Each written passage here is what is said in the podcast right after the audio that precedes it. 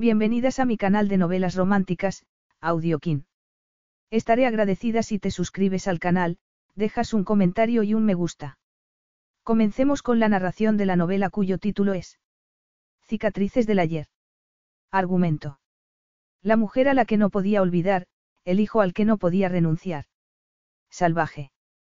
Poderoso. Millonario. A Mattie lo precedía su reputación. Y él quería que siguiera siendo así.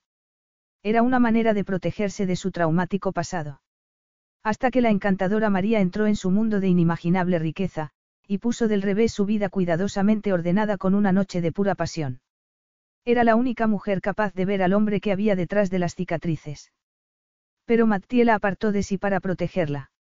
Y ahora María había regresado con una noticia que lo obligaba a cuestionarse todo, estaba embarazada. Capítulo 1. Estúpida, estúpida, estúpida. ¿Qué diablos había hecho?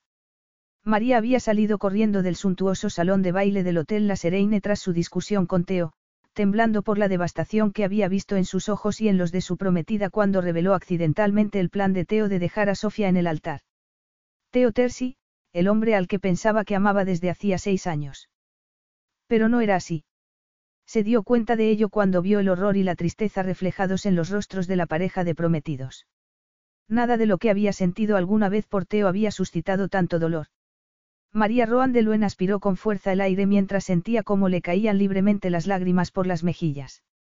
Lágrimas por ellos y por sí misma. Porque sabía que había destrozado algo entre ellos que María había buscado para ella durante mucho, mucho tiempo. Sabía que lo que pensaba que sentía por Teo no era más que un deseo desesperado de ser amada. Se maldijo a sí misma por su debilidad. Una parte de ella deseaba desesperadamente volver, explicárselo a Sofía y disculparse con Teo, pero lo cierto era que temía causar más daño que otra cosa. Así que se dejó caer sobre la suave hierba que rodeaba el lago bajo el cielo nocturno. Agarró con fuerza el cuello de la botella de champán a la que se había agarrado mientras lanzaba las palabras que amenazaban con romper el lazo entre dos personas que claramente se amaban. Nunca había sido muy de beber, pero a sus 22 años, María pensó que si había algún momento bueno para emborracharse hasta perder la conciencia, sin duda era aquel. Teo, el mejor amigo de su hermano mayor, había estado presente en su vida desde que ella cumplió 16 años. Sebastián y Teo se habían unido al instante tras un acuerdo empresarial beneficioso para ambos, y no había ni un solo recuerdo familiar en los últimos seis años en el que no estuvieran los dos. María contuvo una carcajada al pensar en la palabra, familia. No había visto a su padre ni a su madrastra en casi 18 meses. Y estaba bien así. Se preguntó qué pensaría su padre de lo que había pasado. Seguramente le dedicaría aquella mirada con la que en realidad no la estaba viendo a ella, sino a otra mujer, una a la que había amado tanto que no fue capaz de recuperarse de su pérdida. Y luego daría un respingo cuando María empezara a hablar, porque entonces se vería que no era su madre por mucho que se parecieran. María no tenía recuerdos de ella, ni ningún objeto heredado. Valeria, su madrastra, se había encargado de que fuera así. Solo conservaba un collar. El que siempre llevaba puesto como homenaje a la mujer que había muerto dándole la vida. Alzó la vista hacia el cielo nocturno y se presionó los párpados con las palmas de las manos. Oh, Dios, ¿qué había hecho? Está ocupado este asiento. Desde el momento en que Mattie vio aquella figura al lado del Acperidot, un extraño instinto de autoprotección le hizo saber que debía marcharse de allí. Salir corriendo. Desde la vacía baranda que rodeaba el salón de baile del Hotel Andorrano, donde estaba celebrándose una gala benéfica, había visto a aquella mujer de pelo oscuro vestida de encaje blanco bajo la luz de la luna. Mathieu Montcourt sabía que no era prudente acercarse a una mujer que estaba tan claramente perdida en sus pensamientos, pero no pudo evitarlo. Había algo bellamente trágico en ella. La joven se sentó de manera descuidada y miró hacia el lago con una botella entre la tela del vestido. No se trataba de una seductora experimentada, su habitual compañía. Había en ella una inocencia, un brillo, que lo atraía. Aunque no era en absoluto un caballero andante. No, era la bestia sobre la que las madres alertaban a sus hijas. Por primera vez desde hacía años, no podía negarse el deseo de ver más de cerca a la mujer que le había atrapado la vista y la imaginación. Se apartó de la baranda y dejó atrás los sonidos y el ambiente del baile para caminar despacio por la suave hierba, deteniéndose a un metro de donde estaba la joven. Está ocupado este asiento. Ella se lo quedó mirando desde la hierba. La confusión se reflejó un instante en el rostro de la joven. Me temo que solo queda espacio de pie. Su respuesta le sorprendió, y también el acento cantarín y dulce. Toma asiento, lo invitó finalmente. Algo confundido, Matti obedeció y ocupó un lugar a su lado en la cómoda hierba. Exhaló un suspiro de alivio. Se alegraba de no estar en la fiesta.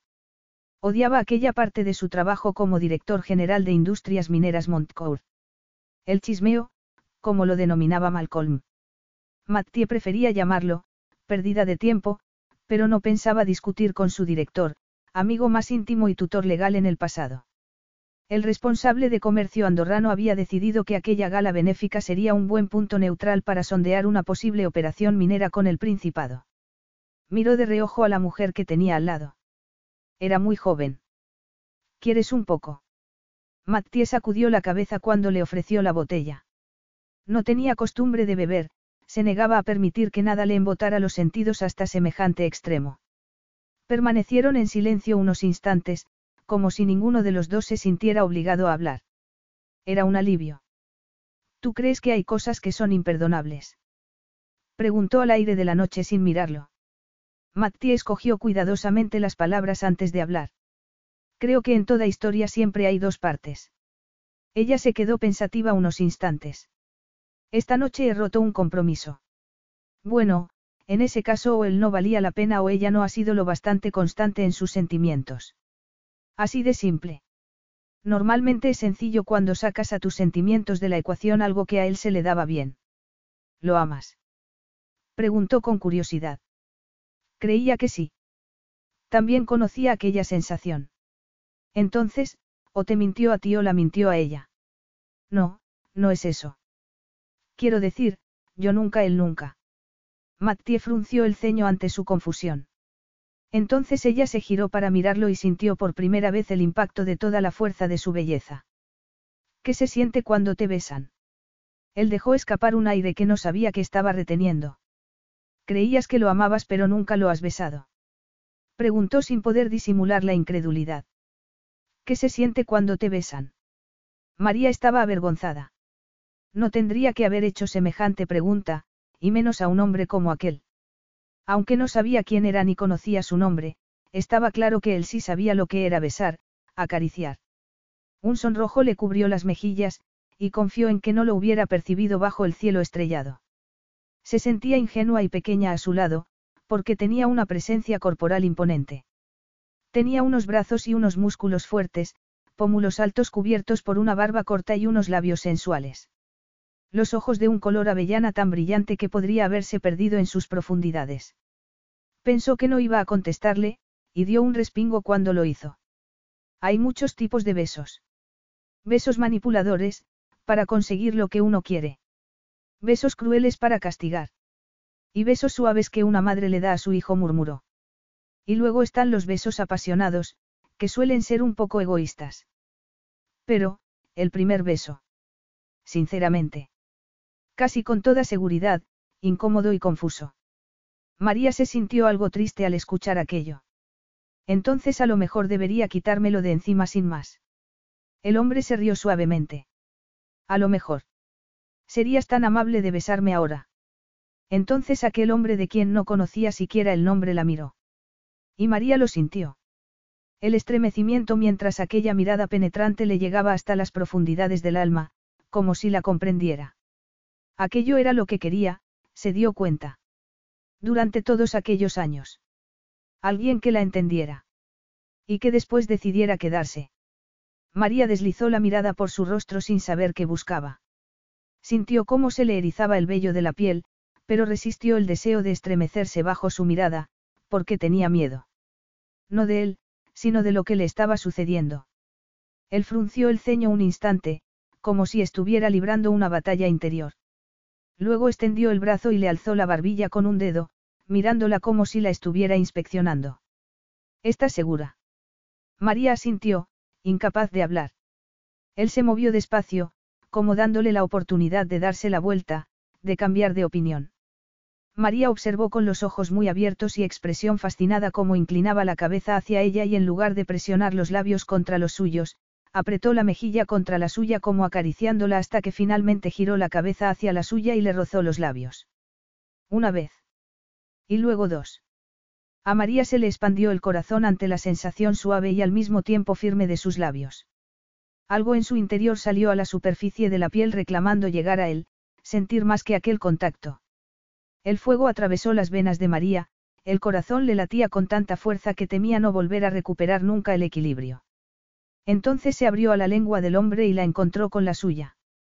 La primera e impactante sensación de notarlo dentro de ella la llenó de una sensación deliciosa. Se perdió por completo en el beso, en el baile de sus cuerpos, en la sensación embriagadora que la consumía. No pudo contener un gemido de placer que le surgió de los labios, y lo lamentó a instante porque él dejó de besarla y apoyó la frente en la suya, respirando agitadamente, como si estuviera tan impactado como ella. ¿Es siempre así? Se atrevió a preguntar María.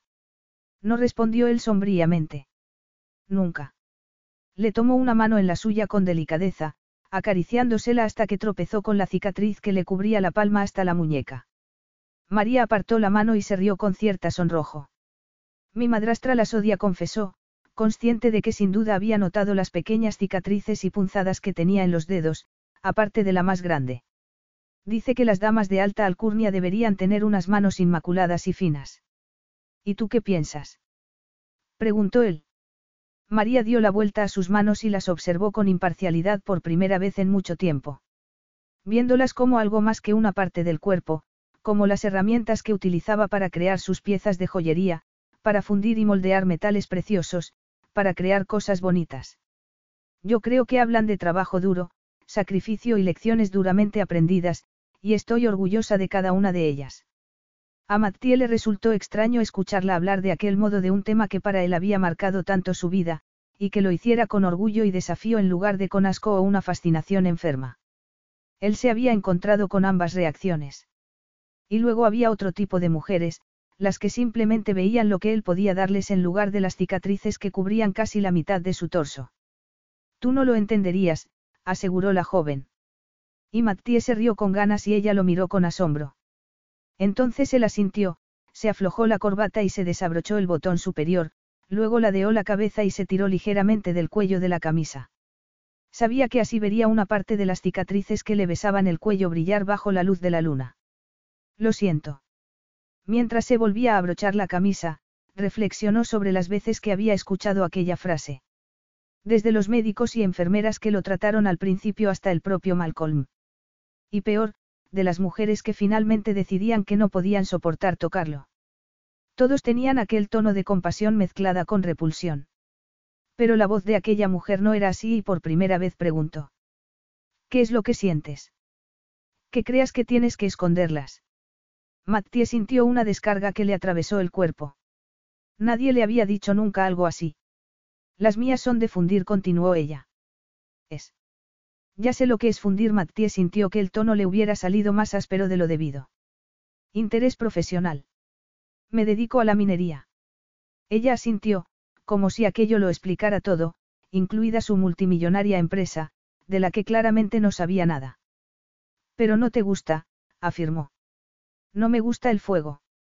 Yo no puedo trabajar sin él, respondió ella sin indagar sobre la causa de sus heridas. Agitó las pulseras de plata que le colgaban de la muñeca. Joyas. Seguramente se dedicaba a la joyería. Mattie no se había dado cuenta de lo fuerte que era la luz del salón de baile hasta que se apagó. La gala benéfica debía haber terminado y el personal del hotel había terminado de limpiar. Miró de reojo el reloj y vio que eran casi las dos de la madrugada. ¿Qué vas a hacer ahora? Preguntó a la joven. Ella se encogió de hombros. No lo sé. No puedo volver a la suite porque mi hermano estará allí y no estoy preparada para. No puedes quedarte toda la noche aquí, aseguró Mathieu. El hotel está completo por la gala. Puedes quedarte en mi suite. Y por primera vez en la noche, fue como si sus palabras hubieran roto el hechizo. Allí estaba la vacilación, la incertidumbre sobre sus intenciones. Pero no tenía nada de qué preocuparse. Estará sola en ella, aseguró levantándose y poniendo freno a sus deseos. Vamos, dijo tendiéndole la mano. Capítulo 2. María lo siguió a través de los oscuros pasillos del hotel, agarrada a la botella de champán con la que se había hecho al principio de la noche, agradecida de que él mantuviera la cordura, cuando estaba claro que la de María había salido volando. Porque al principio, cuando le dijo que podía quedarse en su suite, tuvo un momento de inseguridad. Pero luego, cuando añadió que estaría sola en ella, se sintió decepcionada. Y eso era absurdo. Hasta ella misma podía reconocerlo. Después de todo, acababa de decirle que estaba enamorada de otro hombre. Pero Teo nunca, nunca había despertado en ella los sentimientos que aquel hombre le suscitó con su presencia, su contacto, sus labios. Sabía que debería sentirse avergonzada, pero no era capaz. Los anchos hombros del desconocido ocupaban casi por completo la anchura del pasillo tenuemente iluminado mientras María le seguía. Era grande en comparación con ella. No se consideraba pequeña con su metro sesenta y cinco de altura, pero él debía sacarle al menos 30 centímetros. El hombre se detuvo al final de la última puerta del pasillo, sacó una llave tarjeta y la abrió, haciendo un gesto para dejarla pasar. María tardó unos instantes en captar el increíble lujo de la habitación.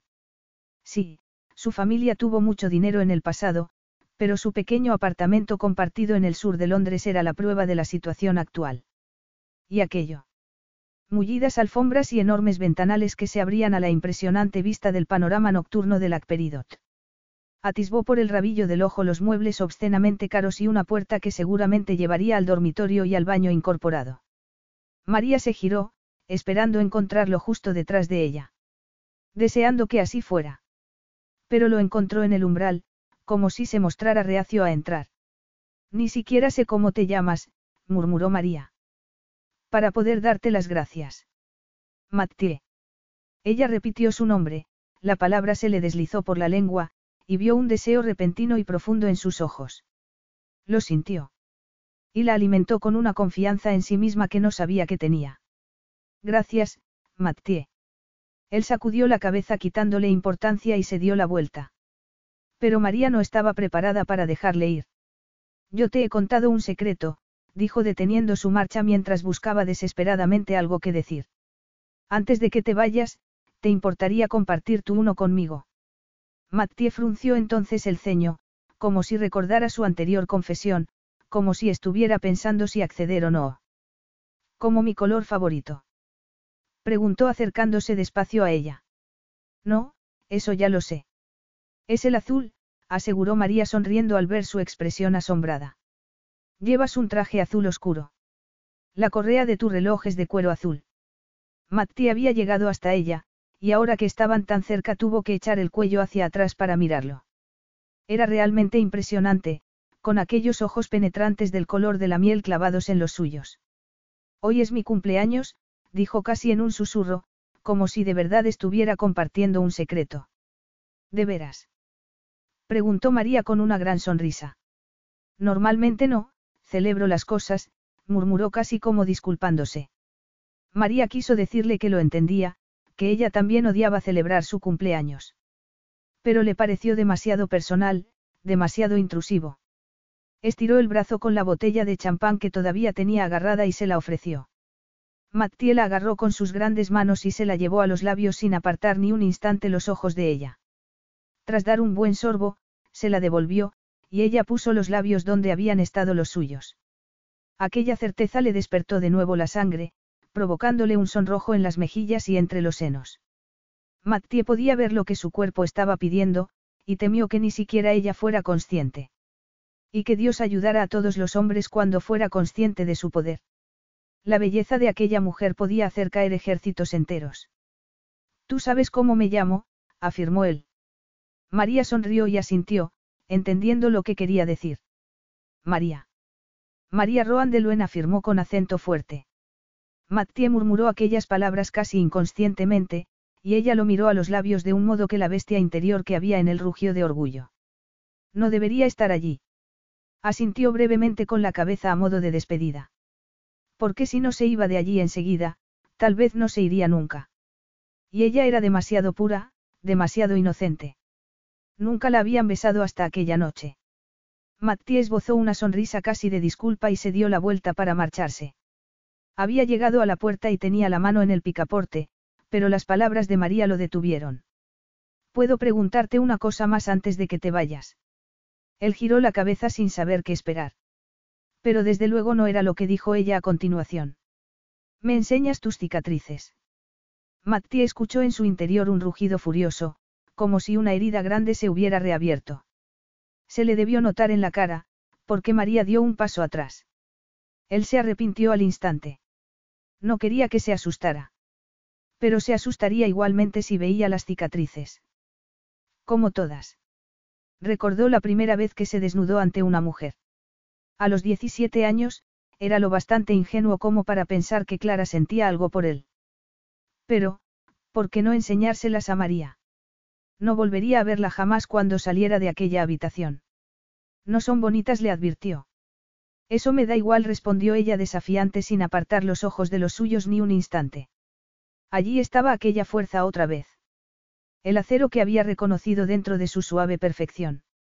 Matti apretó los dientes, se dio la vuelta y regresó a su lado, sacándose la camisa de la cinturilla del pantalón mientras se acercaba. Se desabrochó los botones uno a uno, y María siguió manteniéndole la mirada. Cuando llegó al último botón, la miró una última vez antes de quitarse la blanca camisa y dejarla a un lado. María no apartó la mirada al principio, y eso tenía que reconocérselo.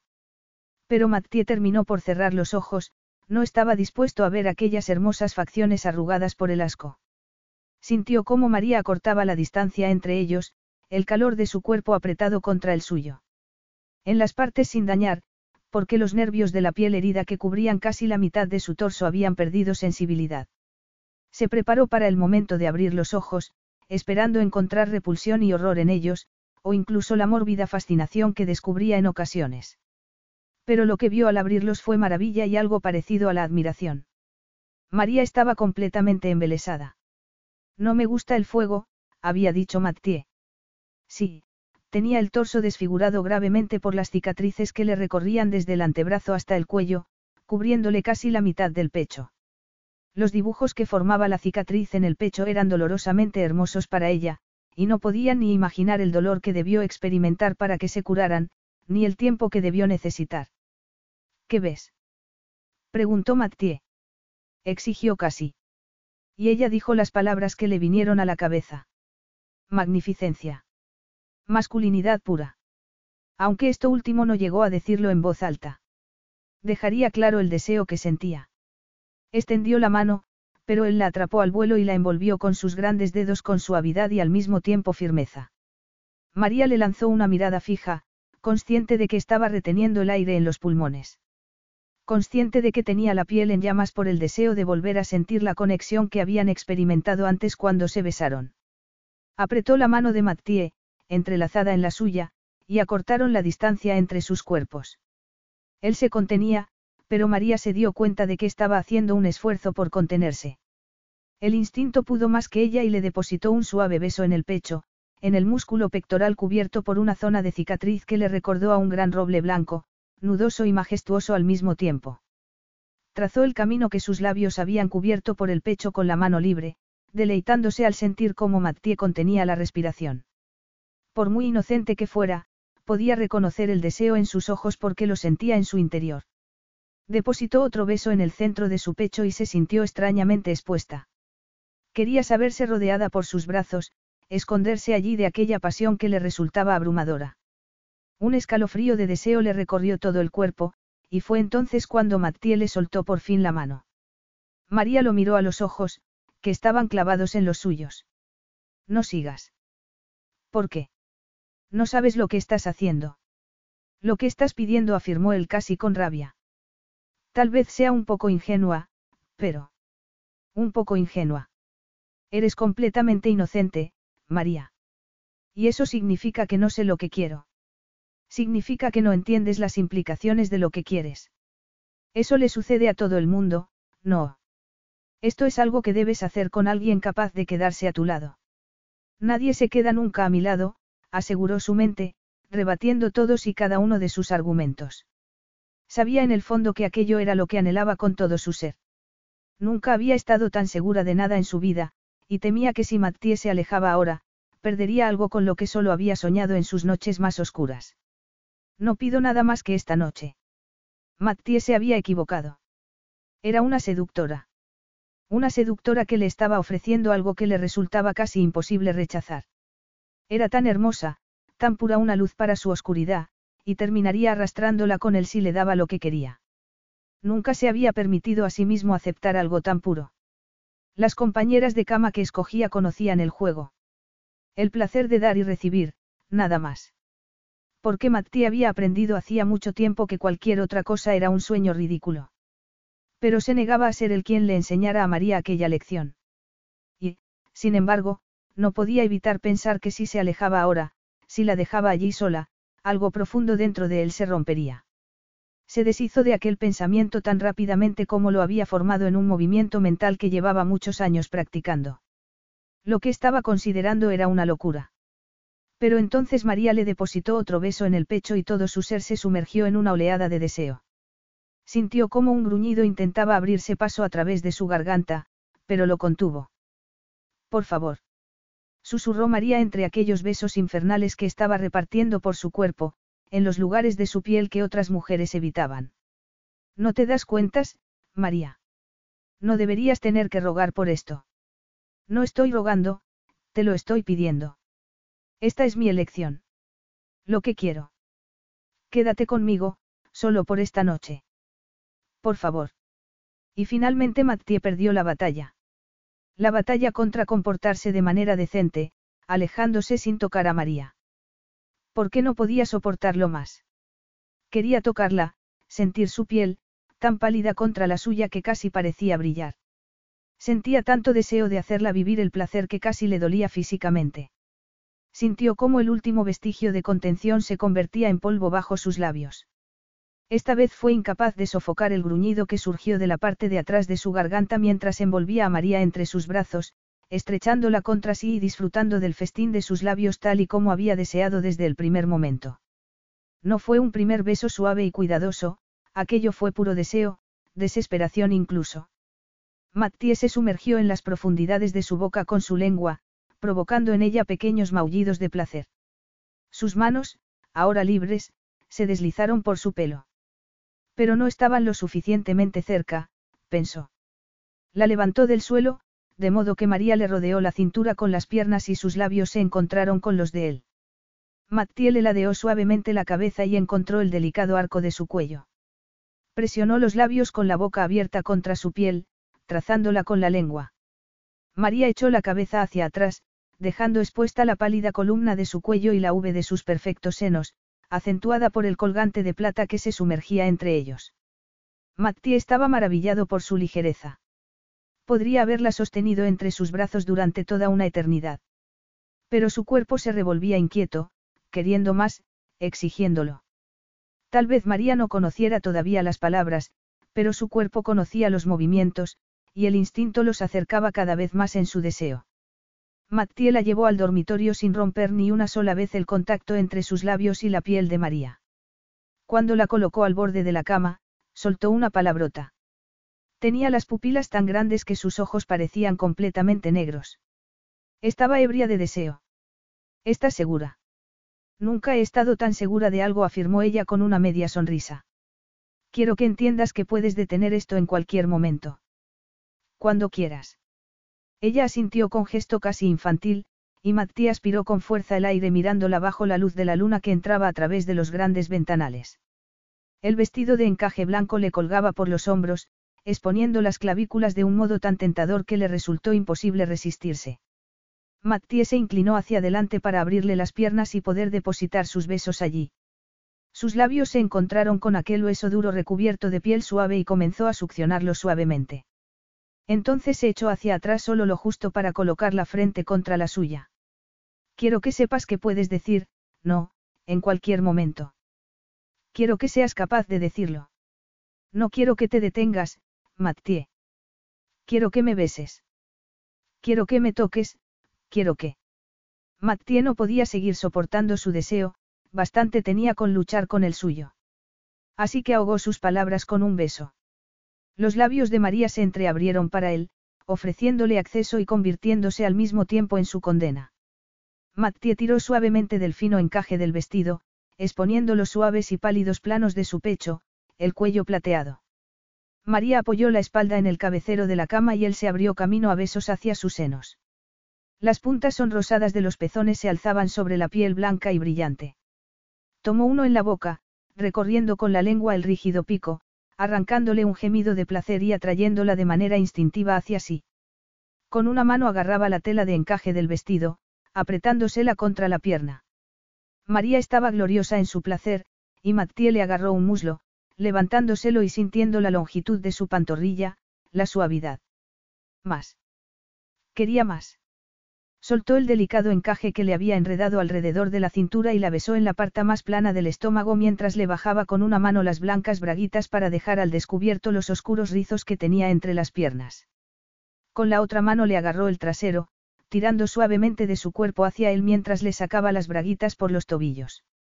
Ignoró el leve temblor de sus manos, la excitación casi dolorosa presionando contra la costura de sus pantalones mientras se extendía sobre ella y se inclinaba para deleitarse en el sabor de su núcleo secreto. El sabor de su dulce calor húmedo era demasiado para Mattie, pero podría contenerse. Quería darle todo el placer posible. María temblaba. Nunca antes había sentido nada parecido. Un placer tan agudo y extremo que la hacía estremecerse. Una fina capa de sudor se le extendía por el cuello y la espalda. Agitó las caderas ante la exquisita tortura que la lengua de Mattie estaba provocando en su cuerpo, y se mordió la mano para evitar soltar un grito de puro placer. Con la otra agarró las sábanas de la cama, anclándose a algo, a lo que fuera, antes de que su cuerpo se dejara llevar por una oleada de placer tan poderosa que temía no ser capaz de regresar jamás. Las oleadas agitaron su cuerpo como si intentaran desesperadamente llevarla hacia la orilla, pero no era el momento, todavía no. Mattie deslizó un dedo en lo más profundo de su interior y su cuerpo trató instintivamente de sujetarlo. Sus súplicas se convirtieron en demandas ininteligibles, respiraba de manera desesperada y sofocada al mismo tiempo. Su cuerpo estaba al borde de algo que no podía definir del todo, como unas olas que iban y venían cada vez más rápido hasta que... El orgasmo que Mattie había arrancado de su cuerpo se apoderó completamente de ella, el golpeteo de las olas era lo único que podía escuchar en aquel momento mientras su cuerpo temblaba y se estremecía. Solo se tranquilizó cuando sintió los brazos de Mattie envolviéndola, manteniéndola a salvo y anclada a él mientras su alma se elevaba hacia el cielo nocturno. Su mente regresó entonces al hombre que la estrechaba entre sus brazos, sosteniéndola como si tratara de mantener fuera de la noche, la oscuridad la mañana tal vez. María le rodeó la estrecha cintura con los brazos y sintió los poderosos músculos que le sostenían las caderas y los pantalones. Los dos estaban todavía vestidos, pensó maravillada y al mismo tiempo mortificada. Quería sentirlo entero sobre la piel, sin barreras. Le buscó la cremallera del pantalón con las manos, y Mattie se movió como si hubiera adivinado su intención. Mattie se echó hacia atrás, casi lamentando la pérdida de contacto. Por primera vez había encontrado paz en dar placer, en ofrecer algo de sí mismo a otra persona. Se bajó muy despacio él mismo la cremallera del pantalón, aflojando la presión que sentía en la entrepierna. Su erección quedó libre mientras deslizaba los pantalones y la ropa interior por las caderas. Él observó y esperó mientras María lo miraba, mordiéndose el labio inferior con gesto inconsciente, Mattie gimió al sentir el efecto que tenía sobre él y casi se le detuvo el corazón cuando María se agarró el borde del vestido de encaje blanco y lo fue subiendo por los muslos, las caderas, el pecho y la cabeza, lanzándolo por los aires a alguna esquina de la habitación. El cuerpo de María era glorioso, sentada con las piernas dobladas a la altura de la rodilla y apretando las sábanas con una expresión de deseo apenas contenido. Mattie sacó de la cartera el envoltorio de aluminio y lo rasgó con los dientes sin apartar los ojos de ella. Vio cómo observaba con fascinación mientras se colocaba el preservativo sobre su virilidad, alternando la mirada entre el rostro de Mattie y su erección. Por si quedaba alguna duda de su deseo, María abrió las piernas y dejó espacio para que Mattie se colocara entre ellas. Él apoyó el peso en los codos y se acercó a su cuerpo. María se estremeció suavemente y no pudo evitar presionarle los labios en el centro del pecho. Le sostuvo el rostro con las manos y asintió brevemente con la cabeza. Aquel gesto era lo único que Mattie necesitaba. Presionó ligeramente su cuerpo contra el suyo, obligándose a ir despacio a pesar del rugido interior que le urgía a darse prisa. El calor húmedo de María le provocó una sensación tan increíble que casi se mareó de placer. Pero entonces sintió que ella se ponía tensa y detuvo al instante todo movimiento. Vio el ceño ligeramente frunció en el rostro de María y cómo contuvo el aliento. Si le pedía que se detuviera, lo haría. Le costaría un mundo, pero lo haría. Pero no lo hizo. Lo miró a los ojos como si entendiera la batalla que estaba librando en su interior, y sonrió ligeramente. Por favor, por favor, no te detengas, le pidió pasándole la mano por la nuca y atrayéndolo hacia sí, más profundamente en su cuerpo. Mattia empezó a moverse despacio, deslizándose suavemente en su interior, sintiendo cómo ella lo acogía completamente, y una parte de él se preguntó si aquello no sería lo que había echado de menos toda su vida. A ella. La respiración de María se hizo más agitada, sus gemidos, cargados de placer y necesidad, llenaban el aire entre ellos. Ella alzó las caderas hacia las suyas, sosteniéndole en su interior, cada vez más profundamente el ritmo que estaba marcando disparó la sangre de Mattia y su excitación hasta tal punto que no supo de quién de los dos era el latido que sentía dentro del pecho. Mattia la estrechó todavía más contra su cuerpo, inhalando su dulce aroma en el cuello, los suaves rizos de su largo cabello le hacían cosquillas en la piel del pecho. El deseo y la excitación se convirtieron en su oxígeno y lo inhaló como un hombre que se estuviera ahogando. Cuando la sintió apretarse a su alrededor y escuchó cómo contenía todavía más la respiración, supo que ambos estaban al borde, y con un último embate de sus caderas se derritieron los dos. Durante las horas nocturnas, entre el sueño y la vigilia, se buscaron el uno al otro llenándose de placer, buscando más, y cuando los rayos del sol de la madrugada entraron en la habitación, María extendió el brazo y sintió solo el frescor de las sábanas frías y sedosas bajo la palma. Matti había hecho lo que prometió. Le había dado una noche, y luego se marchó. Capítulo 3. María se movió en el asiento para aliviar la sensación de tener clavados alfileres y agujas en la base de la columna vertebral. Mantenía un ritmo incesante con la rodilla, en parte porque después de las tres horas y media que llevaba allí sentada, sentía la necesidad imperiosa de ir al cuarto de baño. El vestíbulo del edificio de oficinas en Suiza resultaba impecable, todo hormigón y acero, pero ligeramente frío en la amenazante penumbra de la noche. Las letras plateadas de minería Montcourt se elevaban por encima del mostrador de recepción más allá del cual no le habían permitido pasar. Habían pasado tres meses desde la última vez que vio a Mathieu. Dos desde que empezó a sentir aquellas náuseas que la pillaron completamente por sorpresa. Un mes desde que una pequeña línea azul cambió su vida para siempre, y solo unos pocos días desde que la primera ecografía confirmó que su vida, sus vidas, habían cambiado para siempre. María creyó que tendría que pasar horas rastreando páginas de Internet para encontrar a Mathieu, y había pensado incluso contactar con la princesa Sofía, la patrocinadora de la gala en la que conoció a Mathieu, para pedirle una lista de los invitados aquella noche. Tras reunirse de nuevo con Teo, Sofía le había perdonado la indiscreta discusión con Teo. Todo se había barrido debajo de la alfombra de la felicidad y el amor que rebosaba la pareja el día de su boda. En el pasado, semejante pensamiento le habría hecho sentir la aguda agonía del amor no correspondido, pero eso fue antes de Mattie y antes de se llevó la mano al vientre con gesto inconsciente y miró hacia la gigantesca y moderna lámpara de araña que colgaba del altísimo techo. El edificio entero hablaba de dinero. Pero, cuando una persona era tan rica como Mathieu Montcourt, podía permitírselo. Aquella mañana lejana había salido de la suite de Mathieu en Andorra para encontrarse con su hermano Sebastián furioso y preocupado por su desaparición de la noche anterior. Pero entonces María le dijo que quería volver a casa, y él la llevó de regreso a su apartamento compartido del sur de Londres. Durante un mes se perdió en días muy ocupados, haciendo sus joyas y trabajando a tiempo parcial en un café. Pero durante las noches se sumergía en sueños de Mathieu y del placer que había arrancado de ella. La realidad del día a día se fue abriendo paso en su vida, y Mathieu llegó a convertirse en una especie de mito, como una fantasía que hubiera imaginado. No les dijo ni una palabra de Elanita ni a Evin, sus compañeros de piso. Miró de reojo a la recepcionista, que golpeaba el teclado con fuerza, como si así fuera a lograr que María desapareciera.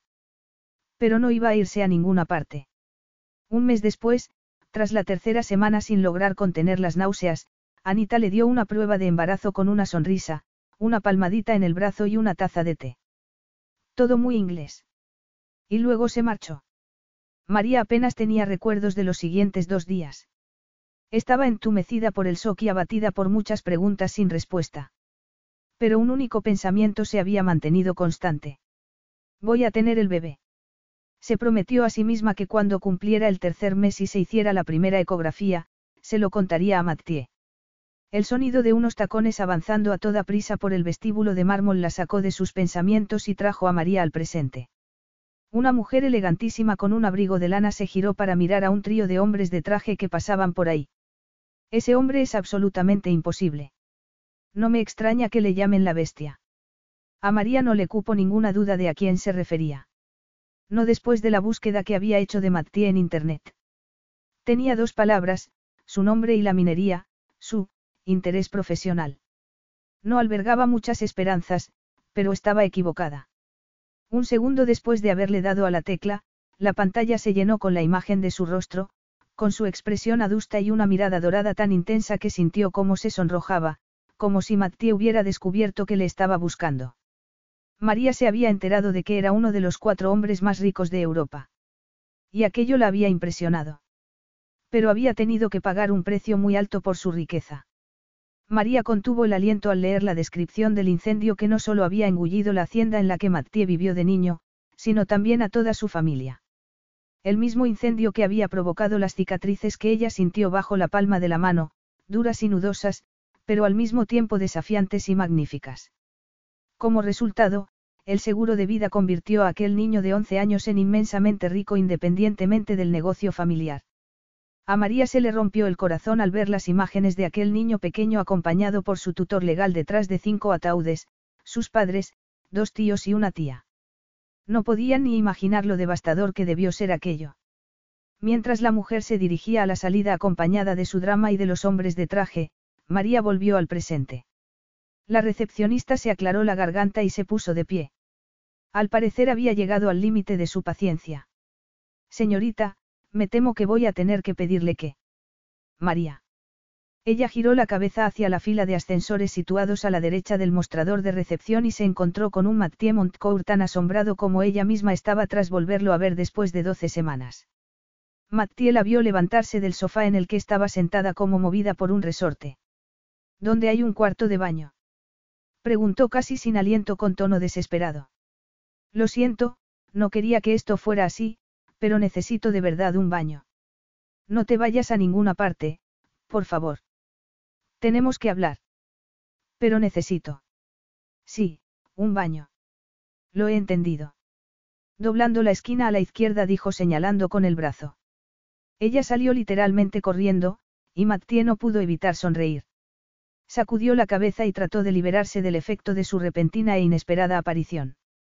No es que no hubiera pensado en ella en aquellos tres meses. Había pensado buscarla, sus dedos intentaron varias veces teclear su nombre en el buscador de Internet.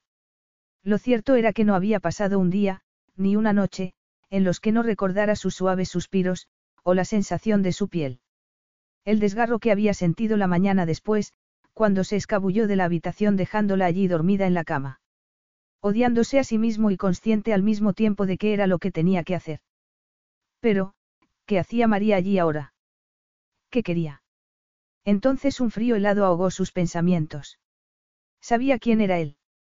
Y como muchas mujeres antes que ella, María había ido a rentabilizar su notoriedad.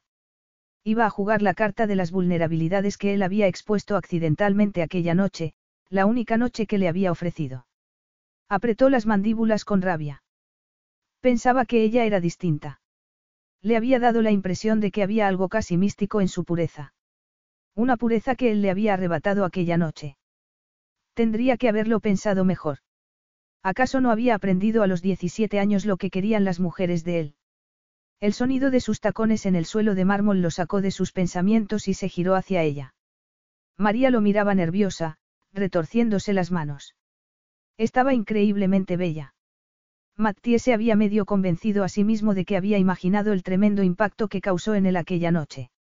El modo en que se le había acelerado el corazón solo por estar cerca de ella. Hola, dijo María. ¿Podemos hablar? Matías sintió y durante un instante casi sintió lástima por ella. Porque estaba claro que María sabía quién era, pero no tenía ni idea de a quién se enfrentaba. Por aquí afirmó con sequedad guiándola hacia los ascensores. Mattie metió una llave de tarjeta y las puertas se abrieron, revelando un ascensor cubierto de espejos que llevaba únicamente a la última planta, donde estaban sus oficinas. Ella le siguió en silencio, y cuando estuvieron en el confinado espacio, Mattia inhaló su aroma y experimentó una oleada de deseo. La observó en los espejos. María miraba hacia adelante con gesto decidido y no quería hacer contacto visual, lo que ofreció la oportunidad de fijarse en su aspecto. La noche que se conocieron llevaba un vestido de encaje blanco.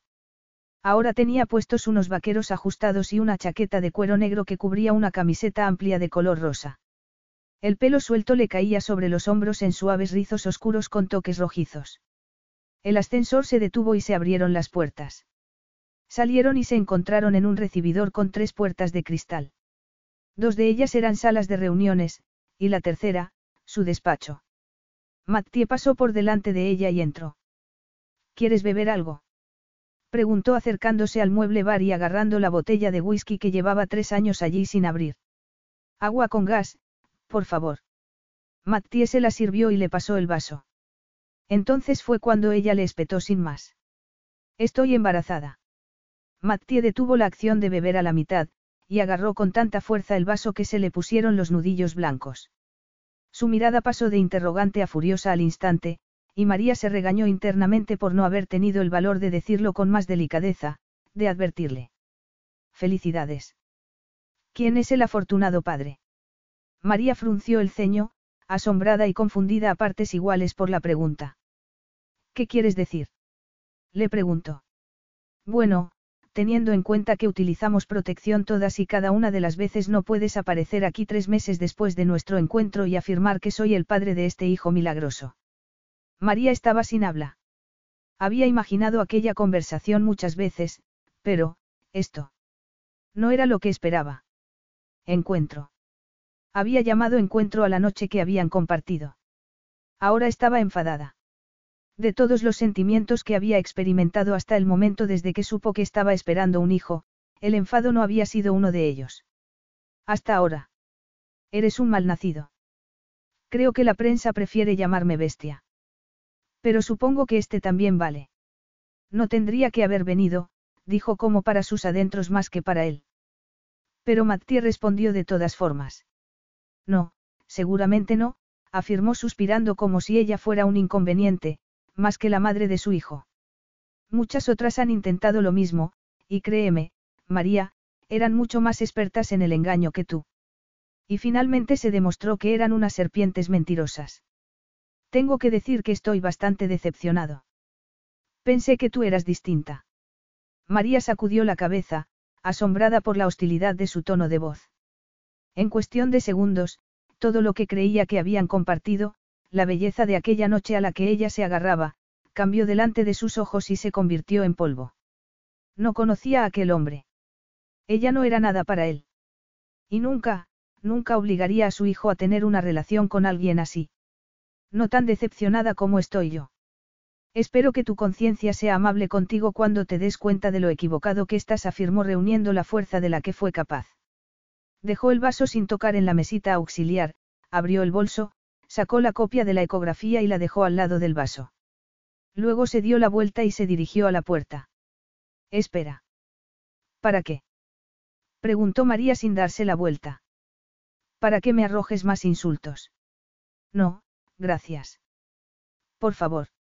Ella se giró entonces y lo vio al lado de la mesita, mirando la ecografía. No me mientas respecto a esto, María. No me pongas a prueba. Estoy embarazada, repitió ella. El niño es tuyo. ¿Cómo es posible? María recordó la duda y la confusión que había sentido cuando vio la línea azul de la prueba. Los preservativos tienen un margen de fallo. Yo no estaba tomando ninguna otra medida anticonceptiva, se encogió de hombros. Estás embarazada. El niño es mío. María asintió, y Mathieu sintió como si todo el mundo se hubiera salido de su eje. Dirigió la mirada hacia la ecografía en blanco y negro. Lo lo siento, dijo sumido en un mar de confusión y caos. El rechazo instantáneo que había sentido había sido cruel y devastador. Vio cómo María palidecía al escuchar sus palabras. Pero no fue eso lo que le convenció de que decía la verdad. Fue la forma en que se dio la vuelta para marcharse, dispuesta a renunciar a él, a su dinero, y al anillo. Un anillo que Mattie había jurado no colocar jamás en el dedo de ninguna mujer. Le hizo un gesto a María para que se sentara, y él hizo lo mismo. ¿Qué es lo que quieres? Preguntó sosteniéndole la mirada y buscando en sus ojos sus intenciones. Nada contestó ella, claramente confundida por la pregunta. Solo quería que lo supieras. Tienes, tienes derecho. Mattie contuvo una risa cínica. Dudaba mucho de la veracidad de aquellas palabras. Tal vez no buscara su dinero o un anillo, pero algo había detrás seguro. Siempre lo había. ¿Y has esperado tres meses? Preguntó con tono acusador María asintió. Los tres primeros meses son, delicados afirmó sacudiendo la cabeza. Mira, respeto lo que dijiste de que lo nuestro sería cosa de una noche.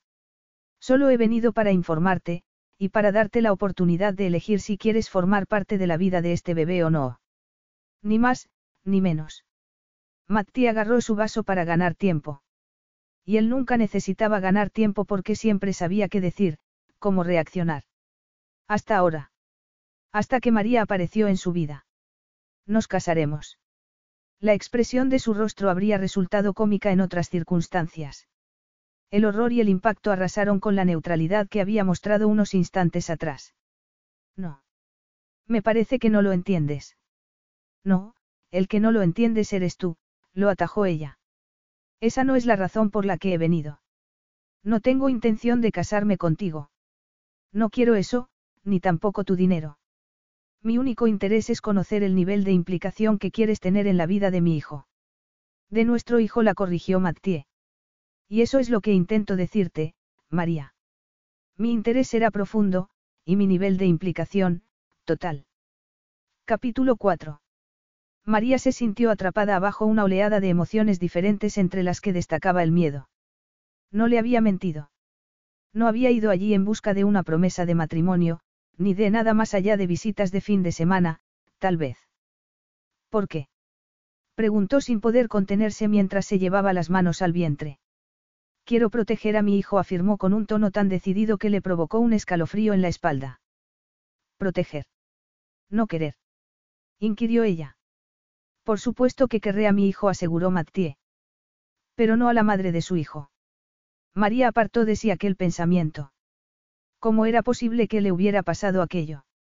Justo cuando estaba al borde de la libertad, con su negocio de joyería empezando a despegar y tras haber dejado atrás sus falsos sentimientos hacia Teo.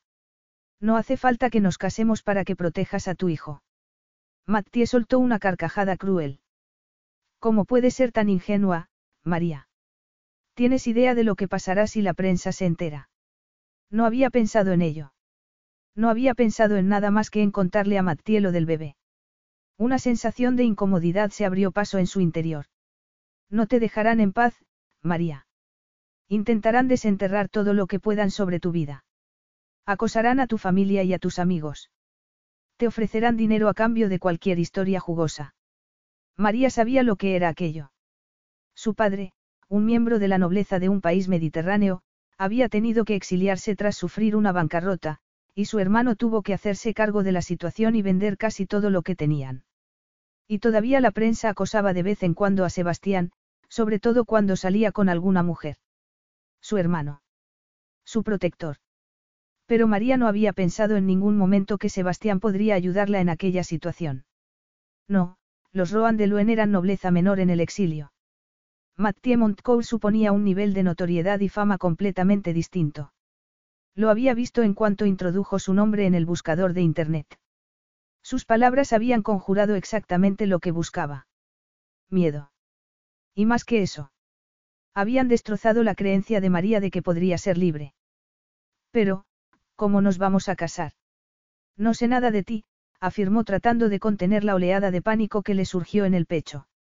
¿Sabes cuál es mi color favorito y la fecha de mi cumpleaños? Ya sabes más que la mayoría. Tú no sabes nada de mí, murmuró María sintiendo cómo todas sus defensas se derrumbaban. Mattie esperó a que lo mirara a los ojos, y sus palabras fueron el golpe final. Sé que haces joyas a pesar de las objeciones de tu madrastra. Sé que eres amable y respetuosa, en caso contrario no te habría alterado tanto la idea de romper el compromiso de alguien, independientemente de sus sentimientos hacia el novio. Sé que no vas tras el dinero, o esta conversación habría sido muy diferente. Sé que eres fuerte y decidida. Y sé que harás lo que sea necesario para proteger a nuestro hijo. También sé cómo es la sensación de tu piel bajo la mía, el sonrojo que te nace en las mejillas cuando no puedes luchar contra tus deseos, y sé cómo suenan tus gemidos de placer cuando alcanzas el clímax, concluyó Mattie para sus adentros. Observó cómo los ojos de María se abrían de par en par sorprendidos y un leve sonrojo se le asomó a las mejillas, como si le hubiera leído el pensamiento. Si nos casamos, murmuró. ¿Cómo cómo sería? Términos. Eso se le daba bien. Asegurar contratos y rematar los detalles prácticos. Ya tendría tiempo para considerar las implicaciones de su inminente paternidad. Los sentimientos no tenían cabida en aquel momento. Tendrás que vivir aquí conmigo en Suiza. Me aseguraré de que tengas todo lo que necesites. Como ya habrás imaginado, casarse conmigo te proporcionará ciertos beneficios. Sobre todo para tu negocio. No, eso no es negociable. Mi negocio es mío y no quiero que tengas ninguna participación. Mattie frunció el ceño. La mayoría de la gente estaría encantada con aquella posibilidad. Tengo contactos por todo el mundo y los recursos para darte acceso a los mejores materiales. He dicho que no. Puedo conseguir mis propios materiales, y cualquier logro que consiga profesionalmente será solo mío. Las palabras de María fueron duras, nunca le había escuchado hablar con un tono tan seco. Estaba claro que la independencia era importante para ella, y no podía por menos que respetarla por ello. ¿Tienes alguna estipulación en mente? Le preguntó. Seguiremos casados hasta que nuestro hijo tenga al menos 20 años. Mattie casi se rió ante su ingenuidad. Escúchame bien, María. Mis padres no vivieron mucho tiempo, pero me inculcaron la santidad del matrimonio. No soy un hombre religioso, pero no creo en el divorcio. Como si se negara a aceptar su declaración, María se miró las manos. No estoy segura de ser capaz de recoger mis cosas sin más y mudarme contigo. De veras. Tengo la impresión de que tú eres más que capaz de hacer cualquier cosa que se te meta en la cabeza, María. Ella alzó la vista para mirarlo, y su expresivo rostro reflejó sorpresa y algo más.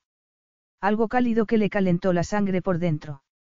Matti apartó bruscamente aquella sensación. Era absolutamente vital que consiguiera el consentimiento de María para aquello. Hablaba en serio. Protegería a su hijo, y por extensión a ella también. Pero no mentiría. Le había preguntado por sus expectativas, y era importante que dejara las cosas claras ahora. Mi casa está a las orillas del lago Lucerna, en el corazón del país. Es sin duda lo bastante grande para nosotros dos y nuestro hijo. Sabía que estaba siendo modesto. La enorme mansión era una maravilla arquitectónica y tuvo que hacer un esfuerzo para contener la incomodidad que le suponía la idea de abrirla para otra persona, para María. Pero lo haría. Tenía que hacerlo. Tendrás acceso a todos lo que quieras. Pero necesito que entiendas algo. La mirada de María se volvió más analítica, como si se hubiera dado cuenta de que aquello era lo más importante de todo. No te hagas ilusiones respecto a mí. Te prometo ahora que querré a nuestro hijo, me ocuparé de él y cubriré todas las necesidades que tenga. Pero no puedo ofrecer nada más. Le estaba diciendo que no podía amarla, que no lo haría. Le estaba negando lo único que en realidad María había deseado siempre. Una oleada de tristeza se apoderó de ella, pero hizo un esfuerzo por centrarse en lo que le estaba ofreciendo. A su hijo no le faltaría nada, crecería con la seguridad que ella pensó que tenía hasta que la perdió. Su hijo no pasaría por la devastación que le tocó a ella. Una condición.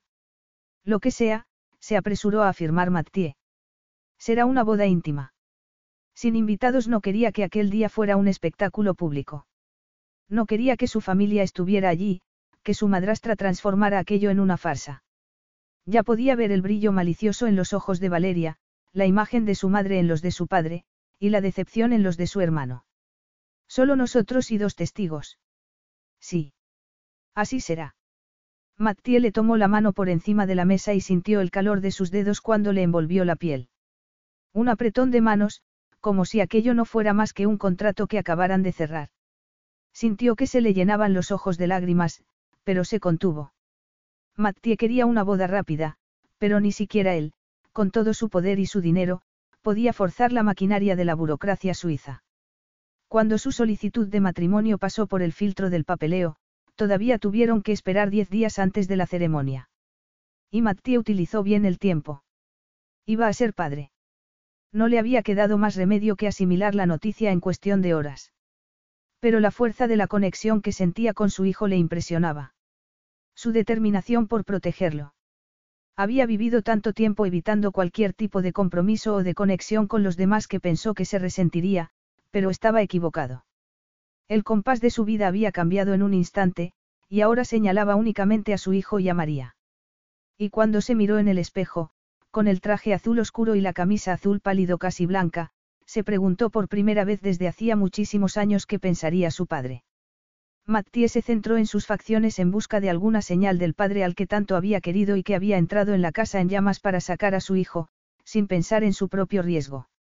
A continuación entró de nuevo para intentar sacar a su esposa. Una dolorosa cuchillada le atravesó el pecho antes de cerrar la puerta a aquellos pensamientos. Ah, Mathieu. Se giró y se encontró con Malcolm en el umbral vestido también de traje. El hombre asintió con la cabeza en señal de aprobación. Estarían muy orgullosos de ti. Mathieu apretó los dientes para contener aquella sensación. Dudaba mucho que sus padres estuvieran orgullosos de que forzara a una chica inocente a formar parte de un matrimonio que no deseaba. ¿Dónde está David? preguntó. Después de casi once años juntos, Malcolm y David se habían casado finalmente cuando se aprobó en California la ley que permitía el matrimonio de las personas del mismo sexo. Ha ido a recoger a María al hotel. Quería acompañarla a la oficina del registro para que no fuera sola. Mattie soltó una palabrota entre dientes. Como no había pensado en aquello? De verdad era tan malnacido como para no ver el principal deseo emocional que María seguramente necesitaba satisfacer el día de su boda. Podría hacerlo mejor. Y lo haría. María se miró al espejo, maravillada de que le hubiera resultado más fácil hacer el equipaje con toda su vida en Camberwell que encontrar un vestido que sirviera para la ceremonia civil y al mismo tiempo no le marcara demasiado el incipiente vientre.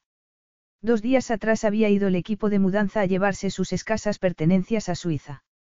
Se despidió llorosa de Evin y Anita, consciente de que ahora su futuro estaba irrevocablemente unido al padre de su hijo.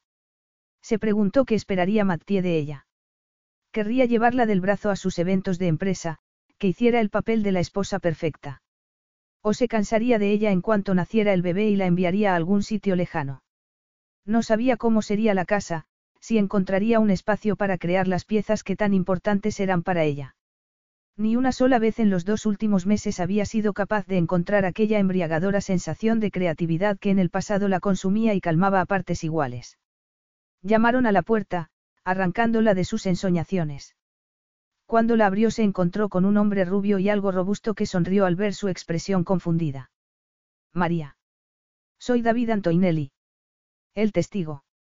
María recordaba su nombre de uno de los correos de Mathieu. Si David se rió con naturalidad.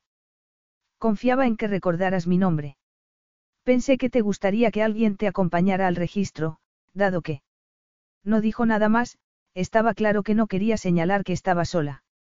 María le hizo un gesto para que entrara y sonrió a su vez. Debo decir que estás preciosa, afirmó David mirándola con detenimiento. Gracias María exhaló un suspiro de alivio. El vestido, sencillo y a la altura de la rodilla, tenía una cintura de corte imperio y un precioso escote en forma de corazón. La seda color crema estaba cubierta por un precioso ribete de encaje. Y lo mejor de todo era que había podido comprárselo con sus escasos ahorros. Se había hecho dos trenzas que luego había recogido en lo alto de la cabeza, dejando solo unos mechones de cabello oscuro que le enmarcaban el rostro. David le ofreció el brazo y ella alzó una mano para pedirle un instante y recoger las cosas que necesitaría. El resto, sus pocas pertenencias, serían enviadas a casa de Mathieu antes de que llegaran aquella noche. María sintió cómo se sonrojaba al pensar en cómo pasarían aquella noche. Tal vez fuera una de las pocas cosas que no habían negociado. Agarró su chal y el modesto ramo de flores que había comprado aquella mañana. Miró el arreglo de peonías blancas, salvia y romero. Sabía que un ramo de plantas aromáticas resultaría poco ortodoxo, pero no había sido capaz de resistirse.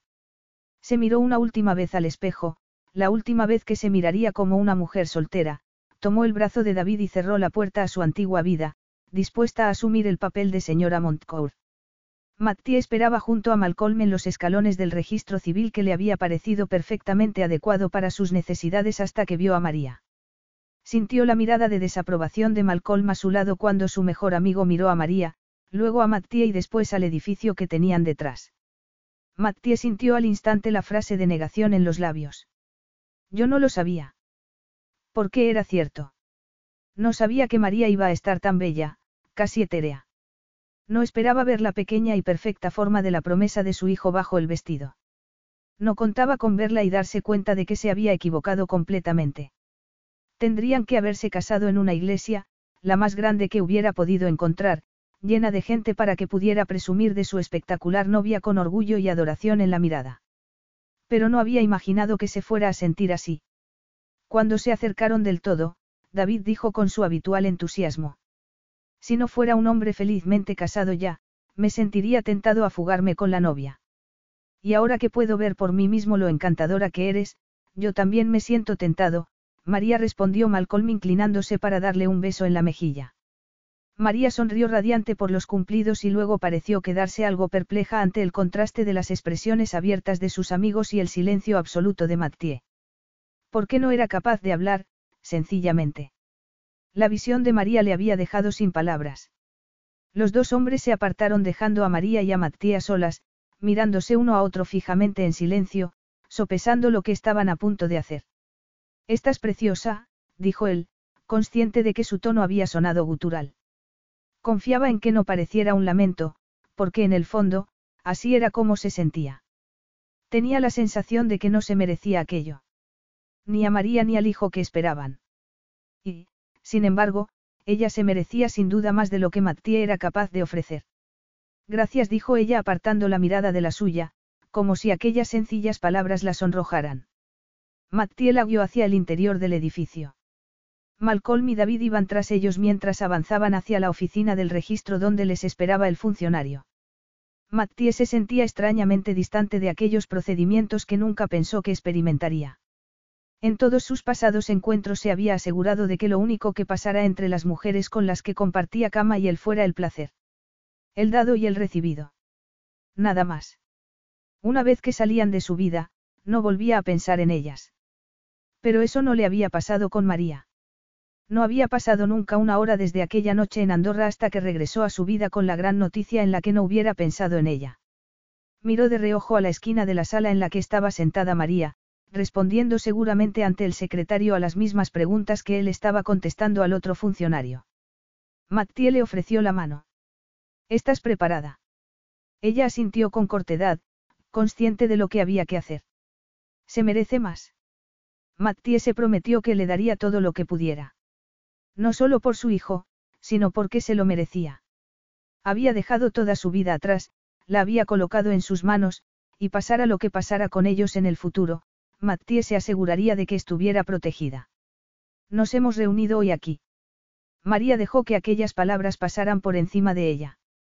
Se había preguntado cómo se sentiría desde que accedió a la osada petición de Mattie de que se casaran, y ahora que estaba allí, frente al secretario y al funcionario, y estaban pronunciando las palabras, no sabía cómo se sentía. Había esperado sentir miedo, pero no era eso. Vacilación. Extrañamente, tampoco. Ni siquiera eso. Una especie de entumecimiento, pensó mientras las palabras la acercaban más y más al momento en que se uniría a Mathieu para siempre. De pronto sintió como si hubiera dejado algo atrás, como si hubiera olvidado algo vital, pero no era capaz de saber de qué se trataba. Frunció el ceño al darse cuenta de que el funcionario le había hecho una pregunta. María, ¿aceptas a Mathieu como tu legítimo esposo? Así que nada de palabras de amor en aquel servicio. Nada de honrar a la otra persona por encima de todo. Pero no estaba haciendo aquello por ella, lo estaba haciendo por su hijo. Habría amor por encima de todo. Habría protección, seguridad y...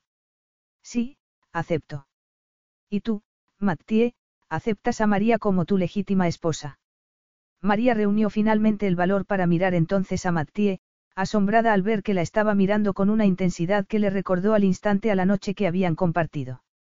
Vio en sus ojos el lago de Andorra, las estrellas que cubrían el cielo aquella noche. Vio el profundo deseo de sus ojos, hipnótico y misterioso. Y le dolió el corazón, porque por un instante vio lo que podía haber sido. Pero se reprendió a sí misma por querer más. Sí, acepto. Los anillos. Los anillos. Aquello era lo que había olvidado. No conocía a un solo creador de joyas que no hubiera pasado horas prestando atención y poniendo pasión para crear algo que simbolizara el amor de una pareja. En el pasado, María pensó en hacer los anillos para ella y su futuro marido. Pero la intensidad de las últimas semanas había hecho que lo olvidara. Y por un momento sintió alivio, porque aquello no era lo que quería. Cuando Mattie se metió la mano en el bolsillo, ella deslizó la suya por el abdomen. Por el pequeño y firme bulto que acunaba a su hijo. Mattie le tomó la mano y le deslizó el anillo en el dedo. Y María lo miró. Y lo miró. Porque aunque pareciera imposible, era perfecto. Como si Mattie hubiera encontrado lo que ella quería sin que María lo supiera siquiera. El anillo de plata mostraba un círculo de pequeños diamantes engarzados en una pieza de azabache bellamente cortada. Así es como nos veo, María, le susurró Mattie. Unidos. Rodeando a nuestro hijo con amor, seguridad y protección. La sinceridad y la seguridad con las que pronunció aquellas palabras llegaron a María, que sintió cómo se le henchía el corazón con el deseo de amor, un deseo que quedaba apaciguado por la promesa que le estaba ofreciendo. Nada de cuentos de hadas con final feliz, nada de mentir con sentimientos que no tenía. Únicamente la promesa de todo lo que podría hacer y haría por ella y por su hijo. Yo os declaro marido y mujer. Capítulo 5. María aspiró el fresco aroma del agua y los bosques. Llevaba 20 minutos caminando hacia el lago Lucerna, maravillada una vez más ante la amplitud de la propiedad de Mathieu. Sacudió la cabeza ante la belleza de la imagen que tenía ante ella. El agua plateada reflejaba el azul de un cielo sin nubes y el impresionante verde esmeralda de los árboles que rodeaban las orillas del lago. Se frotó los dedos, suavizando el ligero mordisco de frío que sintió en la piel y acariciándose suavemente el anillo de plata, diamantes y azabache que llevaba desde hacía casi un mes. Nada había sucedido como imaginó. No había sucedido nada de lo que esperaba o soñaba en el momento que Mattie le deslizó el anillo en el dedo. Tras la ceremonia de boda, David y Malcolm se los llevaron a uno de los restaurantes con más fama de Berna para un exquisito desayuno nupcial, aunque María apenas probó bocado. Si la jovial pareja notó algo peculiar en el silencio entre los recién casados, ninguno dijo nada. Su conversación alegre y animada había sido un alivio para María antes de que llegara la limusina que los llevaría a Mattie y a ella a su casa, situada a orilla del lago Lucerna. Recordaba haber ido sentada al lado de Mattie en la lujosa oscuridad del vehículo que los conducía hacia su noche de bodas. La tensión era palpable a pesar de que María estaba completamente inmóvil. Mattie le habló con pocas y secas palabras sobre la casa, el equipo de trabajadores domésticos que limpiaban y cocinaban para ellos, el gimnasio completamente equipado, incluida una piscina infinita que daba al famoso lago suizo. Mientras la limusina recorría kilómetros de suave pavimento, acercándose más a su destino, María se preguntó por qué diablos Mattie hablaba de la casa, el arquitecto y cómo sería la vida, cuando en lo único que ella podía pensar era en qué iba a suceder aquella noche. Las semanas anteriores habían estado completamente ocupadas por temas prácticos, haciendo el equipaje, acudiendo a la oficina de registro, pero en cuanto todo sucedió, en el momento en que fueron declarados marido y mujer, en lo único que podía pensar era en pasar la noche con su marido. Quería compartir su cama, experimentar por un instante la misma sensación que vivió la noche que concibieron a su hijo. Sentir aquella embriagadora oleada de deseo, el modo en que sus cuerpos se habían comunicado más allá de las palabras con una pasión intensa. Y cuando finalmente se detuvieron frente a la entrada que se abría más allá de las impresionantes puertas de hierro, María se giró hacia él, incapaz de abarcar la grandiosidad de la construcción. Matti abrió la puerta de madera de la casa, le explicó dónde estaba su habitación y se fue a su despacho. La dejó sola en el vestíbulo de una casa desconocida, vestida de novia, sin tocarla y sin desearla. María se retiró a su dormitorio antes de que cayera la primera lágrima. Se quitó los zapatos antes de que salieran la segunda y la tercera, se dejó caer sobre la cama y apretó la cara contra la almohada para que no se escucharan sus sollozos. ¿Por qué fue entonces cuando se dio cuenta de lo que había hecho? Había buscado el amor toda su vida, y ahora se había hecho prisionera de un hombre que nunca la amaría. Mientras María le daba la espalda al precioso lago y regresaba a la finca, se dio cuenta de que no tenía ante sí el futuro que había imaginado antes de la boda. No era la esposa perfecta de Mathieu, ni tampoco la descartada. Él la había situado en un extraño punto medio, y temía que aquello la estuviera asfixiando lentamente. Hiciera lo que hiciera, Mathieu no podía liberarse de aquel peso que se le había instalado en el pecho. No podía escapar de la pura e impactante certeza de que había hecho las cosas muy mal. Todo había empezado la noche en que llegaron. Antes incluso, en la limusina que los llevaba a su hogar. Hogar. Nunca antes había considerado así aquel lugar. Era su santuario, sí, el sitio en el que se escondía del mundo exterior. Pero un hogar.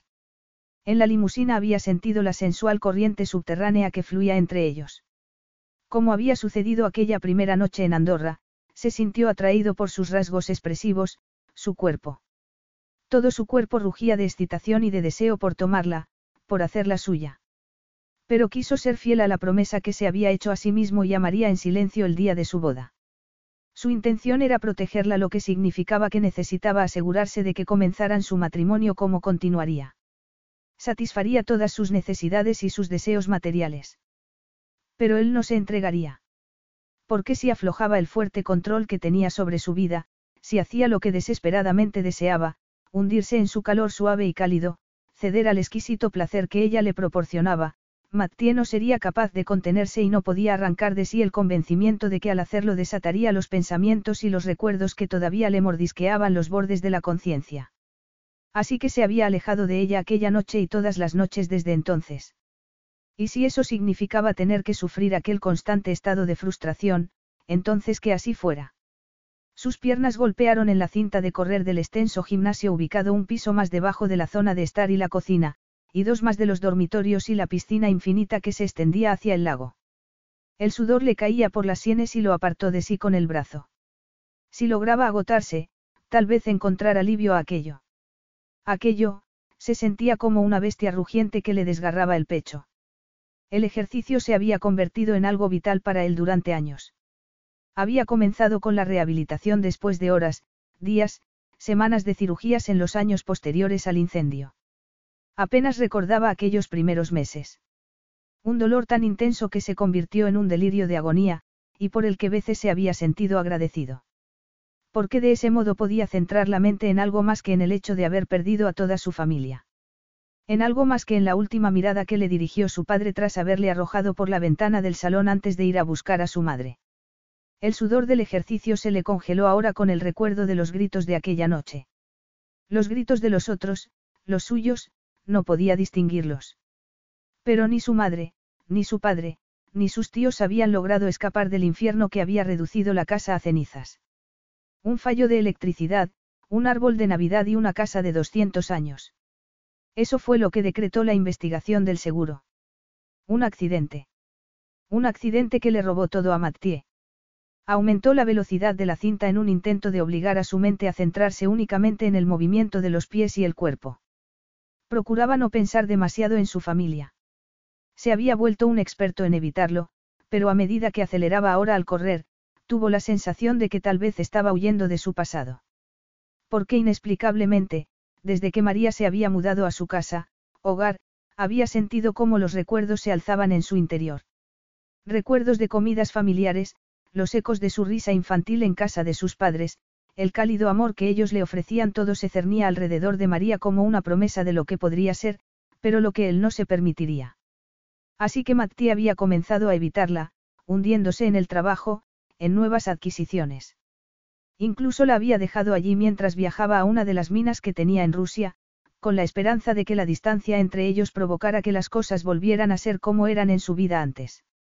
Pero en el momento en que regresó, vio señales de ella por toda la propiedad. Libros que aparecían en las mesitas auxiliares, una manta en el sofá que antes no estaba todo le resultaba desconcertante tras haber vivido solo durante más de diez años. Lo sentía como una intrusión, y aunque no debería, culpaba a María por ello. Por dejarle recordatorios y evidencias de lo que había hecho sin él. Y pronto no serían solo evidencias de su esposa, también de su hijo. Se pasaría el resto de su vida intentando evitar a los dos. No, gruñó para sus adentros, sorprendido una vez por el sentimiento de protección que experimentaba hacia su hijo. En aquel momento, un ruido lo sobresaltó y estuvo a punto de perder el equilibrio. Apoyó las manos en la barra de la máquina para sostenerse mientras revisaba mentalmente cómo tenía el tobillo, que había estado a punto de torcerse. Soltó una palabrota. Lo siento, yo. No pasa nada, murmuró Mattie tomando aire. No necesitaba mirar para saber quién había estado a punto de provocar que se cayera de la cinta de correr. Disminuyó la velocidad con una tecla hasta que la dejó en modo caminar y luego miró hacia la puerta. Por suerte ya respiraba con dificultad antes, así que agradeció tener una razón para ocultar la reacción natural del cuerpo a su belleza, a su presencia. María estaba sencillamente espectacular. Los largos y oscuros rizos le caían sobre los hombros desnudos, rozándole la cintura. Las mallas se ajustaban a las fuertes y bien torneadas piernas, y Mathieu sintió de pronto el deseo de acariciarle el muslo. En su mente surgieron los recuerdos de aquella noche, pero cerró al instante la puerta a aquellas ideas. Miraba fijamente la forma en que la camiseta le dibujaba la forma de los senos y le marcaba la creciente curva del vientre. No, ya no era una curva. Durante las últimas semanas se había convertido definitivamente en un bulto. Mattie se maravilló ante cómo su cuerpo había cambiado solo unas semanas después de la boda, y no pudo evitar experimentar una contundente sensación de posesividad. María le había escuchado soltar una palabrota, y le sorprendió que fuera la misma que ella pronunció para sus adentros. No esperaba encontrarlo allí después de su largo paseo por el lago, estaba convencida de que se había marchado a la oficina antes del amanecer, como había hecho cada día desde la boda. Pero ahí estaba. Y la miró, y a María se le hizo literalmente la boca agua. En serio soy así de básica, pensó para sus adentros. Y sí. Al parecer sí lo era. Mattie llevaba unos pantalones de chándal grises colgados de las estrechas caderas, mostrando los tensos músculos que había debajo de la cinturilla. No llevaba camiseta y resultaba absolutamente magnífico. La anchura de los brazos, la fina capa de sudor que le cubría la piel. María se lo comió con los ojos. Las cicatrices ya no eran algo en lo que se fijaba, sino algo que destacaba sus músculos esculpidos cada vez que hacía un movimiento con el cuerpo. Lamentó que agarrara la camiseta que colgaba de la barra de la cinta de correr y que cubriera su belleza masculina pura, y odió también que Mattie pensara que tenía que cubrir su cuerpo delante de ella. Quería hacer un poco de yoga, y pensé que... Sentía que tenía que llenar el silencio, en caso contrario se iban a quedar mirándose el uno al otro como combatientes enfrentados contra. ¿Contra qué? Sus deseos. Porque María sabía que la deseaba. Podía verlo en su mirada. Y aquello hacía que su ausencia prácticamente continua se hiciera más difícil de soportar. María atajó aquellos pensamientos que le resultaban un poco victimistas y se acercó a la colchoneta que estaba frente a los grandes espejos. Por supuesto, dijo Mattie haciendo amago de marcharse. Yo, empezó a decir ella. Y se detuvo. Mattie parecía confundido, como si no entendiera por qué querría seguir hablando con él, estar allí. Maldijo para sus adentros. No podía seguir así. No quería vivir así. Dos personas separadas en la misma casa, sin apenas verse ni hablarse. Había pensado en ir en coche a la ciudad esta mañana. ¿Tienes cita con la médico? Preguntó Mathieu, sorprendido. Aquella era una de las últimas cosas que habían hecho juntos, ir a ver a la ginecóloga a su moderna consulta. Pero no tenían cita con la doctora Klein hasta dentro de tres semanas. No respondió ella sacudiendo la cabeza. Quería ir de tiendas. A comprarme un vestido para la gala. ¿Qué gala? María se estremeció ante su tono, helado como un carámbano, y frunció el ceño, preguntándose si era la compra del vestido lo que le molestaba o asistir a la gala a la que les habían invitado. Había sido la primera y única correspondencia desde que llegaron dirigida al señor y la señora Montcourt. Aquello le llamó la atención. Le sorprendía que la reconocieran como su esposa, le había llamado la atención. Todavía le costaba trabajo entender que su matrimonio se hubiera convertido en un acontecimiento público. Luego vio la insignia de plata de Industrias Mineras Montcourt en la esquina inferior derecha del sobre de la invitación. En cualquier caso, daba igual. Era la señora Montcourt y como tal tenía todo el derecho a abrir una carta dirigida a ella. La gala de esta noche en Lausana respondió con tono calmado. Y, por cierto, debo decir que me ha sorprendido un poco saber que diriges una organización benéfica. Tengo tres minas de oro, dos de diamantes y un negocio multimillonario valorado en 80 mil millones de dólares. ¿Por qué te sorprende tanto? Por favor, no me digas que solo es una manera de pagar menos impuestos. Y María sintió de pronto un gran enfado porque Mathieu creía que ella no querría asistir a una gala benéfica a la que habían sido invitados. Enfadada porque insistía en dejarla sola en aquella enorme y lujosa finca. Porque sentía que tenía que explicar o justificar sus movimientos. Se suponía que no estaba atrapada allí y podría entrar y salir cuando quisiera. No vamos a asistir, afirmó entonces el con tono decidido. Tengo asuntos de los que ocuparme. Bueno, pues yo no la idea de pasar otra noche sola se le hizo de pronto insoportable. Mattie la miró entonces como si sus deseos y necesidades no importaran.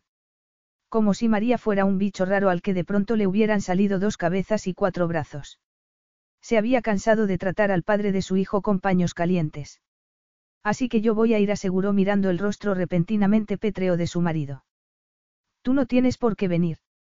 De hecho, preferiría que no lo hicieras. No quiero que me estropees la noche, como has hecho con todos los días desde nuestra boda. María sintió la fuerza de una nueva determinación surgir en ella. Me niego a vivir así, Mathieu. Sí, me has ofrecido todas las comodidades materiales, pero las personas no pueden vivir tan aisladas, y eso me está volviendo loca. Creo que no he tenido una conversación más larga con nadie más allá de él. Hola, ¿cómo estás? Bien, gracias, ¿y tú? Desde hace tres semanas y media. Sé más sobre Thomas, tu chofer, que tiene tres hijos, por cierto, no sé si lo sabes si le gusta el café con un toque de caramelo. Dime, Mathieu, ¿a ti cómo te gusta el café? Era como si la presa se hubiera roto dentro de ella tras aquel silencio interminable de las últimas semanas, y las palabras sin sentido salieran a borbotones como una inundación. María estaba casi sin aliento por la velocidad a la que había pronunciado su pequeño discurso, y ahora lo contuvo esperando a ver cómo respondería Mathieu. Como me gusta mi café es irrelevante, María. Ni nosotros, ni tú, ni yo ni cualquiera combinación posible vamos a ir a la gala. Si quieres salir, Tomás te llevará donde quieras. Pero solo si se trata de un lugar con muy pocas posibilidades de que te descubra la prensa. Y como ese no es el caso de la gala de esta noche, no vas a asistir. No debería haberse sorprendido. Mattie se marchó con paso firme de la estancia sin decir una palabra más, y ella se sintió más furiosa todavía que antes. Con prensa o sin ella, no seguiría prisionera en aquel lugar por más tiempo. María se sentó en la parte trasera de la limusina. Había ido hablando de banalidades con Tomás durante gran parte del camino desde que salieron de casa de Mathieu en Lucerna, y lo agradecía, porque si no hubiera tenido mucho tiempo para pensar durante las dos horas y media de trayecto. Para preguntarse qué estaba haciendo y cómo reaccionaría Mathieu cuando se diera cuenta de que había desafiado su mandato y se había escabullido de sus dominios como una fugitiva. Aquella había sido la primera vez que se enfrentó a él, pero Mathieu no lo había entendido. María necesitaba esto. La señora Montcourt. Se podía decir que lo era, teniendo en cuenta que no habían consumado su matrimonio. Y aunque fuera así, ¿quién era aquella desconocida señora Montcourt? María había sido muchas cosas, la hija de un duque exiliado, la hermana de un playboy internacional, estudiante de arte, empleada de una cafetería, joyera pero ahora era esposa y pronto sería madre. Y sintió una punzada de miedo en el vientre, porque no sabía cómo ser aquello. Había pensado ponerse en contacto con su hermano, pero Sebastián había estado inusualmente ocupado recientemente, y había aceptado sin más su explicación de que había ido a pasar una temporada en Suiza con una amiga en lugar de interrogarla para sonsacarle hasta el último detalle, como solía hacer. En cuanto a su padre podían pasar meses sin que hablara con él. María había pensado ponerse en contacto con Anita y Evin, pero, ¿qué les iba a decir? Eh, busqué al padre de mi hijo y resulta que es multimillonario, me he casado por el bien del niño y me he ido a vivir a sus aislados dominios. Ya hemos llegado, señora Montcourt, dijo entonces Thomas. Fue entonces cuando María se dio cuenta de que no había pensado bien lo que iba a hacer. No esperaba encontrarse una alfombra roja, ni un enjambre de paparazzis rodeando la entrada del lujoso edificio donde se estaba celebrando la gala. Salió de la limusina como un autómata. ¿En qué estaba pensando para ir allí? Sabrían quién era, o pensarían que se trataba de una impostora tratando de colarse en la gala. Por lo que ella sabía, nadie la conocía, nadie sabía que era la señora Montcourt. En aquel momento se acercó un hombre vestido de traje con una elegante carpeta. Bienvenida. Señora Montcourt, murmuró ella en un hilo de voz. La expresión del hombre habría resultado cómica en otras circunstancias. Por supuesto, afirmó sacudiendo la cabeza con fuerza. Un placer conocerla. No esperábamos su presencia, dadas las circunstancias. Sonrió mirando hacia su vientre. Me permite darle la enhorabuena, señora Montcourt. María no pudo evitar sonreír a su vez mientras se llevaba la mano al vientre. Fue entonces cuando el primer destello de un flash cayó sobre ella, casi cegándola, y los periodistas empezaron a hacerle preguntas todos a la vez. María vio por el rabillo del ojo al hombre haciéndole un gesto para que lo siguiera, y se dirigió hacia la gala con el corazón latiéndole con fuerza. Lamentablemente, el señor Montcourt no ha podido asistir a nuestra gala de Lausana durante muchos años, pero seguimos enviándole la invitación por cortesía, afirmó el hombre. Estamos encantados de que haya venido usted. Aquellas palabras le sonaron sinceras y amables a María, lo que calmó sus reticencias iniciales. Es muy amable por su parte decir eso. ¿Cuál es su nombre? Benjamin Kent se apresuró a responder él. Encantado de conocerla, señora Montcourt. Permítame presentarle a algunos de nuestros invitados. Y también puedo responder a cualquier pregunta que tenga sobre nuestra organización. María sonrió. Genial. ¿Qué le parece si empieza a explicarme todo desde el principio? Escuchó con la mayor atención que pudo el comienzo de la explicación, pero se distrajo un poco al ver que era objeto de la curiosidad de muchos invitados. Pero entonces escuchó unas palabras de labios de Benjamín que dispararon las alarmas de su mente y su corazón. Y el dinero que recaudemos aquí no solo va a los centros médicos que tratan las quemaduras de estas lesiones tan graves, sino también como apoyo financiero a las familias que no pueden hacer frente a los costes desorbitados de estos tratamientos tan largos. María sintió un escalofrío y entendió al instante por qué Mattie no había querido ir. No tenía nada que ver con ella, sino con su propio y atroz sufrimiento. Capítulo 6. Mucho antes de que las palas giratorias del helicóptero desaceleraran tras aterrizar en el discreto helipuerto situado en la parte posterior de los jardines del museo, Mattie ya tenía las mandíbulas completamente apretadas. No quería estar allí. Hacía diez años que no asistía a aquella gala. Los recuerdos se apoderaron de su mente, haciéndole hervir la sangre.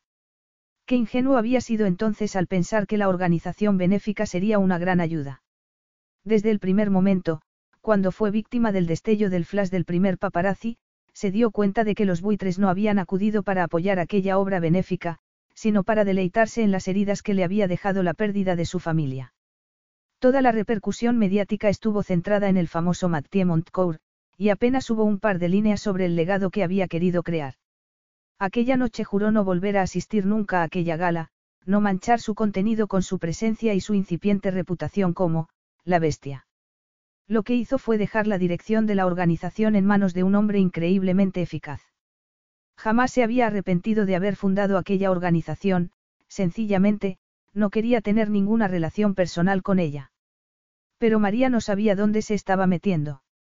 Los famosos y las celebridades que asistían a ese evento se alimentaban de chismes y dramas. Y el descubrimiento de que no solo se había casado, sino que además su esposa estaba embarazada, sería un alimento irresistible para los titulares del día siguiente. Los dos hombres vestidos de negro apostados a ambos lados de la puerta se hicieron a un lado para permitirle la entrada al museo. Una mujer menuda y rubia con gesto adusto lo recibió. Margery, la ayudante del director, le contó sin adornos que María había llegado 30 minutos antes, que la había recibido Benjamin Kent, y que la prensa se había lanzado sobre ella ávida al conocer su identidad. El discurso inicial comenzaría dentro de cinco minutos y la cena en 30. La salida más rápida posible sin despertar demasiada atención sería después de la cena.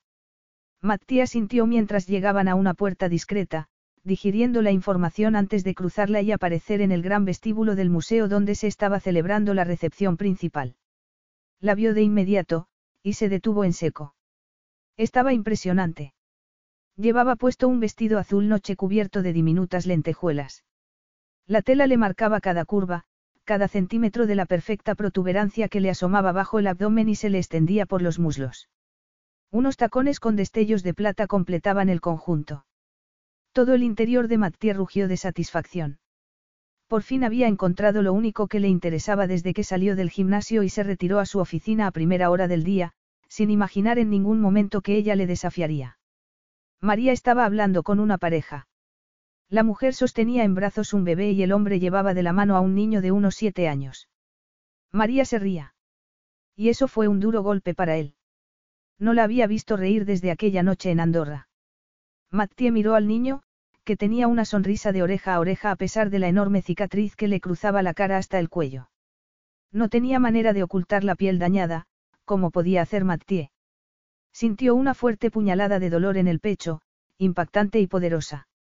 Miró a su alrededor y vio a los invitados a la gala benéfica, todos más que dispuestos a donar para aquella causa digna. Y sí, algunas miradas se dirigieron hacia él, pero la mayoría de los asistentes estaban envueltos en sus propias conversaciones. Allí había personas afectadas igual que él, algunas más y otras menos. Mattie sintió un escalofrío en la columna vertebral.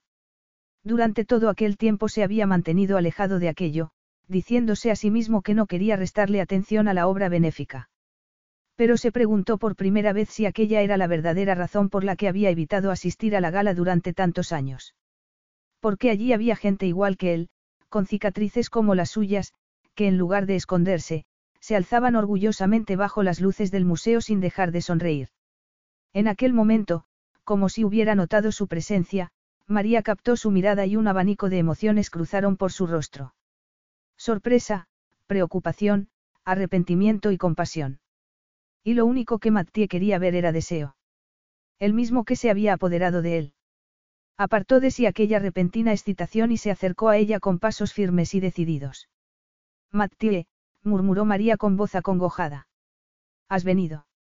Sí consiguió decir a pesar del resentimiento que sentía. Gracias, dijo ella con una sonrisa calmada. Y, en aquel instante, Mattie tuvo una revelación del tipo de madre que sería. Aquella noche en su oficina le había dicho que sería fuerte, desafiante y decidida. Pero ahora podía ver que también sería amable y amorosa, comprensiva todo lo que había sido su propia madre. Señor Montcourt exclamó Benjamin Kent al encontrarse con él. Qué alegría verlo aquí.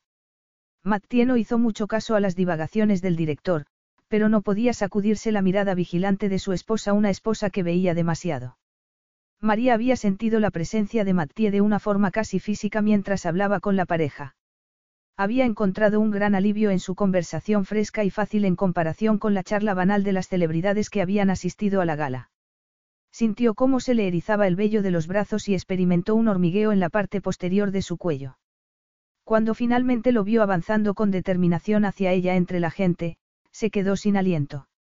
Llevaba un smoking color azul oscuro cuya tela se le ajustaba a los hombros imposiblemente anchos. El cabello oscuro y la barba acentuaban la firmeza de su mirada, que pareció ablandarse un instante al ver a la joven familia. El niño, Edward, se había visto atrapado en un accidente de coche que rápidamente se convirtió en una amenaza para su vida cuando el depósito de gasolina explotó y empezó a arder. El director de la organización le había soltado un flujo imparable de palabras a su marido, al parecer no se había dado cuenta de que estaba en un estado de ánimo algo oscuro. Pero Mattie no apartó los ojos de ella ni una vez. Lo sintió casi como algo físico, una caricia. Una promesa de algo que no podía identificar.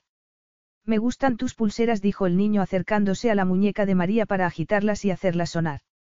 Gracias, Edward respondió María, incapaz de disimular el tono de orgullo de su voz.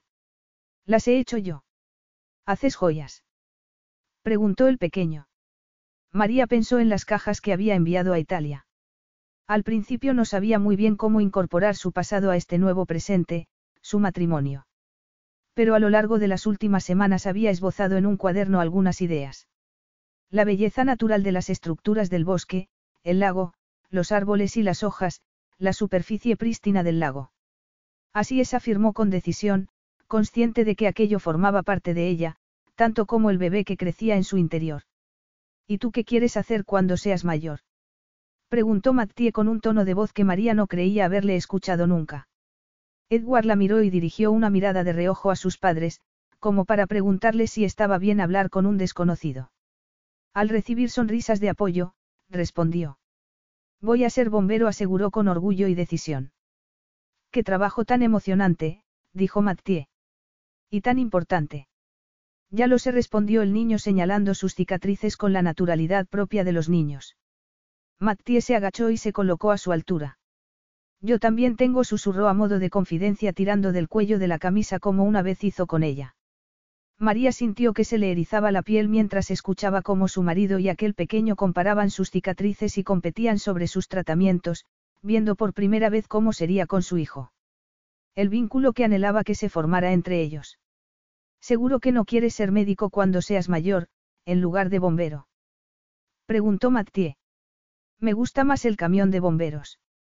El grupo se rió, pero su risa quedó interrumpida en seco por el discurso de bienvenida a la gala. Benjamin habló con gran claridad y presentó las inspiradoras historias de algunos de los presentes antes de darle las gracias finalmente al propio Mathieu. María se estremeció al sentir cientos de ojos en ella y en el poderoso hombre que tenía a su lado, que se las arregló para disimular la incomodidad que sin duda debía estar sintiendo mientras aceptaba con elegancia el reconocimiento y el agradecimiento del director. Cuando cesaron los aplausos y Edward y su familia desaparecieron entre la gente, María se giró finalmente hacia su marido. ¿Te arrepientes de haber venido esta noche? Le preguntó. Mathieu se tomó su tiempo antes de responder. Todavía no, pero la noche acaba de empezar, aseguró con tono irónico. María lo miró sonriente y le tomó la mano, deslizando los dedos en los suyos, y se maravilló ante la descarga de electricidad y felicidad que la atravesó cuando se la apretó suavemente. Aquel gesto decía mucho más que sus breves y cuidadosamente elegidas palabras. Mathieu miró a su alrededor con la mano de María en la suya. Tras aquella primera gala hacía casi diez años atrás, en la que la prensa había hablado de su apellido como si fuera una maldición, había prometido no volver. Pero al hacerlo, no se había apartado de lo que la organización benéfica había conseguido. Ver a los cientos de personas que había allí y que habían recibido su ayuda. Estaba a punto de girarse hacia María cuando Margery apareció a su lado. Todavía queda algo de tiempo antes de la cena, y el señor Kent pensó que a lo mejor les gustaría disfrutar de una visita privada por la exposición que el museo ha preparado para la gala. ¿Podemos? preguntó María esperanzada. Los ojos le brillaban con tanta emoción que no fue capaz de decirle que no. Adelante dijo haciendo un gesto a Margery para que los guiara. Se dirigieron hacia los corredores escasamente iluminados hacia una serie de salas. Si tienen alguna duda respecto al artista, por favor no duden en preguntar, dijo Margery antes de desabrochar el cordón rojo de la entrada a la primera sala. Mattia y María entraron. Las paredes blancas dieron paso a las increíbles salpicaduras de color de las enormes pinturas que colgaban estratégicamente de la pared, guiando al espectador a través del espacio no cronológicamente ni en base a una temática, sino más bien por las formas y los colores. María caminó entre las pinturas, acercándose a los lienzos como si tratara de averiguar qué se escondía detrás de ellas. Mientras María observaba las pinturas, Mathieu parecía incapaz de no observarla a ella. Su reacción, la manera de disfrutar, como arrugaba ligeramente la nariz cuando se encontraba con algo que no le gustaba, la manera en que los ojos se le iluminaban cuando descubría alguna obra maestra que nunca pensó que vería en persona. Mathieu se sentía maravillado no solo por la belleza de María, sino también por su propia capacidad para mantenerse alejado de ella durante aquellas últimas semanas. Se movieron de sala en sala con Margery un poco más alejada de ella, ofreciéndoles una falsa sensación de intimidad, pero Mathieu apenas apartó un segundo los ojos de María. Por eso tardó unos instantes en verlo por sí mismo. El cuadro. El que nunca había visto hasta ahora. María estaba abrumada por la belleza de todo aquello. Habían llegado a la última sala de la pequeña pero exquisita exposición, y aunque había un enorme ocnei que ocupaba casi toda una pared, no pudo evitar sentirse atraída por un lienzo mucho más pequeño que representaba a una pareja y un niño, unos frente a otros y riéndose juntos. No era el típico retrato formal, este era uno que te hacía sonreír. Frunció un poco el ceño al mirar al padre, había algo en el que le llamaba la atención, y dirigió la mirada hacia la pequeña placa blanca para ver el nombre del arista y de la familia. María sintió como si le hubieran arrojado encima un cubo de agua, y no pudo evitar contener un gemido. Se llevó la mano a la boca mientras dirigía la mirada de nuevo hacia los detalles de la imagen del padre y la madre de Mattía y del niño que una vez fue. Una oleada de tristeza se apoderó de ella mientras se maravillaba ante el modo en que el artista había conseguido captar el amor que brillaba en los ojos del padre de Mattía al mirar a su mujer y a su hijo. La madre solo tenía ojos para el pequeño Mathieu, Pero había puesto la mano en el brazo del padre, como si su conexión fuera y sería siempre inviolable. Pero lo que más le impactó fue la alegría. La alegría de tenerse unos a otros, una alegría que sería arrancada de cuajo menos de un año después. Durante un instante no se atrevió a darse la vuelta, no se atrevió a mirarlo. Mattie estaba detrás de ella, y lo sentía a pesar de la distancia que los separaba. El impacto, el dolor, la rabia. María lo absorbió todo como una esponja. Unos instantes después se escuchó el sonido mecánico de un flash seguido de un destello cegador. María se encogió. Sus ojos tardaron unos segundos en ajustarse cuando se giró hacia el fotógrafo, que estaba solo a unos metros. En cuestión de segundos la sala se llenó de flashes, y Mattie pasó por delante de ella para empujar al hombre contra la pared. Los guardias de seguridad corrieron a separarlos. Mattie se apartó del guardia. Detrás de él, el fotógrafo le gritaba algo a su marido, y sin decir una palabra más, Mattie se giró sobre los talones y salió de la sala. María corrió tras él, siguiendo el sonido de sus rápidos pasos. Pasó por delante de Margery, que tenía una expresión de agobio, y siguió a Mattie mientras salía del edificio a través de una discreta puerta y se dirigía a los jardines del museo. En cuestión de minutos llegaron al pequeño helicóptero. Mientras el piloto encendía a toda prisa el motor, Mattie sostuvo la puerta para que ella entrara. Todo su cuerpo reflejaba tensión. María subió al helicóptero y se colocó al fondo para dejarle sitio a Mattie. Pero en lugar de sentarse a su lado, cerró la puerta y se sentó al lado del piloto. María podría haberse movido al centro, pero no lo hizo. Se quedó en la esquina más lejana, agarrándose al extremo del asiento mientras el helicóptero se elevaba del suelo para surcar el cielo de la noche. Todo a su alrededor era oscuro, el ambiente, la luz, el paisaje que había debajo, la manta de culpabilidad que la envolvía aquella era la primera vez que había visto un destello de la amplitud del dolor de su marido. María no había conocido a su madre. Murió al darle a luz a ella. Su dolor era como un fantasma, más ausente que real. Sí, había sentido pérdida, rabia y frustración, pero de un modo algo desapegado, como si en realidad no supiera lo que se estaba perdiendo. Pero para Mathieu era distinto. Muy distinto. El helicóptero aterrizó en el helipuerto que había en la parte trasera de la propiedad de Mathieu en Lucerna, arrancando a María de sus pensamientos. La puerta de atrás se abrió y la forma imponente de Mathieu envuelta en sombras la ayudó a salir. Mientras ella lo seguía a través de la oscuridad, con el ruido del motor del helicóptero detrás, escuchó la campanita de aviso del móvil de Mathieu. Una vez. Dos. Una breve pausa, y luego otra vez. Y otra. Pero Mattie lo ignoró, del mismo modo que la estaba ignorando a ella. Y de pronto, María se enfadó. Se enfadó porque no era capaz de mirarla, y mucho menos de hablar con ella. A medida que se acercaban a la casa, más furiosa se ponía. Sentía como si estuviera regresando a la prisión. Una prisión en la que su marido apenas toleraba su presencia. Hubo momentos en su infancia en los que se sentía extremadamente sola, cuando su padre, su madrastra y su hermano discutían de dinero tras las puertas cerradas, cosas de mayores, en las que no le dejaban participar. En las que tomaban decisiones sobre su futuro y el futuro de María, en las que ella no tenía nada que decir. Se prometió entonces que nunca volvería a verse en aquella posición. Y la única vez que había elegido algo para ella, la única vez que había seguido su instinto, las consecuencias la habían llevado de nuevo detrás de otras puertas cerradas, bajo el control de su marido. Mattie entró en la casa a través de la puerta del jardín y cruzó la zona del salón. Pero esta vez, cuando Mattie se giró hacia su despacho, la puerta que ella nunca atravesaba, María decidió que no podía seguir soportándolo. Sabía que Mattie estaba furioso, pero ella no quería vivir en el silencio, no seguiría evitando aquello ni un minuto más. Pregúntame por qué he ido a la gala de esta noche, exclamó en voz alta. Mattie se detuvo con la mano en el picaporte. María se dio cuenta de que estaba sopesando si entrar en aquella estancia y encerrarse allí o girarse y atender a su demanda. Finalmente se dio la vuelta y clavó la mirada en la de su esposa. ¿Por qué fuiste esta noche a la gala, María? Su tono era mecánico a propósito, y eso la enfadó todavía más. Le resultaba muy frustrante no poder llegar a él, no poder atravesar las barreras que Mattie había levantado entre ellos.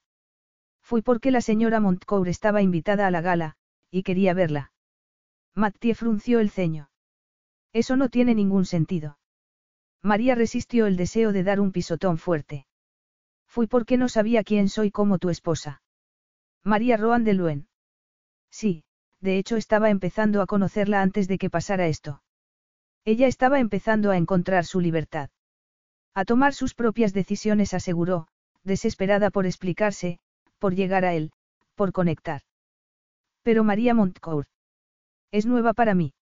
Fui a la gala porque quería conocerla, ver si era distinta, más segura de sí misma, más poderosa, incluso. Y tal vez, solo tal vez, ir a la gala que celebraba la organización benéfica de mi esposo me ayudara a entender un poco más quién es él, aunque no estuviera. A entender por qué es tan obtuso. No había sido su intención gritar, pero así terminó su pequeño discurso. Gritándole.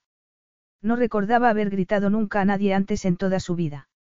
Durante un instante, tuvo la sensación de que sus palabras no tenían ningún efecto.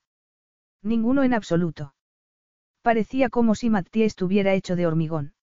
El móvil le volvió a sonar unas cuantas veces, rompiendo el silencio entre ellos. Bueno, pues está claro que ya lo has visto. Y la prensa también gruñó Mattie girándose hacia ella.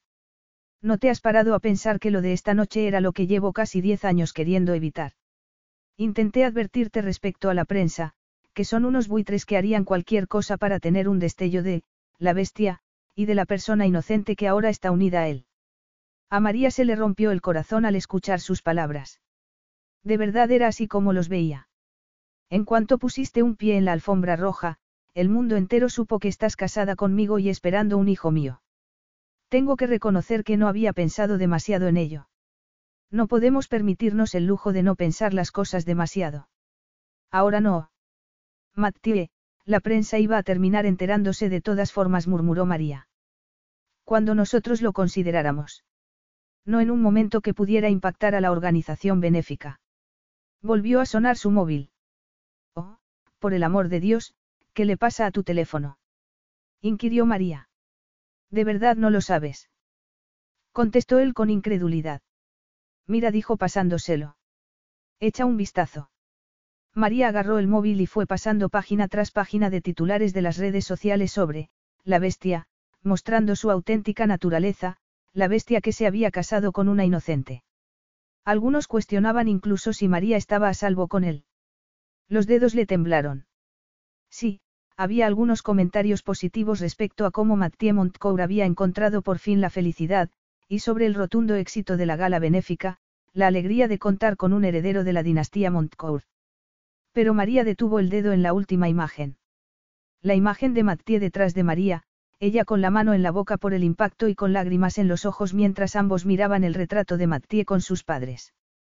Y la violación de aquel momento la destrozó por completo, porque en sus intentos de encontrarse a sí misma, había llevado al lobo directamente a la puerta de Mathieu. Capítulo 7. Mathieu estaba furioso. Con la prensa, con María, consigo mismo. Por primera vez en su vida no podía culpar a alguien más. Él solito había cumplido con su reputación de bestia en el momento en que empujó a ese fotógrafo contra la pared. Eran sus acciones y su pérdida de control lo que había alimentado la obscena atención de los titulares. Antes de la gala, había ajustado el móvil para recibir cualquier publicación de las redes sociales relacionada con él o con María. Y el teléfono que ella sostenía entre las manos temblorosas seguía emitiendo sonidos. ¿Por qué había perdido el control? Porque el maldito fotógrafo le había pillado con las defensas bajas y él había permitido que saliera toda la rabia y la violencia. Mattie cerró los ojos, pero tenía grabado en la memoria el retrato familiar que su padre había encargado meses antes del incendio. Tenía que reconocer el gran talento artístico de la obra. BetMGM has an unreal deal for sports fans in Virginia. Turn $5 into $150 instantly when you place your first wager at BetMGM. Simply download the BetMGM app and sign up using code Champion150. Then, place a $5 wager on any sport. You'll receive $150 in bonus bets, regardless of your wager's outcome. And if you think the fun stops there, the King of Sportsbooks has plenty of surprises in store. Check out daily promotions, same game parlays, live bets, and so much more. Download the app in Virginia today and get $150 in bonus bets instantly from your first wager only at BetMGM. BetMGM and GameSense remind you to play responsibly. See BetMGM.com for terms. 21 plus only, Virginia only. New customer offer, subject to eligibility requirements. Rewards are non withdrawable bonus bets that expire in seven days. Please gamble responsibly. Gambling problem? Call 1 800 Gambler. Promotional offer not available in Washington, D.C. Vio invertir el autor para crear semejante maravilla habían captado la verdad de su familia. La alegría y el amor que brillaban en sus ojos hacían que cobrara mucho más valor teniendo en cuenta los eventos siguientes. Apenas recordaba cómo ni cuándo se pintó, porque casi nunca permitía que los recuerdos del pasado atravesaran la puerta de acero que había cerrado tras ellos cuando salió del hospital. Porque si no lo hubiera hecho, no tenía muy claro que hubiera sobrevivido. Y ahora que lo había visto, ahora que los recuerdos empezaban a colarse a través del pequeño hueco que se había abierto hacía apenas unas horas, Mathieu cerró la puerta de la bóveda con fuerza con la esperanza de que no volviera a abrirse. Mathieu. Te lo advertí. Te dije lo que pasaría, pero de todas formas fuiste. No le gustaba estar gritando. Yo no lo siento. Tu disculpa no significa nada, le espetó con crueldad. Necesito que lo entiendas. Que entiendas que así son las cosas para mí. Que esto es lo que significa estar casada conmigo, y así será para nuestro hijo también que siempre habrá periodistas acosándonos, siguiendo cada uno de nuestros movimientos. Siempre ha sido así desde.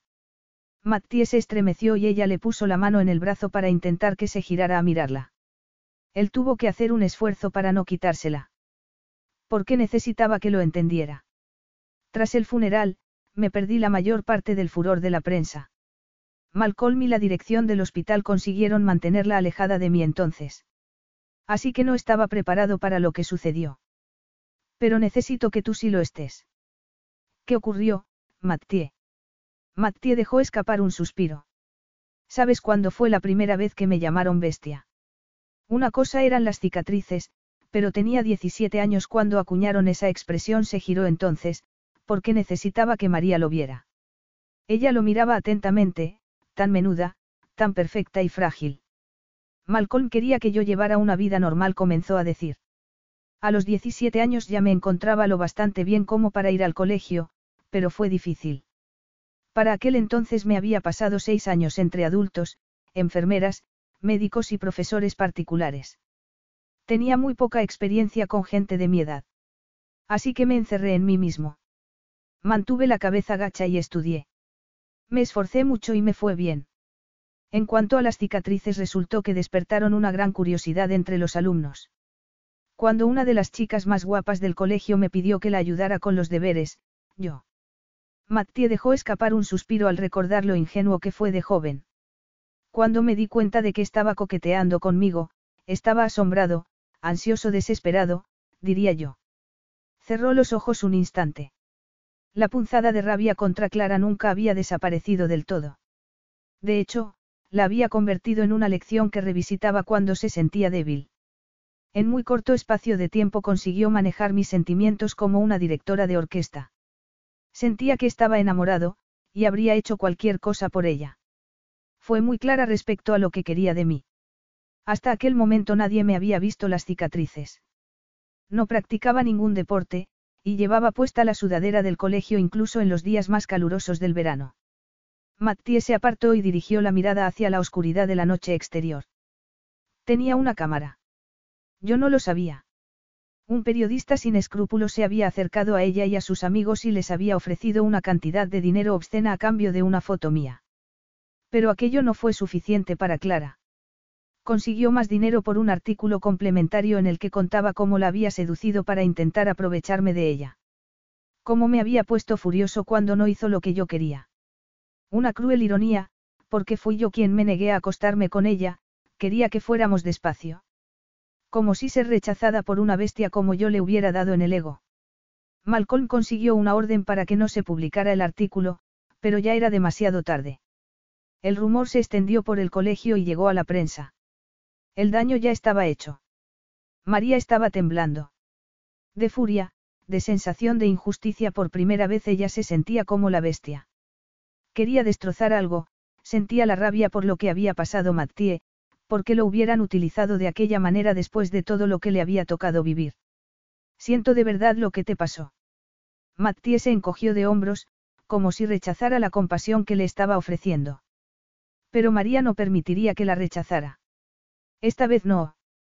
Le dio la vuelta para obligarle a mirarla. Pero tienes que saber que yo no te he visto nunca ni te veré como una bestia hizo una pausa. Y tienes que saber también que no todas las publicaciones de la prensa van por ahí tampoco. Mattie gruñó y se dio la vuelta de nuevo, alejándose unos pasos de ella. ¿Has pensado alguna vez que la razón por la que la prensa está tan interesada en ti no es por las cicatrices ni por tu reputación, ni por la pérdida de tu familia, sino porque sobreviviste? Porque convertiste algo realmente terrible en algo maravilloso, una organización benéfica que ayuda a mucha gente. Algo parecido a la esperanza brilló en los ojos de Mattie, y eso le dio fuerzas para seguir.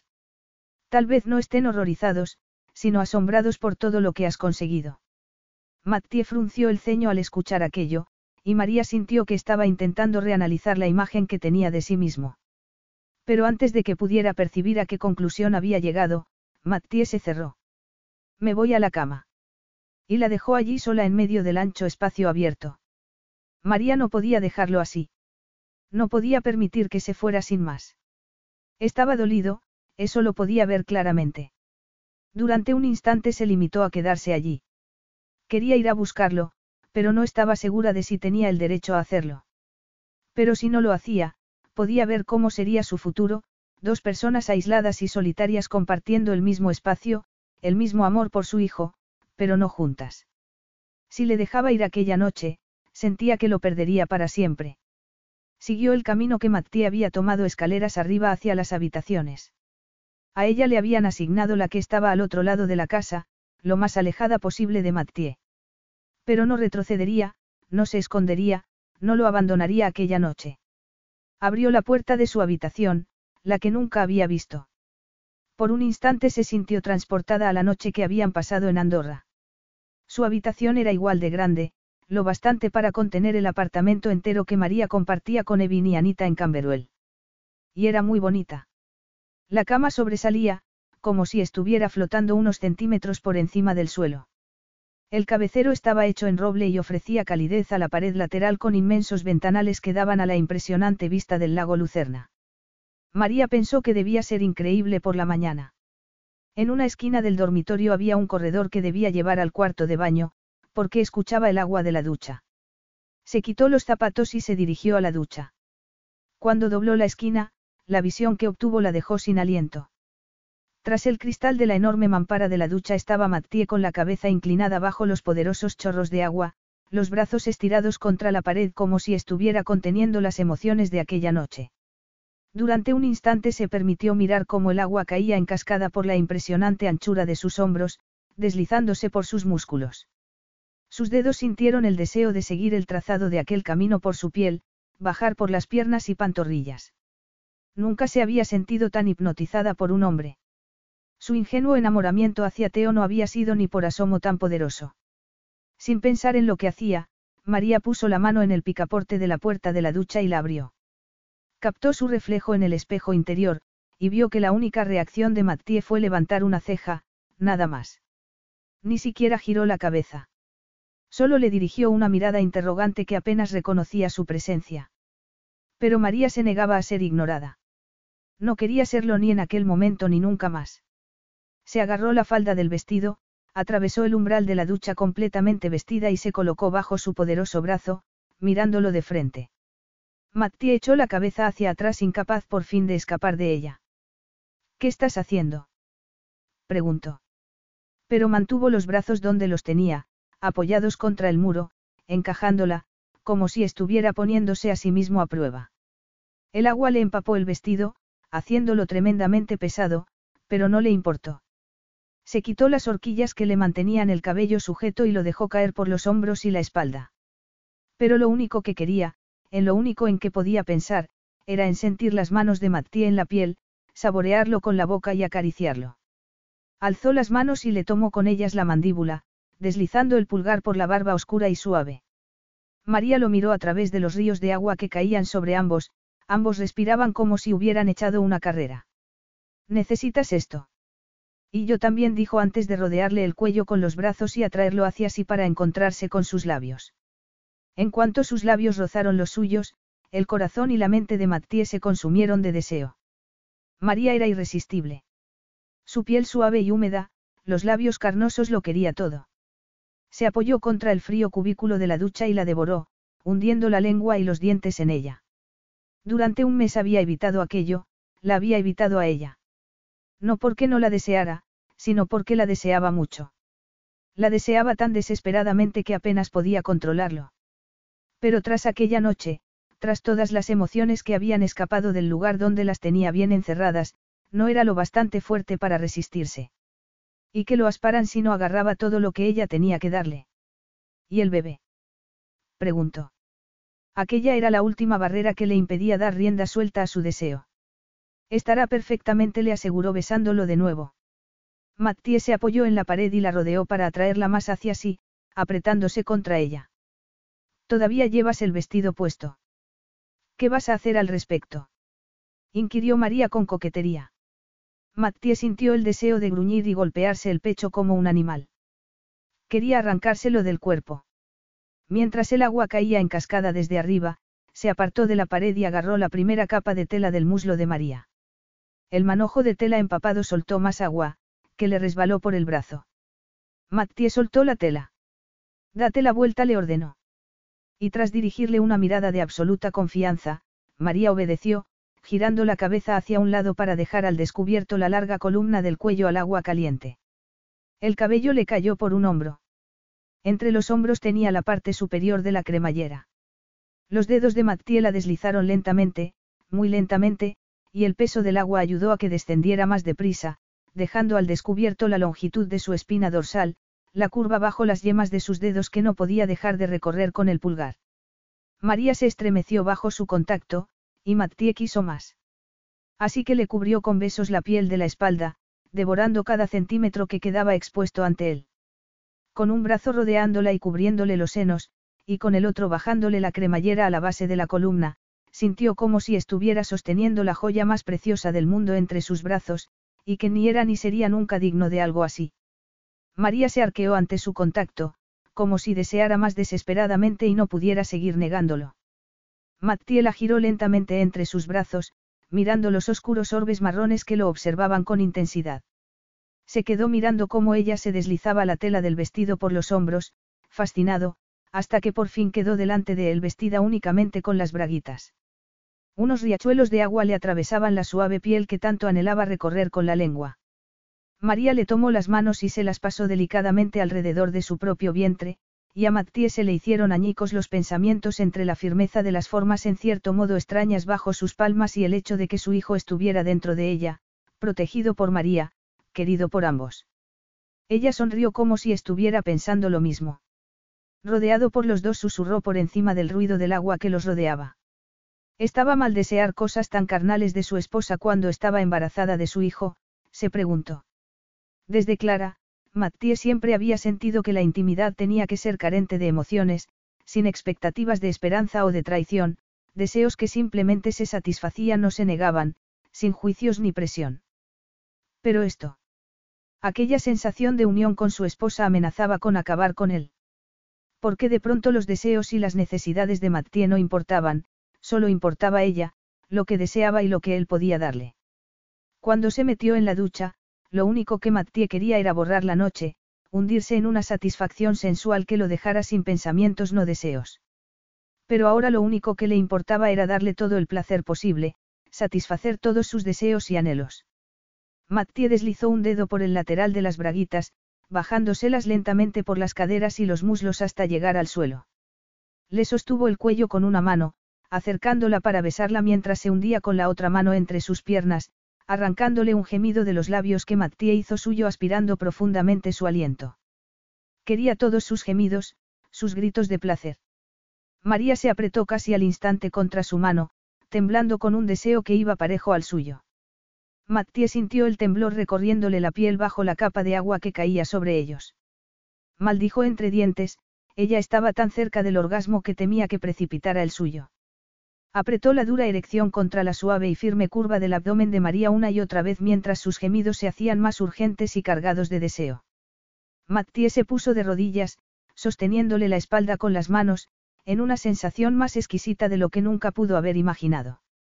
Siguió el trazo de su pulgar a lo largo del clítoris con la lengua y se estremeció bajo su gemido contenido de placer que soltó. Mattie la llevó una y otra vez hacia el clímax porque quería, necesitaba que María estuviera tan perdida en la pasión como él. A medida que fueron acrecentándose sus gemidos también lo hizo el deseo de Mattie, pero se mantuvo en su sitio porque yo no se trataba de él y su deseo, sino de ella. Alcanzó el clímax entre sus manos, y Mattie sintió que nunca había experimentado nada tan magnífico ni tan bello en su vida. María estaba temblando y no le importaba. Se agarró a los hombros de Mattie como si fuera la única manera de mantenerse en pie. Había acudido a él para satisfacer las necesidades de Mattie y él solo se había dedicado a ella, pero no fue capaz de encontrar en su interior arrepentimiento, así que se centró en el placer que le recorría todo el cuerpo. Había llegado a pensar que se lo había imaginado, o que había agrandado el recuerdo de las alturas a las que le había llevado Mattie aquella noche hacía casi cinco meses atrás. Pero ahora se daba cuenta de que no era así. Cada caricia, cada beso resonaba a través de su cuerpo como un canción, una melodía que le resultaba familiar y al mismo tiempo desconocida, nueva y maravillosa. Dejó caer la cabeza hacia atrás mientras el agua cálida le caía en cascada por el cuerpo. Mattie se incorporó y la tomó en brazos. Pareces una sirena, dijo con un brillo en los ojos que acentuaba su color esmeralda. Una sirena redonda y embarazada.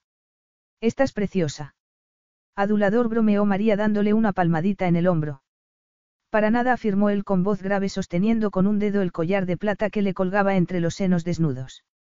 Me gusta este colgante. Es lo único que conservo de mi madre, respondió María. Murió al darme a luz a mí. Mattie dejó escapar un suspiro y cerró los ojos. Lo siento mucho. Ella sonrió como si quisiera restarle importancia al asunto. Si no hubiera sido por mí, estaría viva. Sebastián habría tenido una madre y mi padre no hubiera escondido su dolor en la apatía, en una segunda esposa que prefería gastarse su dinero que estar con nosotros y unos acuerdos empresariales que casi nos destruyen le puso una mano en el brazo. No me culpo. No puedo. Sé que no es culpa mía, que no hay nada que yo hubiera podido hacer, no era más que un bebé. Pero sé algo sobre las pérdidas, Mattie.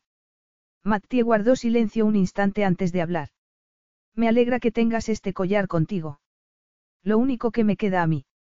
Hizo una pausa al sentir aquella punzada familiar. Lo único que tengo que perteneció a mis padres es el regalo que mi madre le hizo a mi padre la noche que murieron. Era su duodécimo aniversario de boda, y le había dado el regalo justo antes de acostarme a mí. La respiración de Mattie se hizo más jadeante al recordar lo que había pasado después, pero hizo un esfuerzo por volver al presente. Está quemado, casi derretido y muy dañado por el fuego. María frunció el ceño. ¿Dónde está? En la cómoda de al lado de mi cama respondió él encogiéndose de hombros. Mattie la miró y vio lo que se había temido desde el momento en que la vio.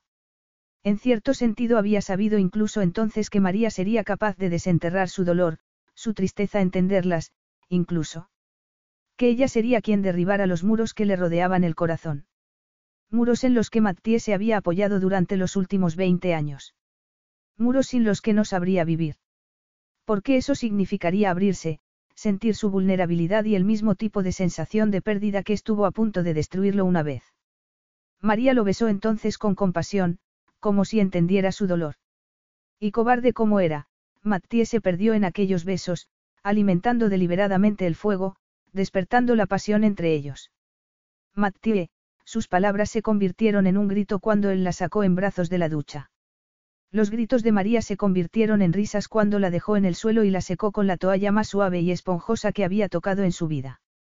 María Montcourt, esto no es cosa de risa. Me tomo mis deberes muy en serio. Aunque era una broma, ella no pudo evitar que se le cortara la risa. Lo se aseguró. Y no pudo evitar la vena de tristeza que acentuó sus palabras. Sabía que era por cómo era Mattie, por lo que le había pasado, porque así era el hombre en el que se había convertido. Pero quizá no por ella. Apartó de sí aquellos pensamientos y le acarició la mandíbula. Aquel hombre que le había ofrecido su compasión y su comprensión ante su propia pérdida, cuando parecía querer ocultarse de la suya. Le gustó la sensación de la firmeza de sus líneas y la suave barba corta que llevaba. El corazón le latió con fuerza cuando Mattie le depositó un beso en la palma de la mano, luego en la muñeca y después en la cara interior del antebrazo. Sin duda no estaba bien desear tanto a alguien inmediatamente después de. A María se le hizo un cortocircuito en el cerebro cuando le trazó con el pulgar la curva de un seno. Su cuerpo estaba extremadamente sensible desde el embarazo. Cuando le deslizó el pulgar por el pezón ya tirante, María contuvo el gemido de placer que surgió en su interior. Cama. Ahora exigió preguntándose desde cuándo se había vuelto tan empoderada. Como tú quieras, respondió Mattie levantándola del suelo y llevándola a la cama. La depositó suavemente sobre el colchón y se sentó a su lado. María recordaría aquella noche durante el resto de su vida. Su acto amoroso fue exactamente eso, amoroso, dando y recibiendo un placer casi indescriptible mientras alcanzaban las cimas de un éxtasis imposible. Ninguno de los dos se contuvo por las dudas, ni por el temor a lo que pudiera suceder. Ambos se perdieron en una felicidad pura, sin adulterar e interminable. Capítulo 8. María no sabía qué esperar después de la noche de la gala. Tal vez que su vida volviera a aquel aislamiento que había experimentado después de la boda, pero no podía estar más equivocada.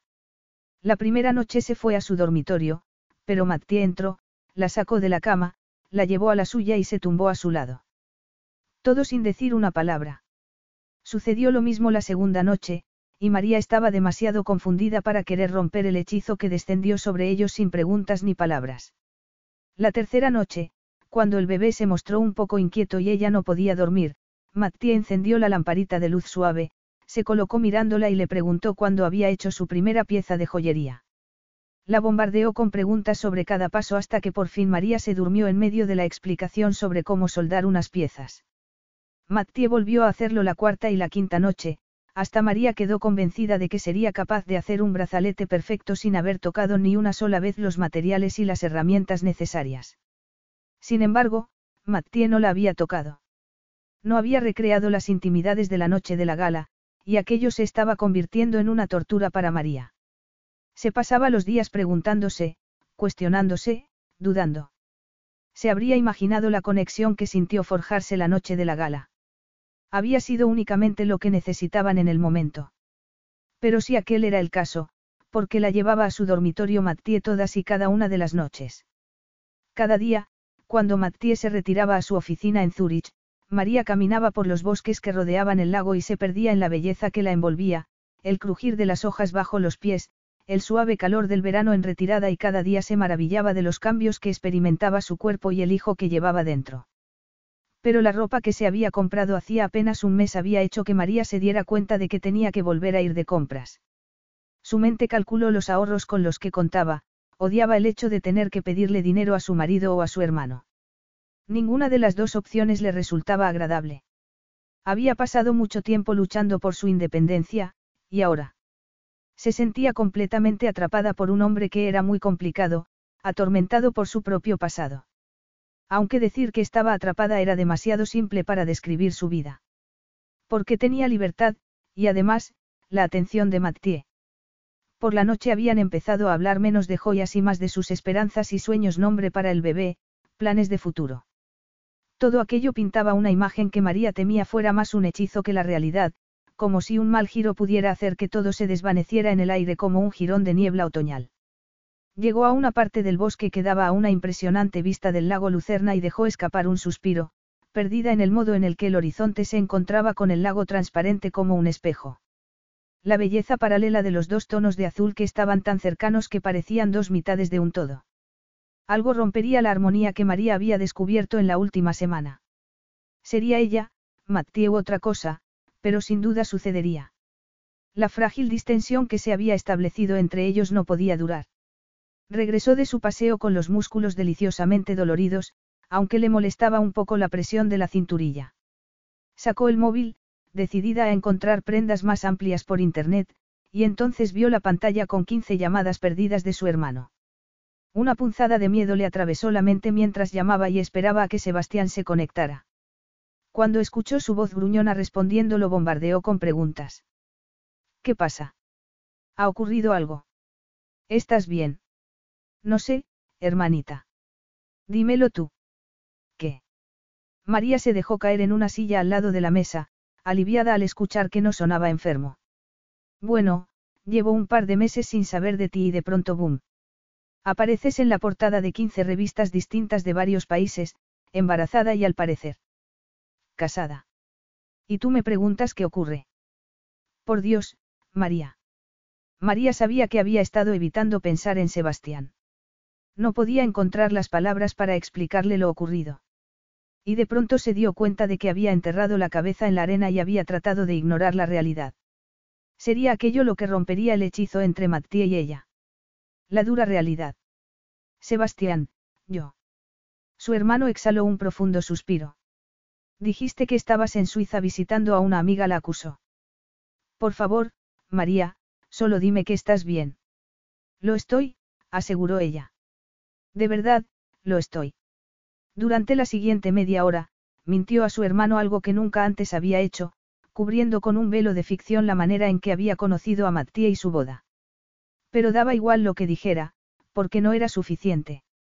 Sebastián quería verla, quería conocer a Mattie, y María no fue capaz de rechazar la invitación, que más bien era un ultimátum, para asistir a una cena en su finca a las afueras de Siena en dos días. Y de pronto todos los miedos y pensamientos de María atravesaron su mente en un bucle interminable. Cuando Mattie llegó a la entrada de su casa, no supo si quería dar la vuelta al coche y marcharse de allí o dejarlo en el garaje y correr hacia aquella esposa que no terminaba de entender. Desde la noche de la gala, había sido incapaz de dormir en una cama sin su mujer. Y no podía explicar por qué. Sencillamente, le parecía mal. En cuanto se la llevó a su cama, algo cambió en su interior. Algo que suavizó a la bestia rabiosa de un modo que nunca antes había experimentado. No eran sus caricias, ni sus gritos de placer. De hecho, no tenía nada que ver con el increíble grado de pasión que habían compartido. No, era peor, parecía que su mera presencia le calmaba como nada lo había hecho jamás. Cada noche, cuando ella no podía dormir, Mattie le hacía preguntas solo para escuchar el sonido de su voz. Se quedaba tumbado de noche viendo cómo su pecho subía y bajaba al respirar.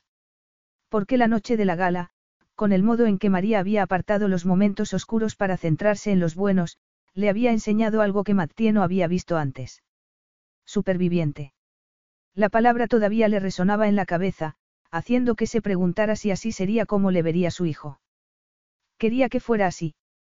Atravesó el pasillo, frunciendo el ceño cuando escuchó los pasos de María, al parecer caminando arriba y abajo.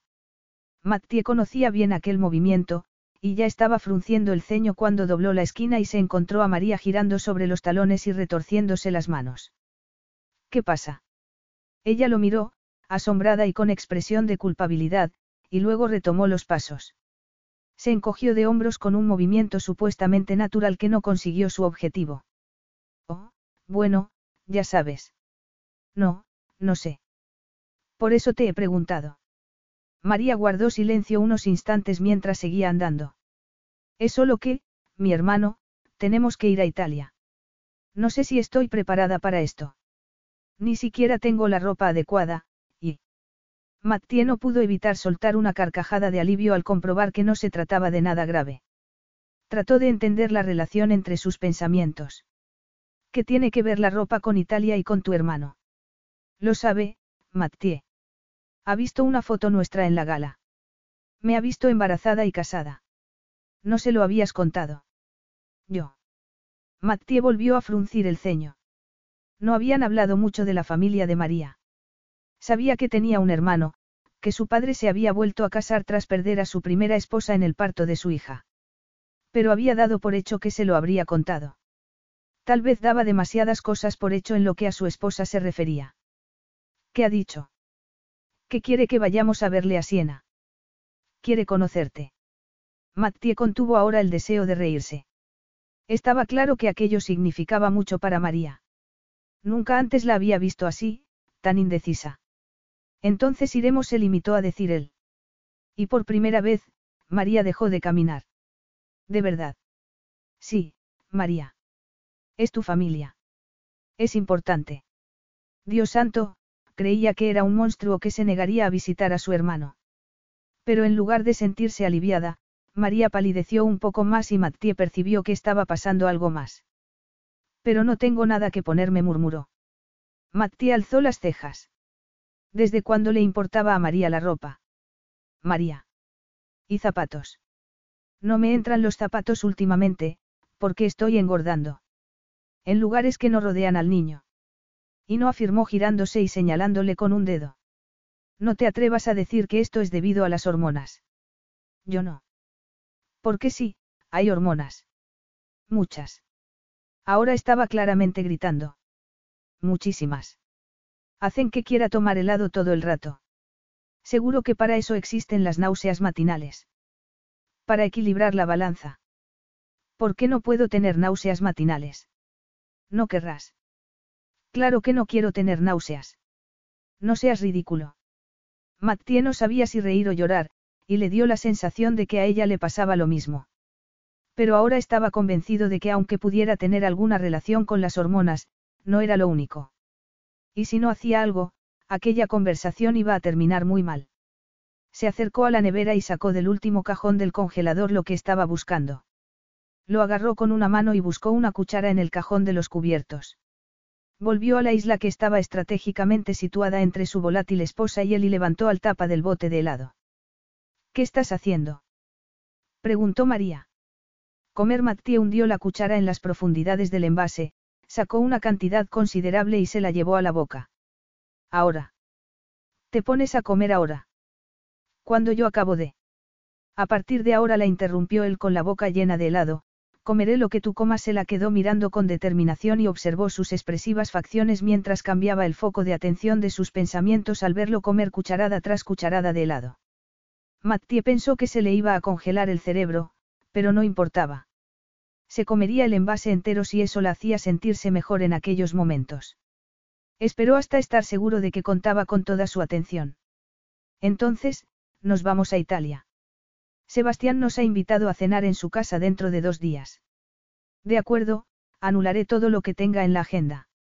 ¿Estás bien para volar? Sí.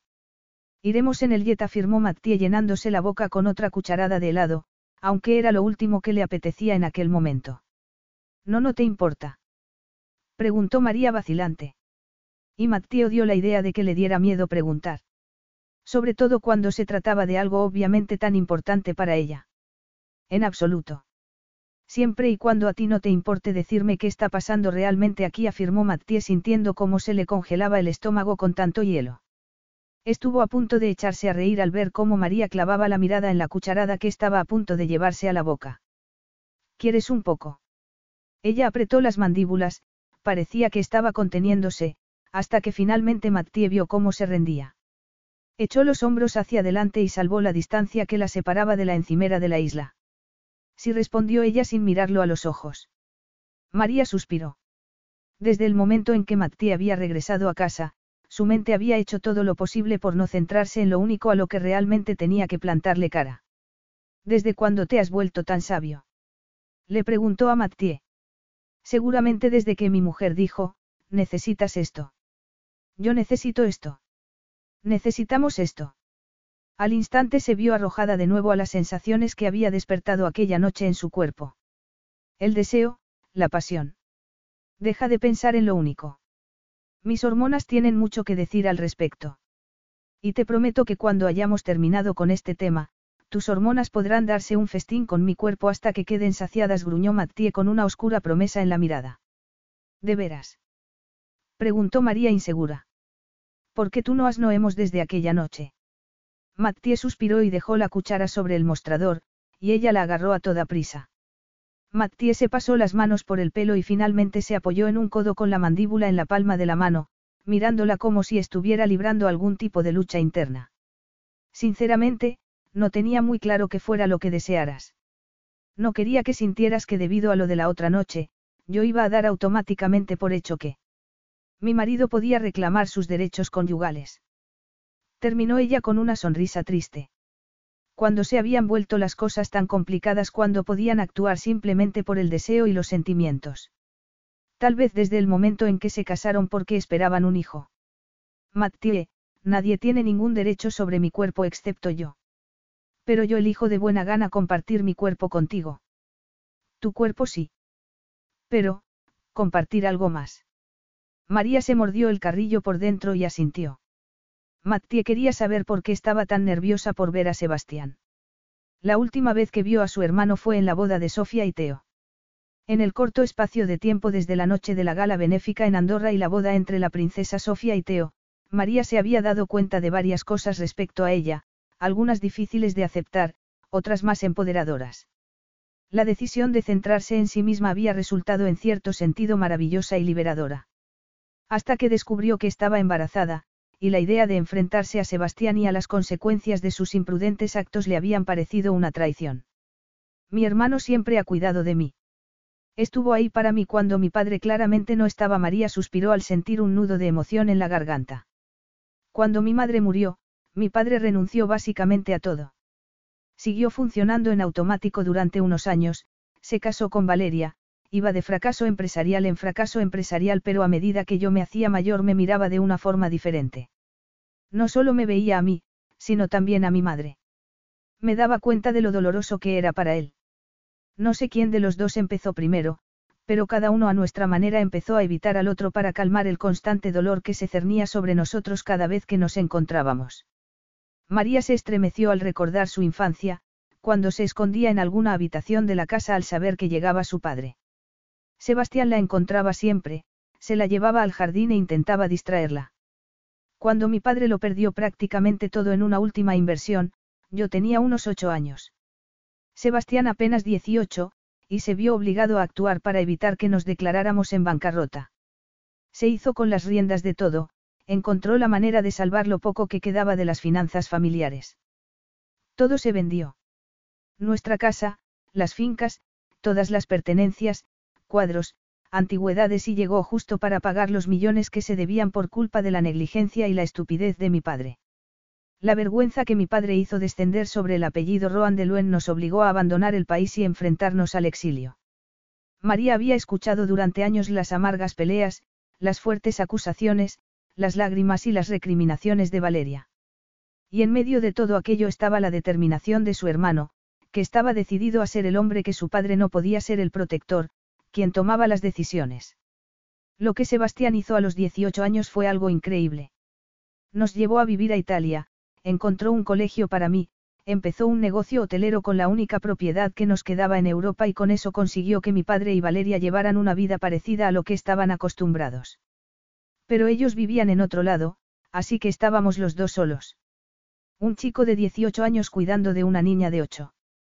Y ahora que estaba embarazada, María se daba cuenta realmente del sacrificio que había hecho su hermano, a todo lo que había renunciado por ella. Y María nunca se había sentido digna de ello, sino más bien una carga. Entonces, tu padre no estaba realmente presente. Lo intentó durante un tiempo. Hizo algún esfuerzo, o al menos eso fue lo que yo pensaba hasta que cumplí 16 años. María se estremeció.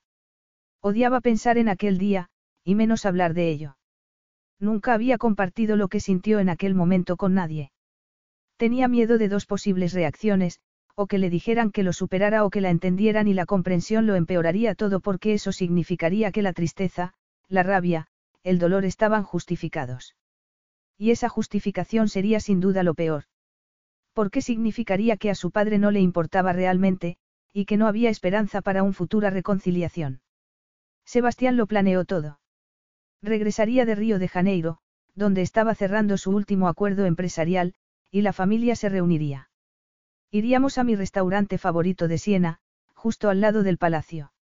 Yo quería parecer mayor, estar guapa había cumplido 16 años, era prácticamente una mujer y mi familia estaba allí para celebrarlo conmigo. Por una vez yo sería la protagonista. No Valeria, ni mi padre, ni mi madre, sino yo. El vello de los brazos se le erizó al recordar aquella noche. Casi sonrió al pensar en cómo se había arreglado para la velada. Había olvidado lo emocionada que estaba aquella noche. Cómo se había pasado una hora maquillándose y mirándose al espejo con el vestido que había elegido, combinado con el collar de su madre. Se sentía mayor. ¿Qué ocurrió? Preguntó Mattie con amabilidad, claramente al tanto de que el cuento no tenía un final feliz. María miró hacia el cielo de la noche que descendía sobre el plácido lago. Sebastián había enviado un coche a buscarme. Me llevó al restaurante donde me encontraría con todos. Cuando el chofer abrió la puerta, me sentí como una estrella de cine. María se rió. Todo el mundo miraba a la bella joven que estaba siendo acompañada a la mesa de uno de los restaurantes más elegantes de Siena. Cuando me senté y vi que era la primera, no me importó. Podía superarlo. Aquella noche era una adulta. Aunque sintió una punzada de miedo, mantuvo una sonrisa empastada en la cara y pidió una copa de champán. Porque enseguida llegaría su familia. Solo se estaban retrasando un poco. La gente dejó de mirarme transcurridos unos minutos, pero a medida que pasaba el tiempo y los diez minutos se convertían en veinte y luego en treinta, la curiosidad se apoderó de ellos y empezaron a mirar fijamente otra vez a la chica sentada sola en una mesa para cuatro. Casi una hora más tarde, apareció. ¿Tu padre? No. Sebastián. No repitió María sacudiendo la cabeza. Teo Tersi. Me explicó que era un amigo de Sebastián, que el vuelo de mi hermano se había retrasado por el mal tiempo y que le había pedido a Teo que fuera a avisarme. Teo debió darse cuenta al instante de que mi padre no iba a aparecer, pero no dijo nada.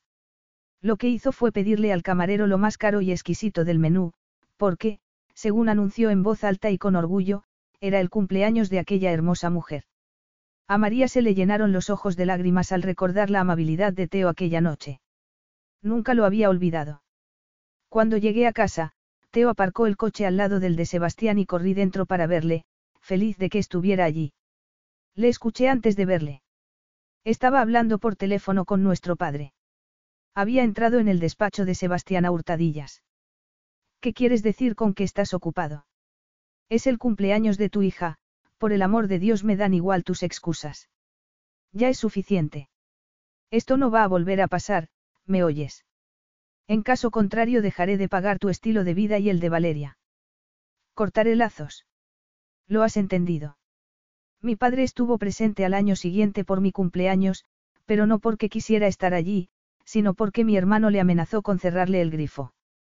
Después de eso María se encogió de hombros. No me gustaba mucho celebrar mi cumpleaños. Porque lo que no podía decirle, lo que apenas se atrevía a confesarse a sí misma, era que a los 16 años sintió aquello como un rechazo a su persona, a quien era. Y nunca más quiso volver a colocarse en aquella tesitura. Se hizo el silencio entre ellos, un silencio lleno de dolor y compasión que podía ver en los ojos de Mattía y que le dolía casi tanto como los recuerdos de aquella noche. Siento que las dos personas más importantes para ti no pudieran estar a tu lado esa noche. El corazón le latió a María con fuerza dentro del pecho, como si se le desgarrara y le sanara al mismo tiempo. Después de aquello, Sebastián se desvivió por estar presente en mi vida. Por ser el padre que nuestro propio padre no era capaz de ser. Cuidó de mí, pagó mi educación, mis viajes, todo lo que pudiera desear.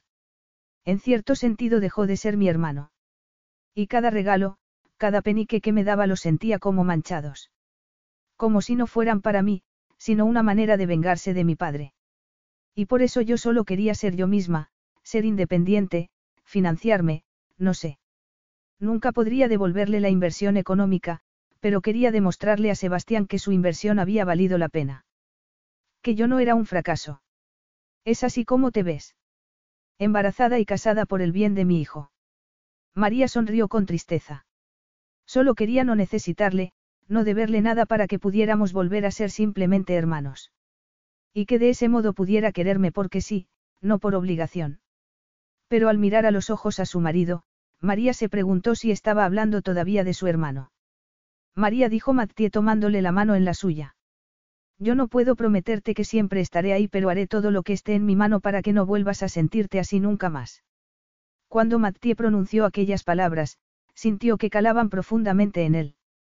Entendía perfectamente su deseo de independencia, algo que había admirado en ella desde el momento que la conoció. María, ya sea ropa o un estilo de vida que creas que te estoy ofreciendo pero no es tuyo, no es así. Lo mío es tuyo. Lo dije en serio cuando te di el, sí. Pase lo que pase.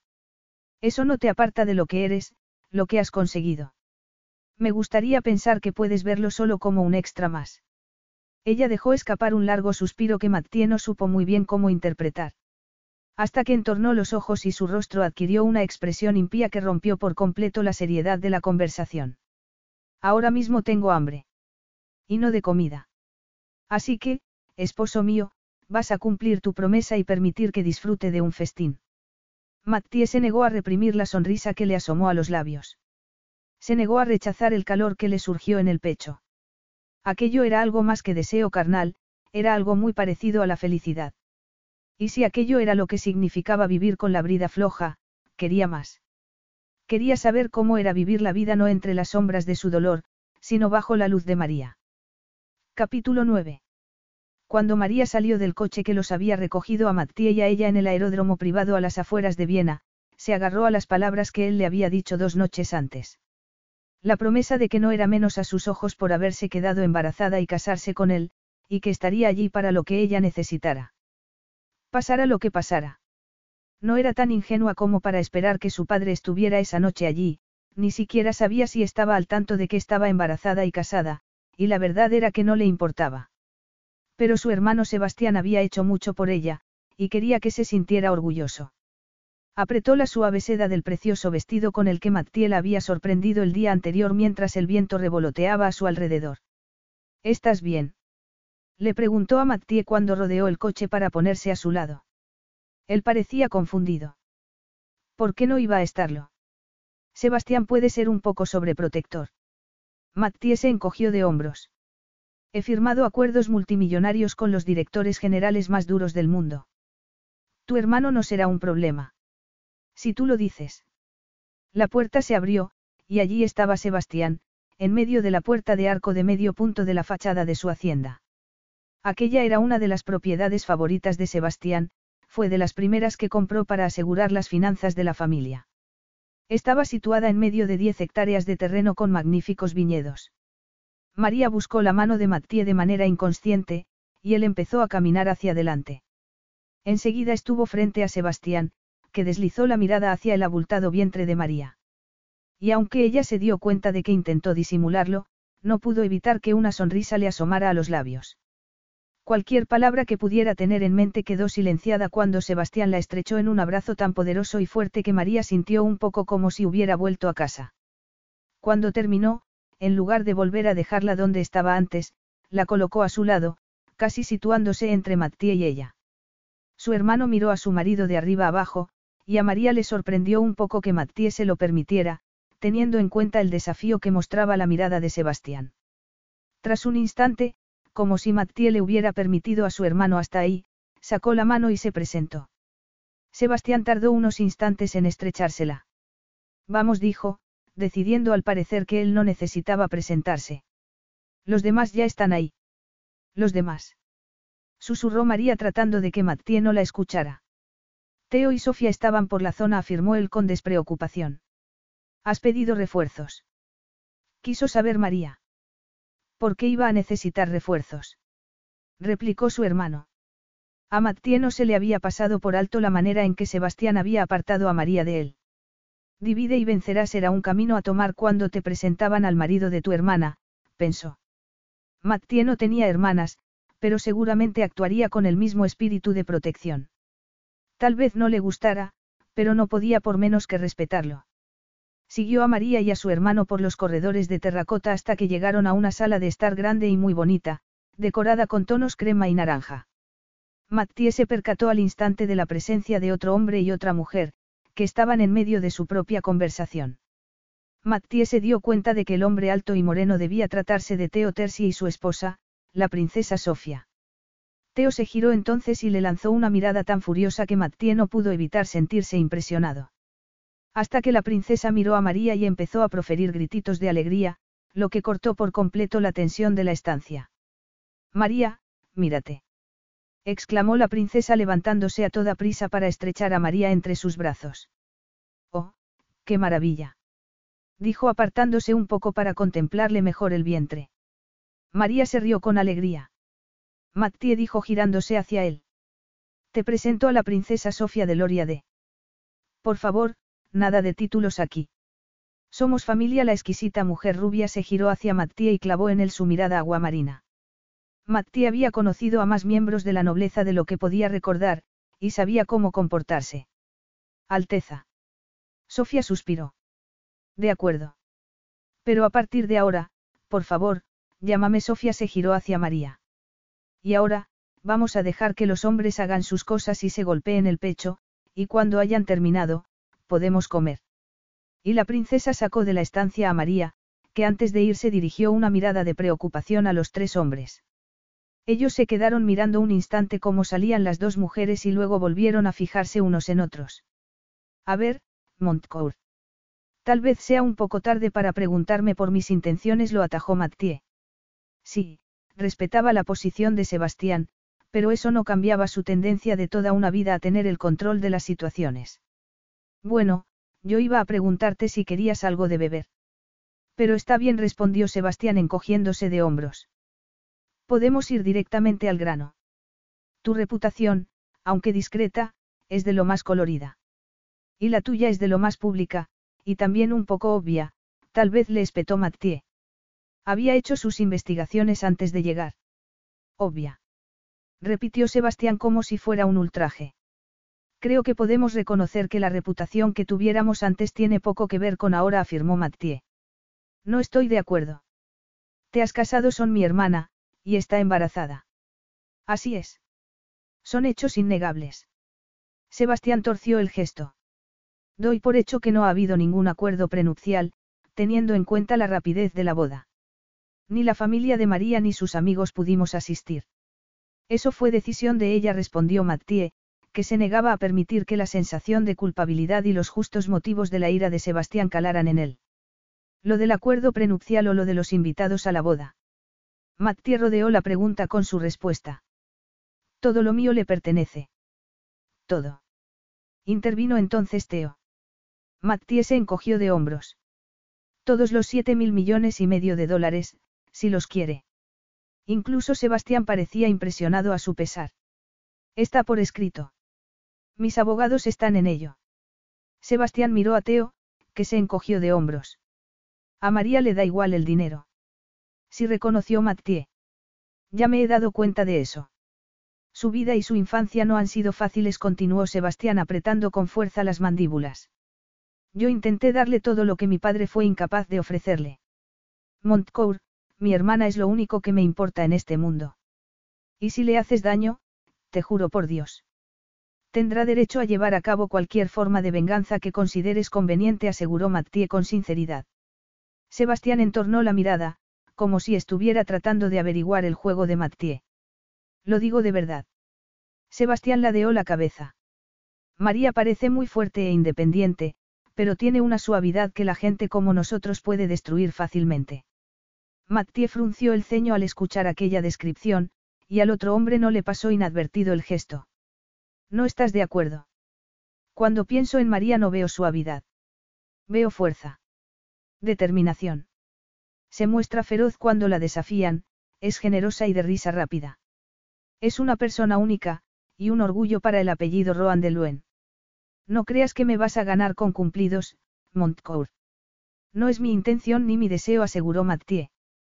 No quiero ofenderte, pero para mí no eres importante.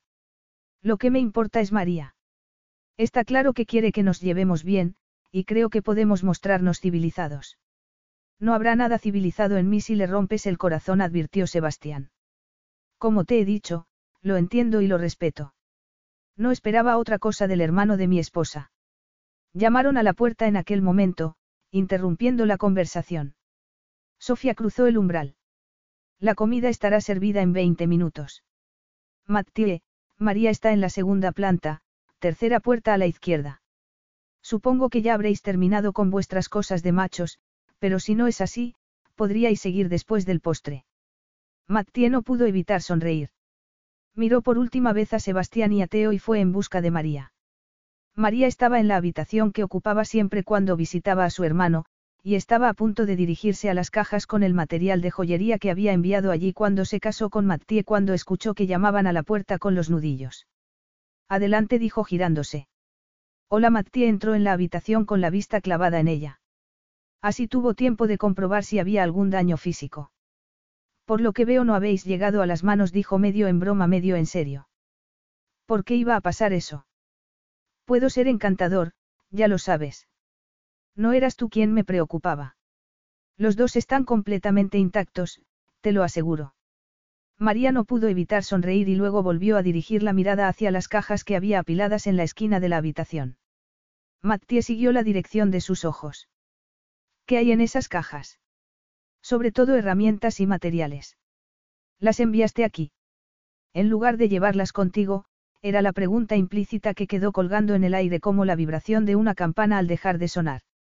María se acercó a una de las cajas y miró en el hueco que había dejado la cinta aislante. La quitó toda y deslizó la mano dentro para sacar la bobina de hilo de plata. Deslizó la mano sobre ella, acariciándola como si fuera un amigo al que hacía tiempo que no veía. Solo entonces se dio cuenta de lo mucho que echaba de menos el tiempo que había pasado trabajando en el espacio que había alquilado en Bermondsey.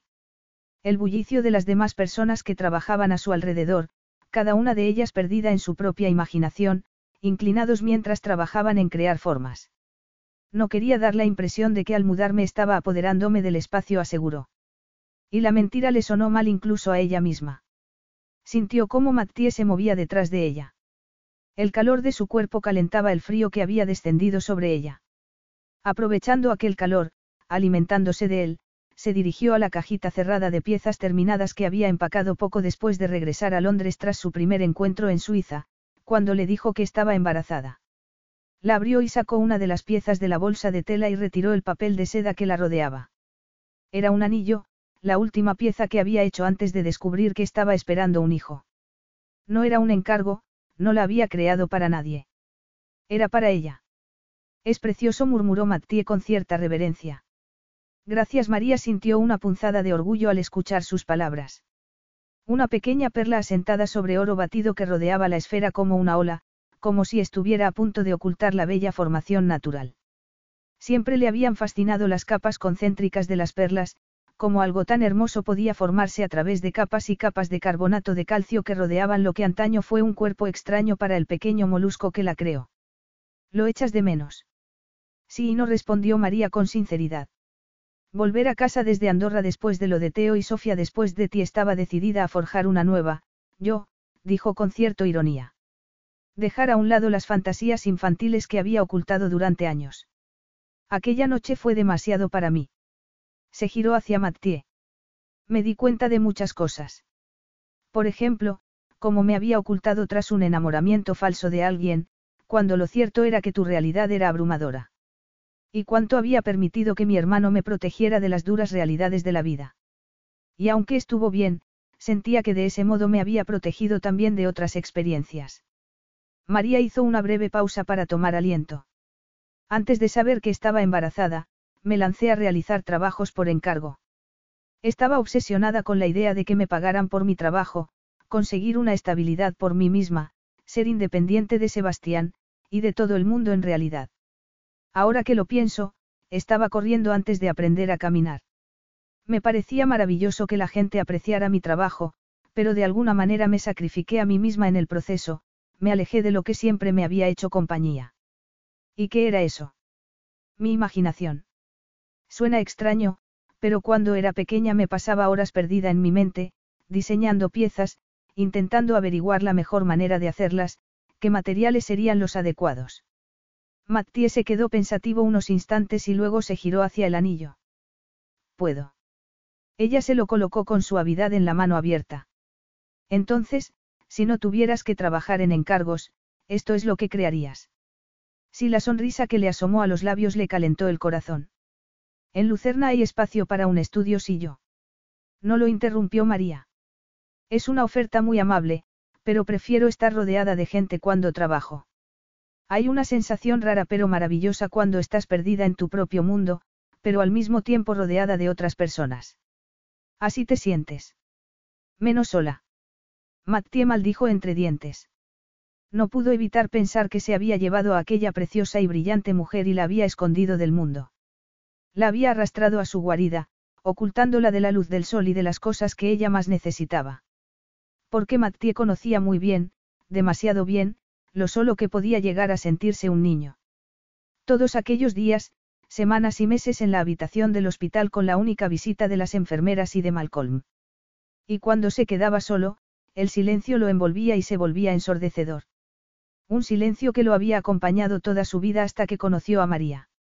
Mattie contuvo una palabrota. Mientras ella hablaba de su necesidad de compañía, de estar rodeada de gente y de vida, lo único que Mattie quería era volver a Lucerna y rodearla con sus brazos, protegerla, esconderla del mundo y tenerla solo para él. La bestia empezó a resurgir en su interior, bramando, mía. Era como si su corazón la reconociera como suya y solo suya. Y aquello era lo que más le asustaba por encima de todo. Porque había trabajado mucho durante muchos años para asegurarse de no establecer nunca un vínculo así con otra persona. Mattie miró a María, que estaba perdida en sus propios pensamientos mientras acariciaba la bobina de plata. Él abrió la mano para dejar al descubierto el anillo que había hecho antes de irse a vivir con él. No tiene por qué seguir siendo así, María dijo sin tener muy claro si estaba hablando de su soledad del pasado. Ya no es así, dijo ella llevándose la mano al vientre en el que crecía su hijo. Sus ojos tenían un brillo de verdad, que ofrecían seguridad más que pedirla. Una seguridad de la que Mattie quería escapar. Porque su esposa le estaba volviendo del revés toda su vida. Su instinto natural de darse la vuelta y recluirse, de cerrarse al mundo ahora que empezaba a tener esperanza. Esperanza de que hubiera algo más allá de las limitaciones que había colocado en su corazón la noche del incendio. Puedes quedarte si quieres o si lo necesitas, María dijo Sebastián abrazándola y levantándola del suelo para decirle adiós, aunque sus palabras contradecían sus actos. Ella sonrió, disfrutando de la seguridad y el confort que le proporcionaba su hermano. La cena había sido deliciosa. Mattie mantuvo su promesa de comer todo lo que ella comiera, lo que la hizo sonreír mientras los demás hombres miraban escépticos. Aunque la conversación había sido un poco lenta al principio, con Sofía y María hablando casi todo el rato, tanto su marido como su hermano se acabaron relajando y entraron en el tono distendido del ambiente. Y María se sintió de maravilla, porque le preocupaba la idea de que hubiera algún tipo de confrontación. Le estaba muy agradecida a Sofía, que había dejado completamente al lado su tontería de la noche de la gala en Andorra. Cuando miraba ahora a Teo, se maravillaba de cómo había malinterpretado no solo su relación, sino sus sentimientos hacia él. Sintió una punzada de alegría en el pecho al pensar que hubieran encontrado la felicidad juntos. Tal vez la misma felicidad que ella había encontrado con Mathieu. No podía evitar dirigir su mente hacia un futuro en el que ella y su marido rodeaban a un precioso niño de cabello oscuro y ondulado con ojos color miel. Estoy bien, de verdad, Sebastián lo dijo y lo sentía. En cierto modo, haber hablado con Mathieu, compartir con él algo de sí misma, había forjado una conexión en su interior. No contaba con ello, pero se había visto abrumada por la emoción. Como si estar con sus cosas hubiera activado algo en ella, y no solo la idea que había surgido en su mente cuando vio sus materiales. El deseo de crear algo para Mathieu, algo que fuera significativo para él. No podía liberarse de la sensación de querer devolverle algo a cambio de toda la seguridad y el cariño que él le aportaba. Sebastián la dejó en el suelo y miró de reojo hacia donde Mathieu estaba organizando las cajas para que las llevaran en su jet privado a Suiza. Me alegro por ti, aseguró con un suspiro. Y por este pequeño le puso una mano suavemente en el vientre. Y supongo que Montcour es aceptable, admitió a regañadientes. Pero sé lo que le pasó en su infancia, y ese tipo de dolor, ese equipaje que carga habría que estar muy ciego para no darse cuenta de cómo se protege el corazón. Solo temo que esos muros sean demasiado altos incluso para ti. Todos cargamos con equipaje, Sebastián. Tal vez. Solo quiero que te cuides. Cuando María y Mathieu dejaron la hacienda de Sebastián en Siena y se dirigieron al pequeño aeropuerto privado, ella apartó de sí la advertencia de su hermano. La guardó en una cajita y la enterró profundamente. Porque por primera vez desde que podía recordar, quería agarrarse a aquel sentimiento. Mantenerlo dentro de ella y dejar que la calentara. Que los nutriera tanto a ella como a su hijo. Porque aquel sentimiento, se dio cuenta entonces, era amor. Capítulo 10. Un grito silencioso surgió de la boca de Mattia y se incorporó de un salto en la cama. Estaba cubierto de aquel sudor frío y antinatural que surgía en él en las noches de terror. Un sudor que había sentido tres veces ya en las semanas que habían pasado desde que regresó de Siena con María. Con el corazón latiéndole con fuerza en el pecho, se giró hacia María, que estaba tumbada a su lado en la cama, el único bálsamo para su alma era que no se hubiera despertado por su pesadilla. Se frotó la cara con la mano y trató de borrar los recuerdos del horrible sueño. El modo en que su padre lo había mirado por la ventana de su casa, con las llamas rodeando el marco de madera, los sonidos crepitantes que le inundaban los oídos mientras el fuego lo consumía todo a su paso. Incluso ahora el corazón le dio un vuelco y se le puso el estómago del revés, porque no era un sueño. Era un recuerdo. O lo había sido hasta que vio a María detrás de su padre, mirándolo mientras se acariciaba el vientre abultado por el embarazo, sin ser consciente al parecer del peligro que corría. Le había mirado con confianza, con completa aceptación, como si de verdad creyera que Mattie, en el cuerpo de un niño de 11 años, podría encontrar la manera de salvarla. Había gritado en sueños hasta que le ardió la garganta y, ahora que estaba despierto, sentía un picor que no se podía quitar. Miró a su mujer, serena en su apacible sueño, apartó las sábanas húmedas y caminó por la habitación. Abrió la ducha sin ver más allá de las imágenes que le habían perseguido durante sus noches y a veces durante el día en aquellos momentos de debilidad que había aprendido a odiar tanto como sus recuerdos. Habían pasado 15 años desde que tuvo aquellos sueños por última vez, porque había levantado sus defensas emocionales y mentales para protegerse de ellos. Pero ahora habían regresado. Por María. Por su mujer. Le temblaron las piernas bajo la ducha. Sintió náuseas y trató de llenarse los pulmones de aire. Hacía años que no tenía un ataque de pánico, y sabía lo que debía hacer, pero no podía luchar contra el miedo que había descendido sobre su mente. No supo cuánto tiempo se quedó así, pero finalmente logró cerrar el grifo del agua. Se puso una toalla y decidió no regresar a la cama. Recorrió los pasillos de su casa y llegó al gimnasio, y aunque el instinto le pedía que regresara con María, encendió la cinta de correr para agotarse antes de regresar a un sueño sin sueños en el que nada ni nadie pudiera alcanzarle. María estiró el brazo y frunció el ceño al descubrir que el lado de Mattie estaba otra vez vacío. Había intentado preguntarle al respecto la primera noche, pero él le quitó importancia a su preocupación insistiendo en que se encontraba bien, que estaba distraído por un asunto relacionado con el trabajo. La siguiente ocasión explicó su ausencia por una llamada internacional a medianoche. Y lo cierto era que María no recordaba las siguientes explicaciones. En lo más profundo de su corazón, sabía que se estaba alejando. Podía sentir de manera casi imperceptible cómo se le escapaba entre los dedos, pero una parte de ella quiso creerse las excusas y se centró en hacer realidad la idea que le había surgido en Siena. Había buscado un estudio en Lucerna, no muy lejos de su casa, y en cuanto Mattie se fue al trabajo, ella también se marchó. Compartió una sonrisa cómplice con el chofer, que le juró que no diría nada, y fue de camino al estudio con imágenes de la expresión sorprendida y feliz de Mattie cuando le presentara el regalo que había hecho para él. Estaba segura de que llenaría de alegría cuando viera lo que había creado. Días antes había entrado a hurtadillas en su dormitorio y había sacado la cajita que estaba escondida en un cajón de la cómoda. Al abrir la cajita quemada quedó al descubierto un ancho anillo de plata ennegrecido por el fuego y parcialmente fundido. El corazón se le encogió al pensar en el niño pequeño que había perdido todo excepto aquello. Le dolió pensar en el hombre que creía que debía esconderlo en lugar de mirarlo y atesorarlo. Pensó en lo contenta que estaba ella de contar con el collar de su madre, algo que podía ponerse cuando quisiera, y eso le había dado la confianza para sacar el anillo de su escondite. Desde aquel momento en la habitación de Siena había sentido la necesidad de darle a Mattie algo de su pasado que pudiera llevar siempre con él. Algo que pudiera atesorar. Desde el momento en que puso los ojos en el anillo, vio que podía limpiar la suciedad y el polvo del metal precioso y lo que podría hacer con él. Cómo podría reforjar el símbolo de su dolor y convertirlo en algo nuevo. Podría utilizar la plata del anillo para formar la base de una nueva pieza, una nueva creación, tanto del pasado como del presente que podría llevar hacia su futuro. Un tanto preocupada por el impacto que los gases podrían tener en su hijo, se había centrado en el molde para la pieza que quería crear. Se perdió durante horas en el diseño, escogiendo cuidadosamente la plata adicional que necesitaría para crear la pulsera que quería regalarle, donde colocarla para conservar la pureza del metal precioso que pertenecía al anillo y cómo unir las dos representaciones del pasado y el presente.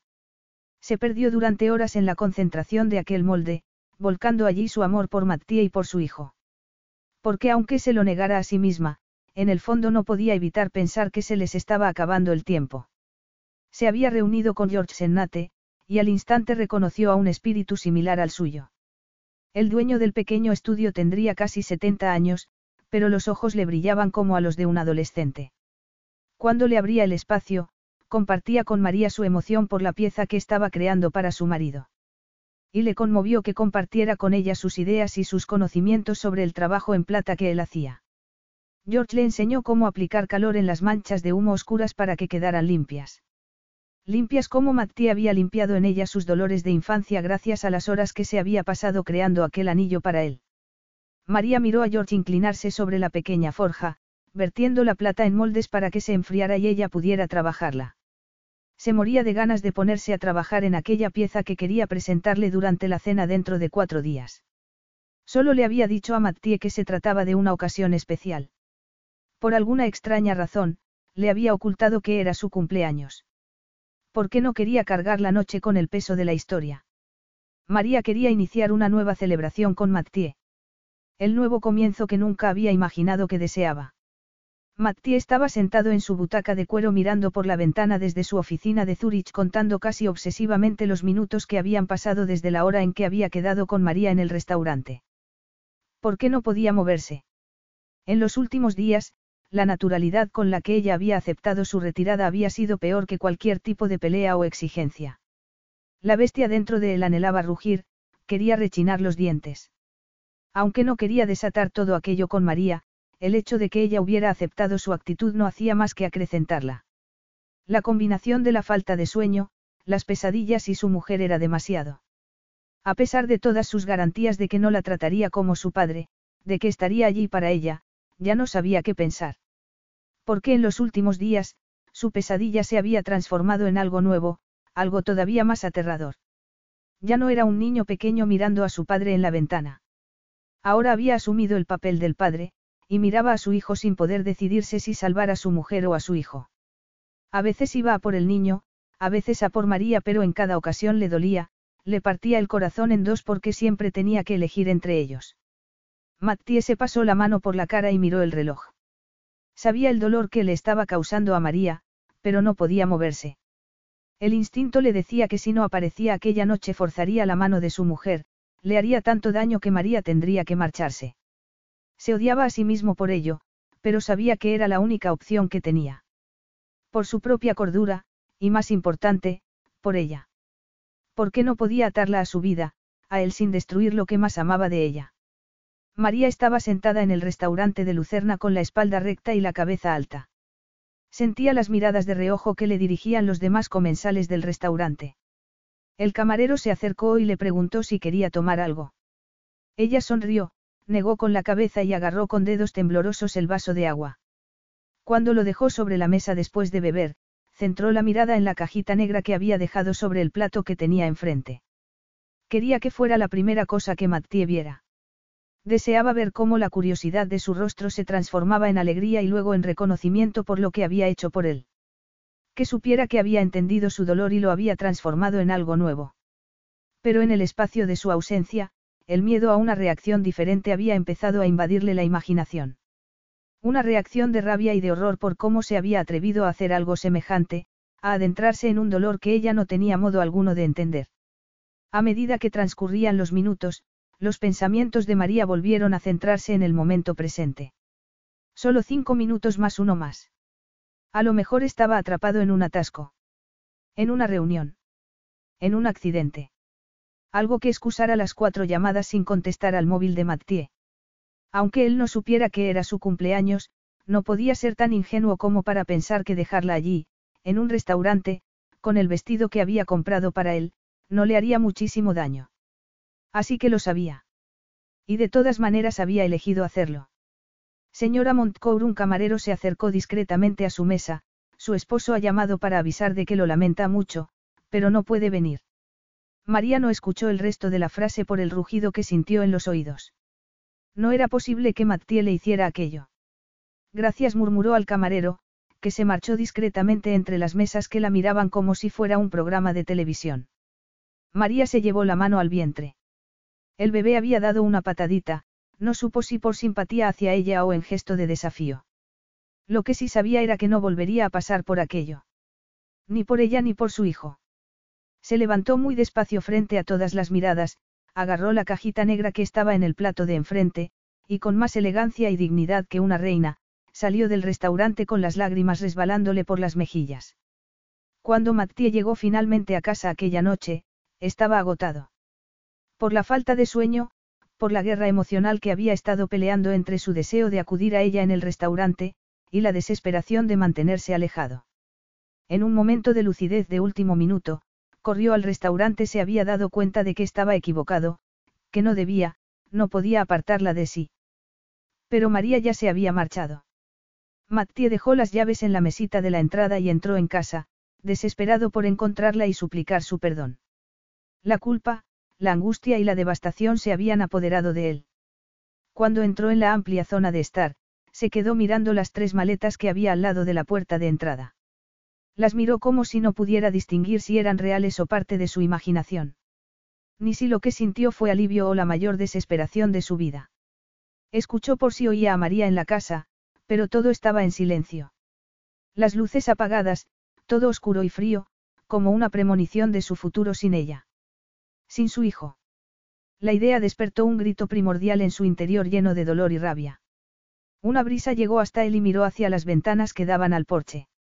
Se dio cuenta de que estaban abiertas y por fin atisbó a ver la figura de María bajo el cielo de la noche. La piel le brillaba bajo la luz de la luna, el glorioso cabello oscuro le caía por los hombros, y al instante regresó a aquella primera noche. El modo en que todo su ser lo había atraído como una sirena. Igual que estaba haciendo ahora. Y por un instante deseó poder volver atrás en el tiempo. Deseó que, en lugar de esconderse en su despacho como un cobarde, hubiera llegado al restaurante a tiempo. Haberse encontrado con ella, abrazarla, decirle lo mucho que significaba para él. Pero no pudo. En lugar de ir hacia atrás, fue hacia adelante. Los pies lo llevaron a cruzar las puertas y salir al porche. Se colocó detrás de ella. La agitación de su respiración le hizo saber que María era consciente de que estaba allí. Ninguno de los dos dijo ni una palabra. El silencio vibraba entre ellos con dolores y deseos no hablados, como si solo las estrellas fueran los testigos de una gran tragedia. María, siento mucho que. No, no te atrevas a disculparte. Ella se giró entonces y Mattie lamentó que lo hubiera hecho. Pudo ver los trazos de las lágrimas en su piel, la ligera rojez de sus mejillas. María no ocultaba su pena, como hacía él. No, ella la reclamaba, la hacía suya y la lucía con orgullo. ¿Sabes qué día es hoy? Le preguntó María. Mattie sacudió la cabeza en señal de negación. Temía la respuesta tanto como necesitaba escucharla. Es mi cumpleaños. En el cerebro de Mattie surgieron maldiciones tan fuertes que parecía que le estuvieran gritando. Si lo hubiera sabido, habría hecho las cosas de otra manera. Estaba tan agobiado, tan confundido, y con tanto dolor que no podía decir nada más. Durante todo aquel tiempo, sus pesadillas le habían mostrado que podía perderla de la forma más lenta y poderosa, y ahora él mismo estaba convirtiéndolo en realidad. Apartándola de sí para protegerse. Y sabía que aquello lo convertía en el peor tipo de bestia. Una triste sonrisa dibujó sus bellas facciones. A lo mejor era nuestro destino que nos conociéramos en el tuyo y nos separáramos en el mío. María. Y era yo la que tenía un regalo para ti, dijo medio riéndose, llena de tristeza. Fue entonces cuando Mattie vio la cajita en sus manos. Frunció el ceño, tratando de darle sentido al escalofrío de aprensión que le recorrió el cuerpo. Pero lo único que quería, en lo único que podía pensar era en intentar convencerla para que se quedara. Estaba equivocado, María. Nunca debí dejarte esperando en ese restaurante. Sí, te equivocaste. Y no deberías haberlo hecho. Sabías lo que eso supondría para mí y lo hiciste de todas formas. Por primera vez desde que te conozco, has estado a la altura de tu reputación. Aquel cuchillo le atravesó el corazón mientras María estiraba las manos para ofrecerle el regalo que no se merecía. Sin apartar los ojos de ella, Matti agarró la cajita. María, por favor. Ábrela. ¿No crees que tenemos cosas más importantes de las que hablar ahora mismo? No aseguró ella sacudiendo la cabeza. Porque creo que en este regalo está el núcleo de lo que está pasando ahora mismo. Mattie frunció el ceño, levantó la tapa de la cajita y todo en su ser se detuvo. Era como si la visión de lo que había allí dentro no solo le hubiera cortado la respiración, sino también los pensamientos y la sangre en las venas. Tardó un instante en registrar lo que estaba viendo, lo que sabía que debería estar viendo en lugar de lo que había realmente allí. Las tres hebras moldeadas a mano se habían entretejido en una trenza que no parecía tener principio ni fin, y aunque trató desesperadamente de esconderse de lo que María había creado, podía sentir lo que había querido hacer. Cada hebra representaba a su padre, a su madre y a sí mismo, y luego se transformaban en María, en él, en su hijo. Pero para Mattie también representaba algo oscuro y peligroso. No tenías que haber hecho esto, Mattie apenas reconocía su propia voz, no era capaz de atreverse a mirarla. Quería, quería hacer algo bonito para ti. Una manera de conservar algo de tu familia que pudieras tener siempre. Mattie escuchó la confusión y el dolor de su voz. Tal vez incluso un rastro de miedo. Tú no tienes ni idea de. Claro que no, Mattie. ¿Por qué no hablas conmigo? No me cuentas lo que piensas ni lo que sientes. No quieres saber lo que estoy sintiendo ahora mismo, la advirtió él. Claro que sí, Mattie. No quiero solo las migajas que te parece conveniente que conozca. Lo quiero todo. No a la bestia ni al marido cuidadosamente contenido. Te quiero a ti. ¿Quieres conocerme? ¿Quieres saber lo que estoy sintiendo ahora mismo? Horror. Horror absoluto de que hayas tomado algo tan personal para mí y lo hayas convertido en algo completamente distinto.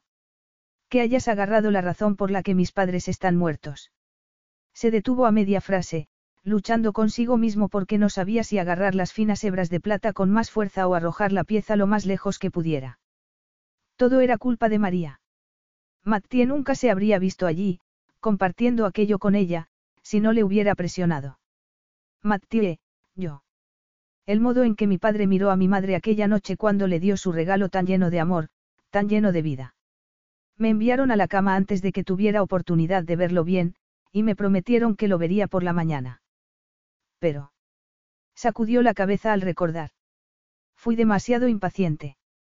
Salí a hurtadillas de mi habitación y lo encontré abajo, en el comedor. Mis padres perdieron un tiempo precioso buscando en mi cuarto, en toda la planta de abajo. Un tiempo que podrían haber utilizado para salir de la casa en llamas si no hubiera sido por mí. Si no hubiera sido por esto. Matti alzó el brazalete para enfatizar su razonamiento. O mejor dicho, por lo que esto era antes. Mi padre podría haber salido. Podría haber saltado por la ventana por la que me empujó a mí. Recuerdo el momento en el que me miró y tomó la decisión de volver a por mi madre. Recuerdo las lágrimas que vi en sus ojos, lo desesperado que estaba por quedarse conmigo y a la vez salvarla a ella. Lo vi allí en la ventana, las palabras de amor que me envió quedaron acalladas por el ruido de las llamas que estaban asolando nuestra casa. Lo siento, le había gritado su padre. Aquellas palabras apenas llegaron a Mattie, que miraba hacia arriba con miedo y dolor. Tú sabes lo que es sentirte responsable de la muerte de tus padres. Desear que tu padre hubiera elegido quedarse contigo en lugar de intentar salvar a tu madre. Puedes imaginarte la culpa. La voz de Mattie se quebró entonces. Nunca había admitido aquello ante nadie. Nunca lo había dicho en voz alta.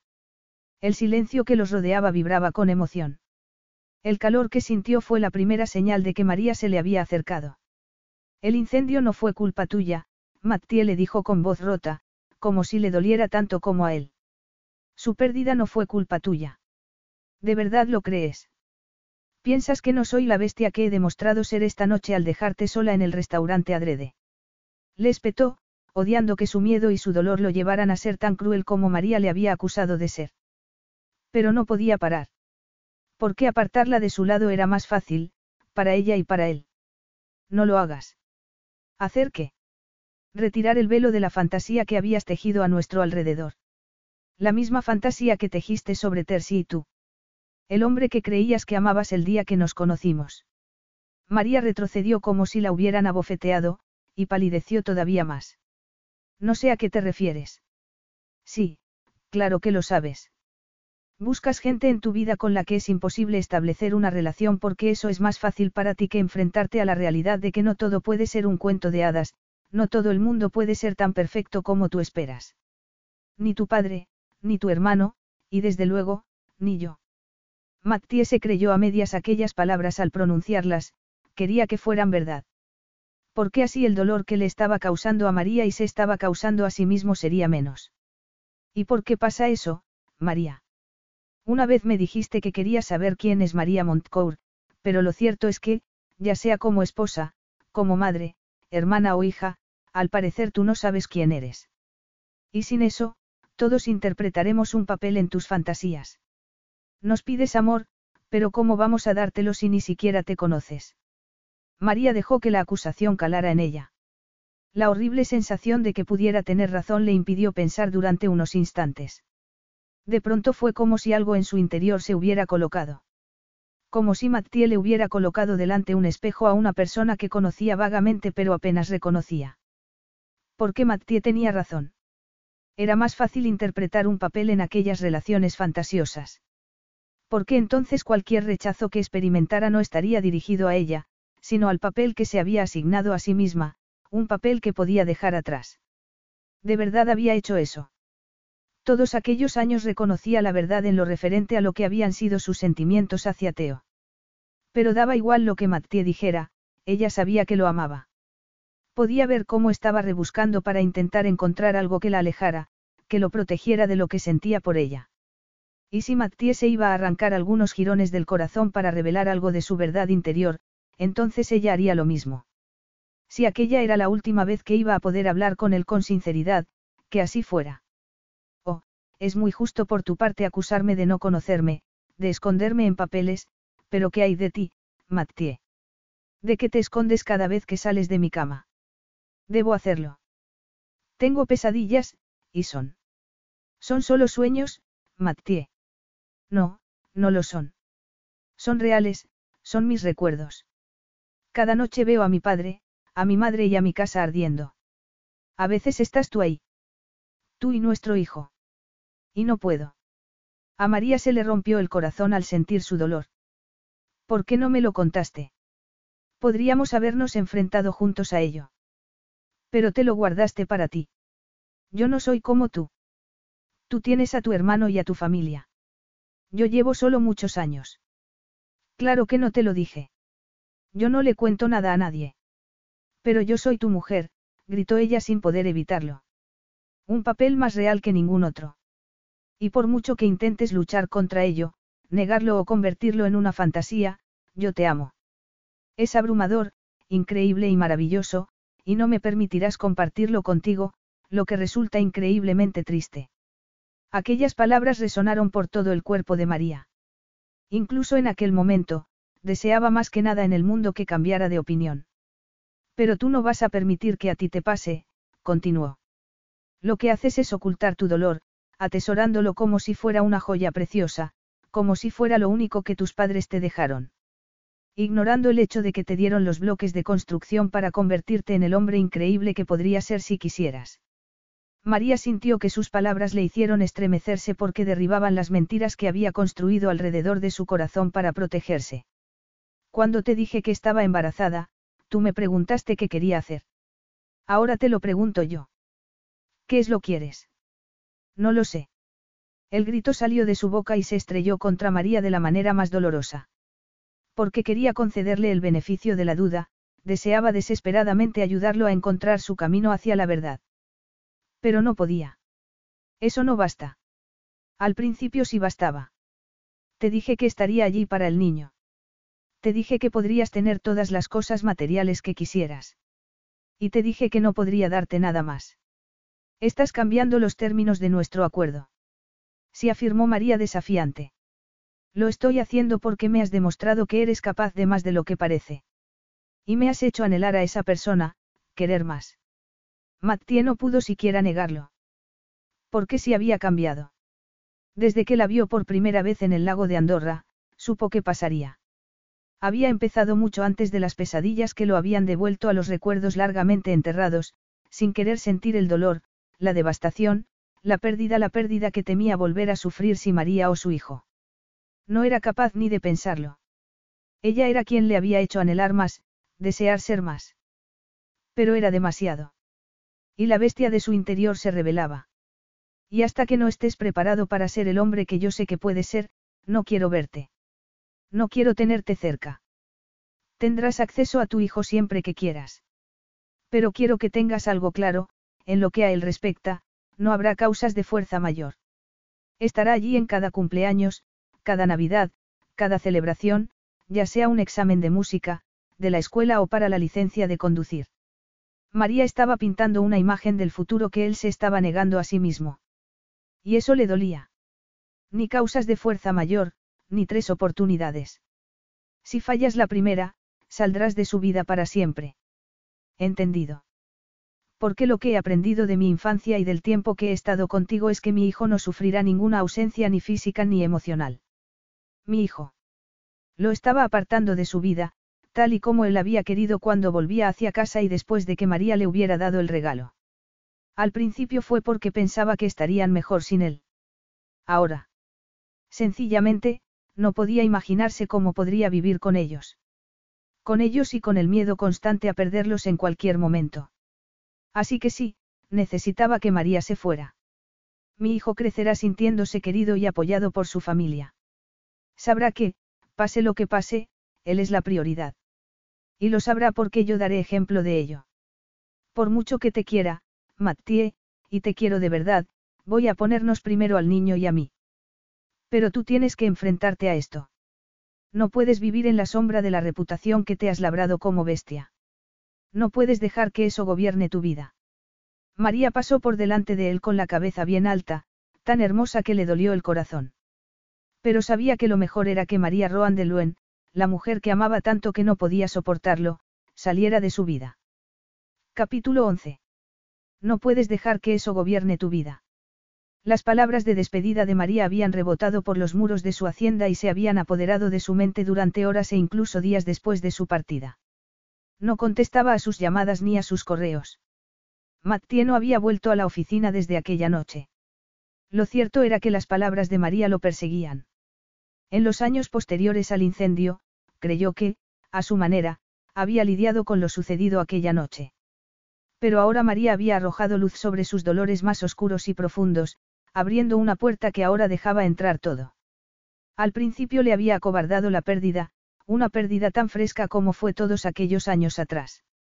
Pero cuando pasó la primera oleada de recuerdos de aquella noche, surgieron otros. Unas vacaciones que pasaron en Antigua, los colores siempre brillantes con los que vestía su madre, la manera en que su padre bromeaba con ella por los pendientes tan originales que escogía. Y le dolió.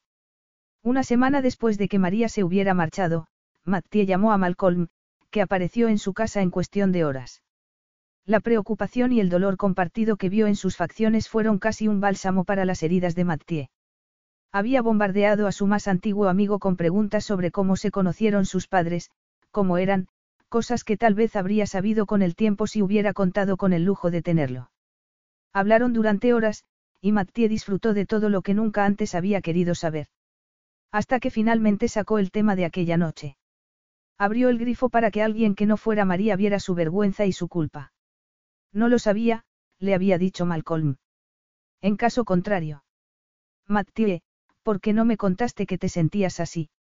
Admitir que fue culpa mía. Pero no lo fue, le había asegurado su amigo. ¿Recuerdas cómo empezó el fuego, Mattie? Él frunció el ceño, se sabía de memoria el informe de los bomberos. Durante una época lo escudriñó como si pudiera encontrar en él alguna respuesta.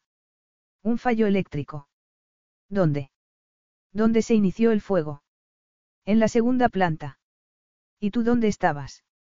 Abajo, en el salón. Malcolm alzó la vista y lo miró a los ojos. El incendio no fue culpa tuya, Mattie, y si hubieras estado en la cama aquella noche y no más abajo entonces habrías sido una de las primeras víctimas. Tu padre no perdió ningún tiempo valioso, y aunque hubiera sido así, lo habría hecho porque te quería y deseaba que vivieras. Si regresó a las llamas a por tu madre era porque quería lo mismo para ella. Tu padre podría haber sobrevivido, pero el hombre que tuve la suerte de llamar mi mejor amigo no se habría perdonado a sí mismo si no lo hubiera intentado. Deseaba que vivieras. No se habría perdonado a sí mismo si no lo hubiera intentado.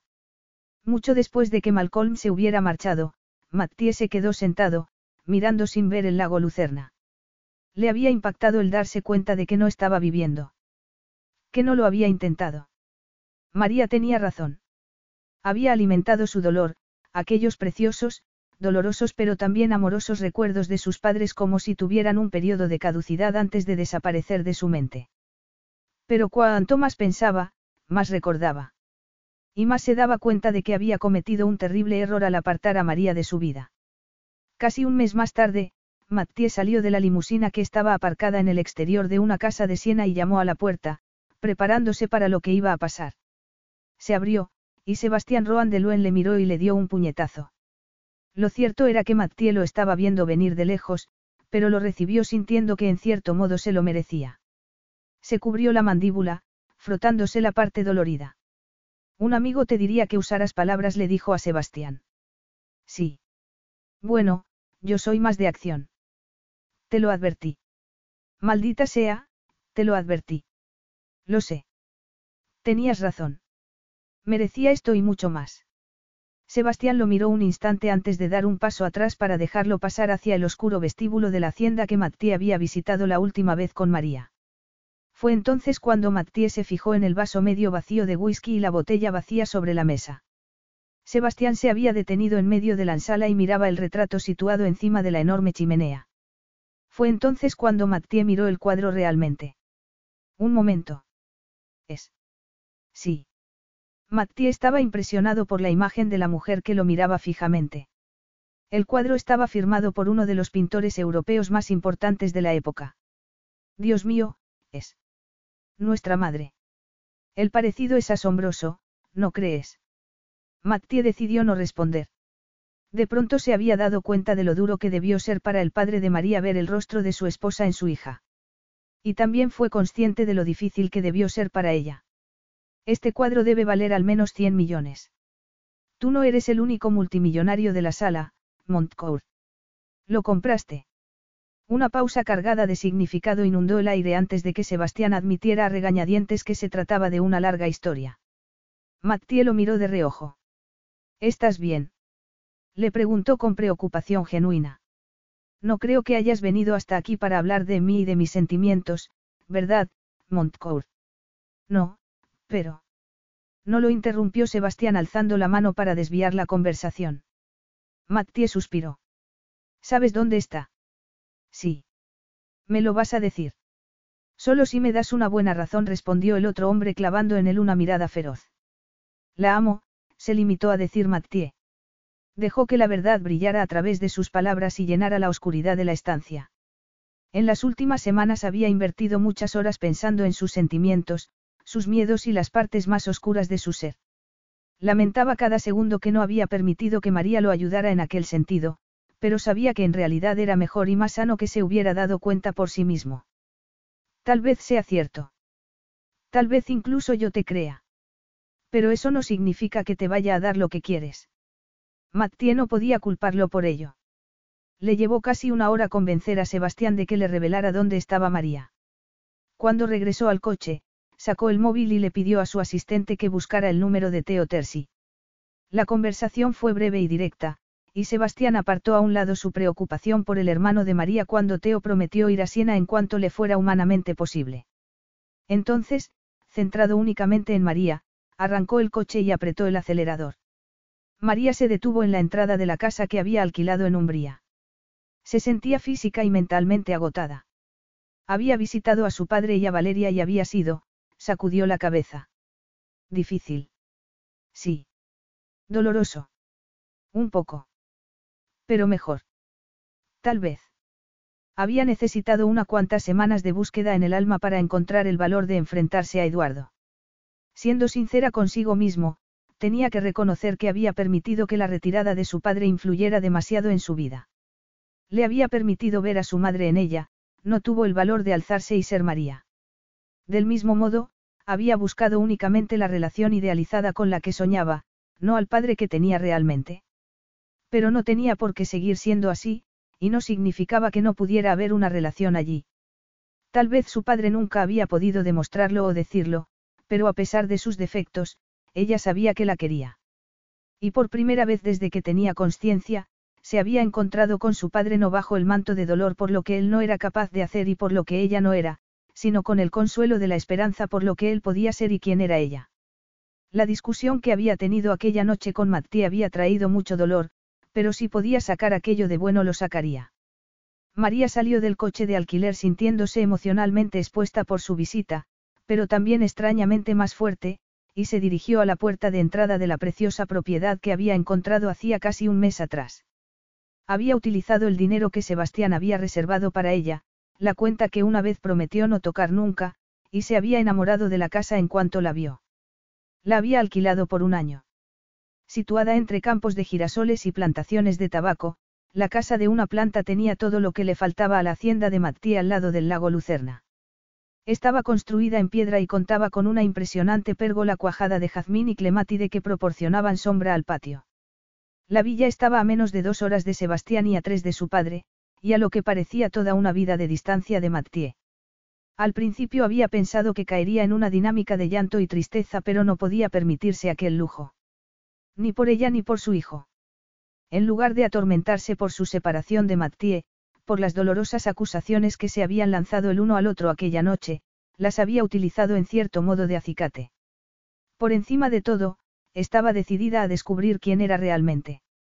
Se había sentado con su equipo de contables con sus deseos y necesidades para ella misma y para su hijo, y había hecho planes. Y aunque le dolía que aquellos planes se hicieran en ausencia de Mathieu, formaban un futuro que estaría creado no a partir de fantasías y falsedades, sino con las conversaciones que habían compartido durante las noches en las que ninguno de los dos era capaz de dormir. Era un futuro que honraba los deseos de ambos padres. Pero en el plan estaba pensando en su propio futuro, como quería compaginar la maternidad con la fabricación de joyas. Y por una vez, no veía el dinero de Mathieu como una atadura, sino como un regalo que le permitiría explorar ambas facetas de quién era y de lo que quería ser. Por primera vez desde que podía recordar, su futuro tenía forma, una dirección sólida que había creado por sí misma. Y así empezó a conocerse a sí misma. La última consulta con el médico había ido bien, el niño crecía dentro de ella con normalidad.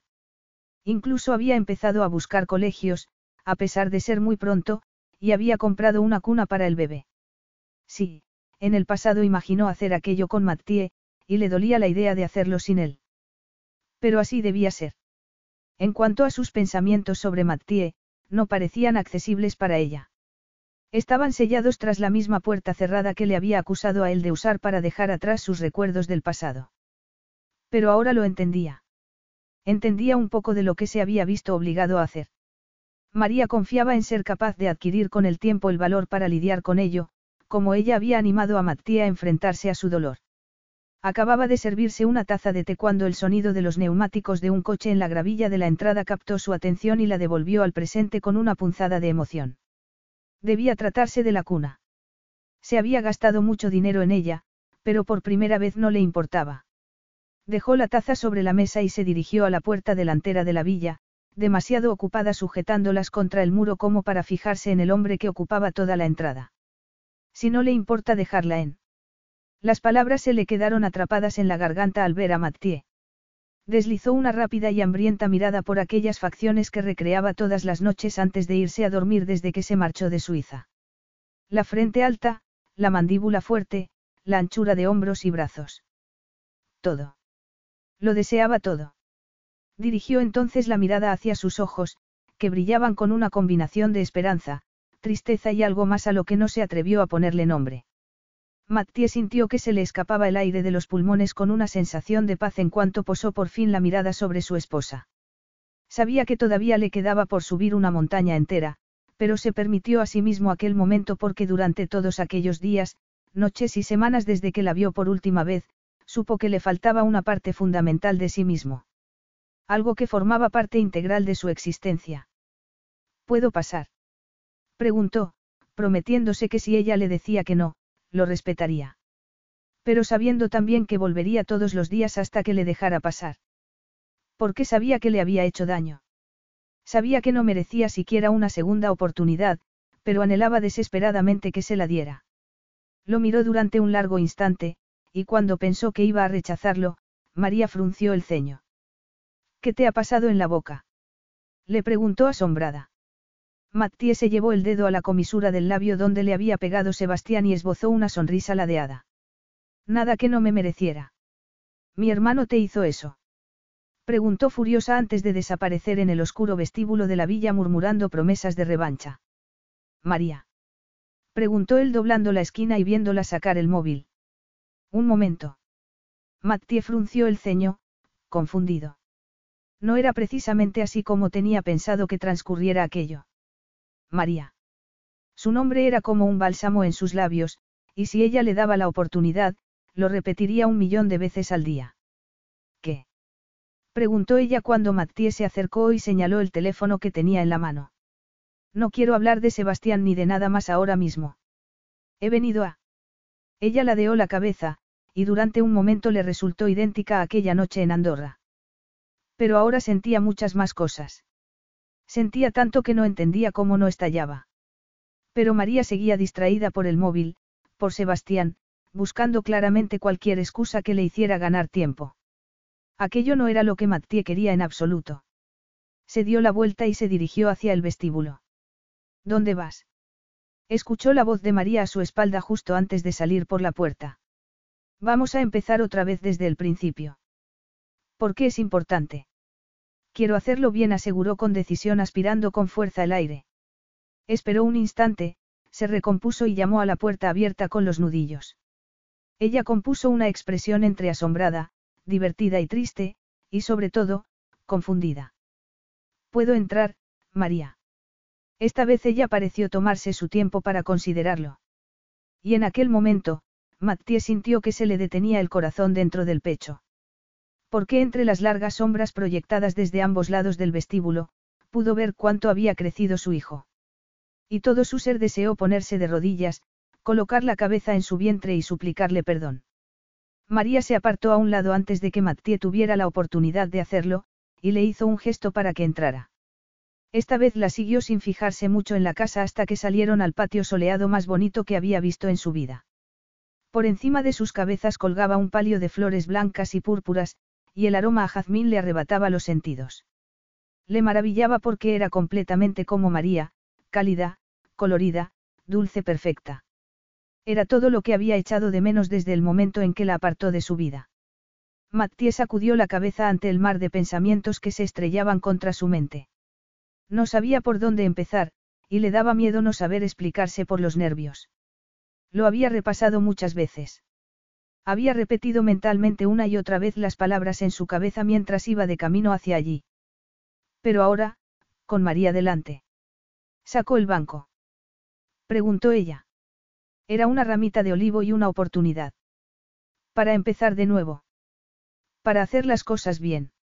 Pero eso significaría ignorar todo lo que había pasado entre ellos. Todo lo que María lo había ayudado a ver sobre sí mismo, todo lo que se había dado cuenta que no hacía bien. Me quedaré de pie, gracias, Mathieu dejó escapar un suspiro y dirigió un instante la mirada hacia los campos de girasoles que los rodeaban mientras escogía las palabras.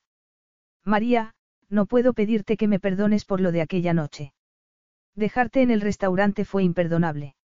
Ahora que por fin había encontrado el valor, miró de reojo a María aterrorizado por encontrar en su expresión dureza, y sin pensar ni por un momento que pudiera recibir clemencia. Pero lo que vio fue paciencia, una paciencia que no se merecía, pero que recibiría con los brazos abiertos. Tenías razón. Respecto a todo. No te conté lo de las pesadillas ni lo del fuego, porque lo cierto era que no quería que me ayudaras. Porque eso habría significado tener que enfrentarme al hecho de, al hecho de que te habías convertido en algo tan valioso para mí que la idea de perderte, a ti o a nuestro hijo, me resultaba insoportable. Así que lo que hice fue apartarte de mí, y te perdí mientras me decía a mí mismo que así dolería menos. Mattie guardó silencio un instante antes de continuar. Y fue ese miedo, el auténtico terror de lo mucho que significabas para mí, lo mucho que había llegado a amarte, lo que me llevó a ser cruel. El día de tu cumpleaños agarré el amor que sentías por mí y lo volví contra ti, y eso es imperdonable. Así que no importa lo que pase a partir de hoy, en cualquier caso quiero que sepas que por mucho tiempo que esté separado de ti, eso no cambiará lo que siento. Si eliges no volver a verme nunca más, es tu decisión. Pero siempre te amaré. Has traído la luz a mi vida, una vida que no sabía que estaba a oscuras. Llevaste la verdad a mi alma cuando yo no sabía que estaba hecha jirones por los secretos y la culpabilidad. Y amor a mi corazón vacío. Me encanta poder ahora aceptar y abrazar y eso irá para ti y para nuestro hijo.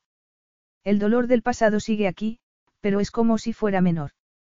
Honrar el dolor, recordarlo, no se ha llevado lo que pasó, pero traerlo a la luz ha permitido que el dolor y la alegría formen parte de mí, no de un modo aislado o separado sino presente. Y me ha hecho darme cuenta de que soy mucho más si tengo amor en mi vida. Esta vez, cuando Mathieu miró a su mujer, vio que tenía lágrimas en los ojos. Una de ellas le resbaló por la mejilla, y él se la secó con un dedo. Cuando María alzó los ojos llenos de lágrimas, se dio cuenta de que Mathieu llevaba puesto el brazalete que tanto significaba para ella.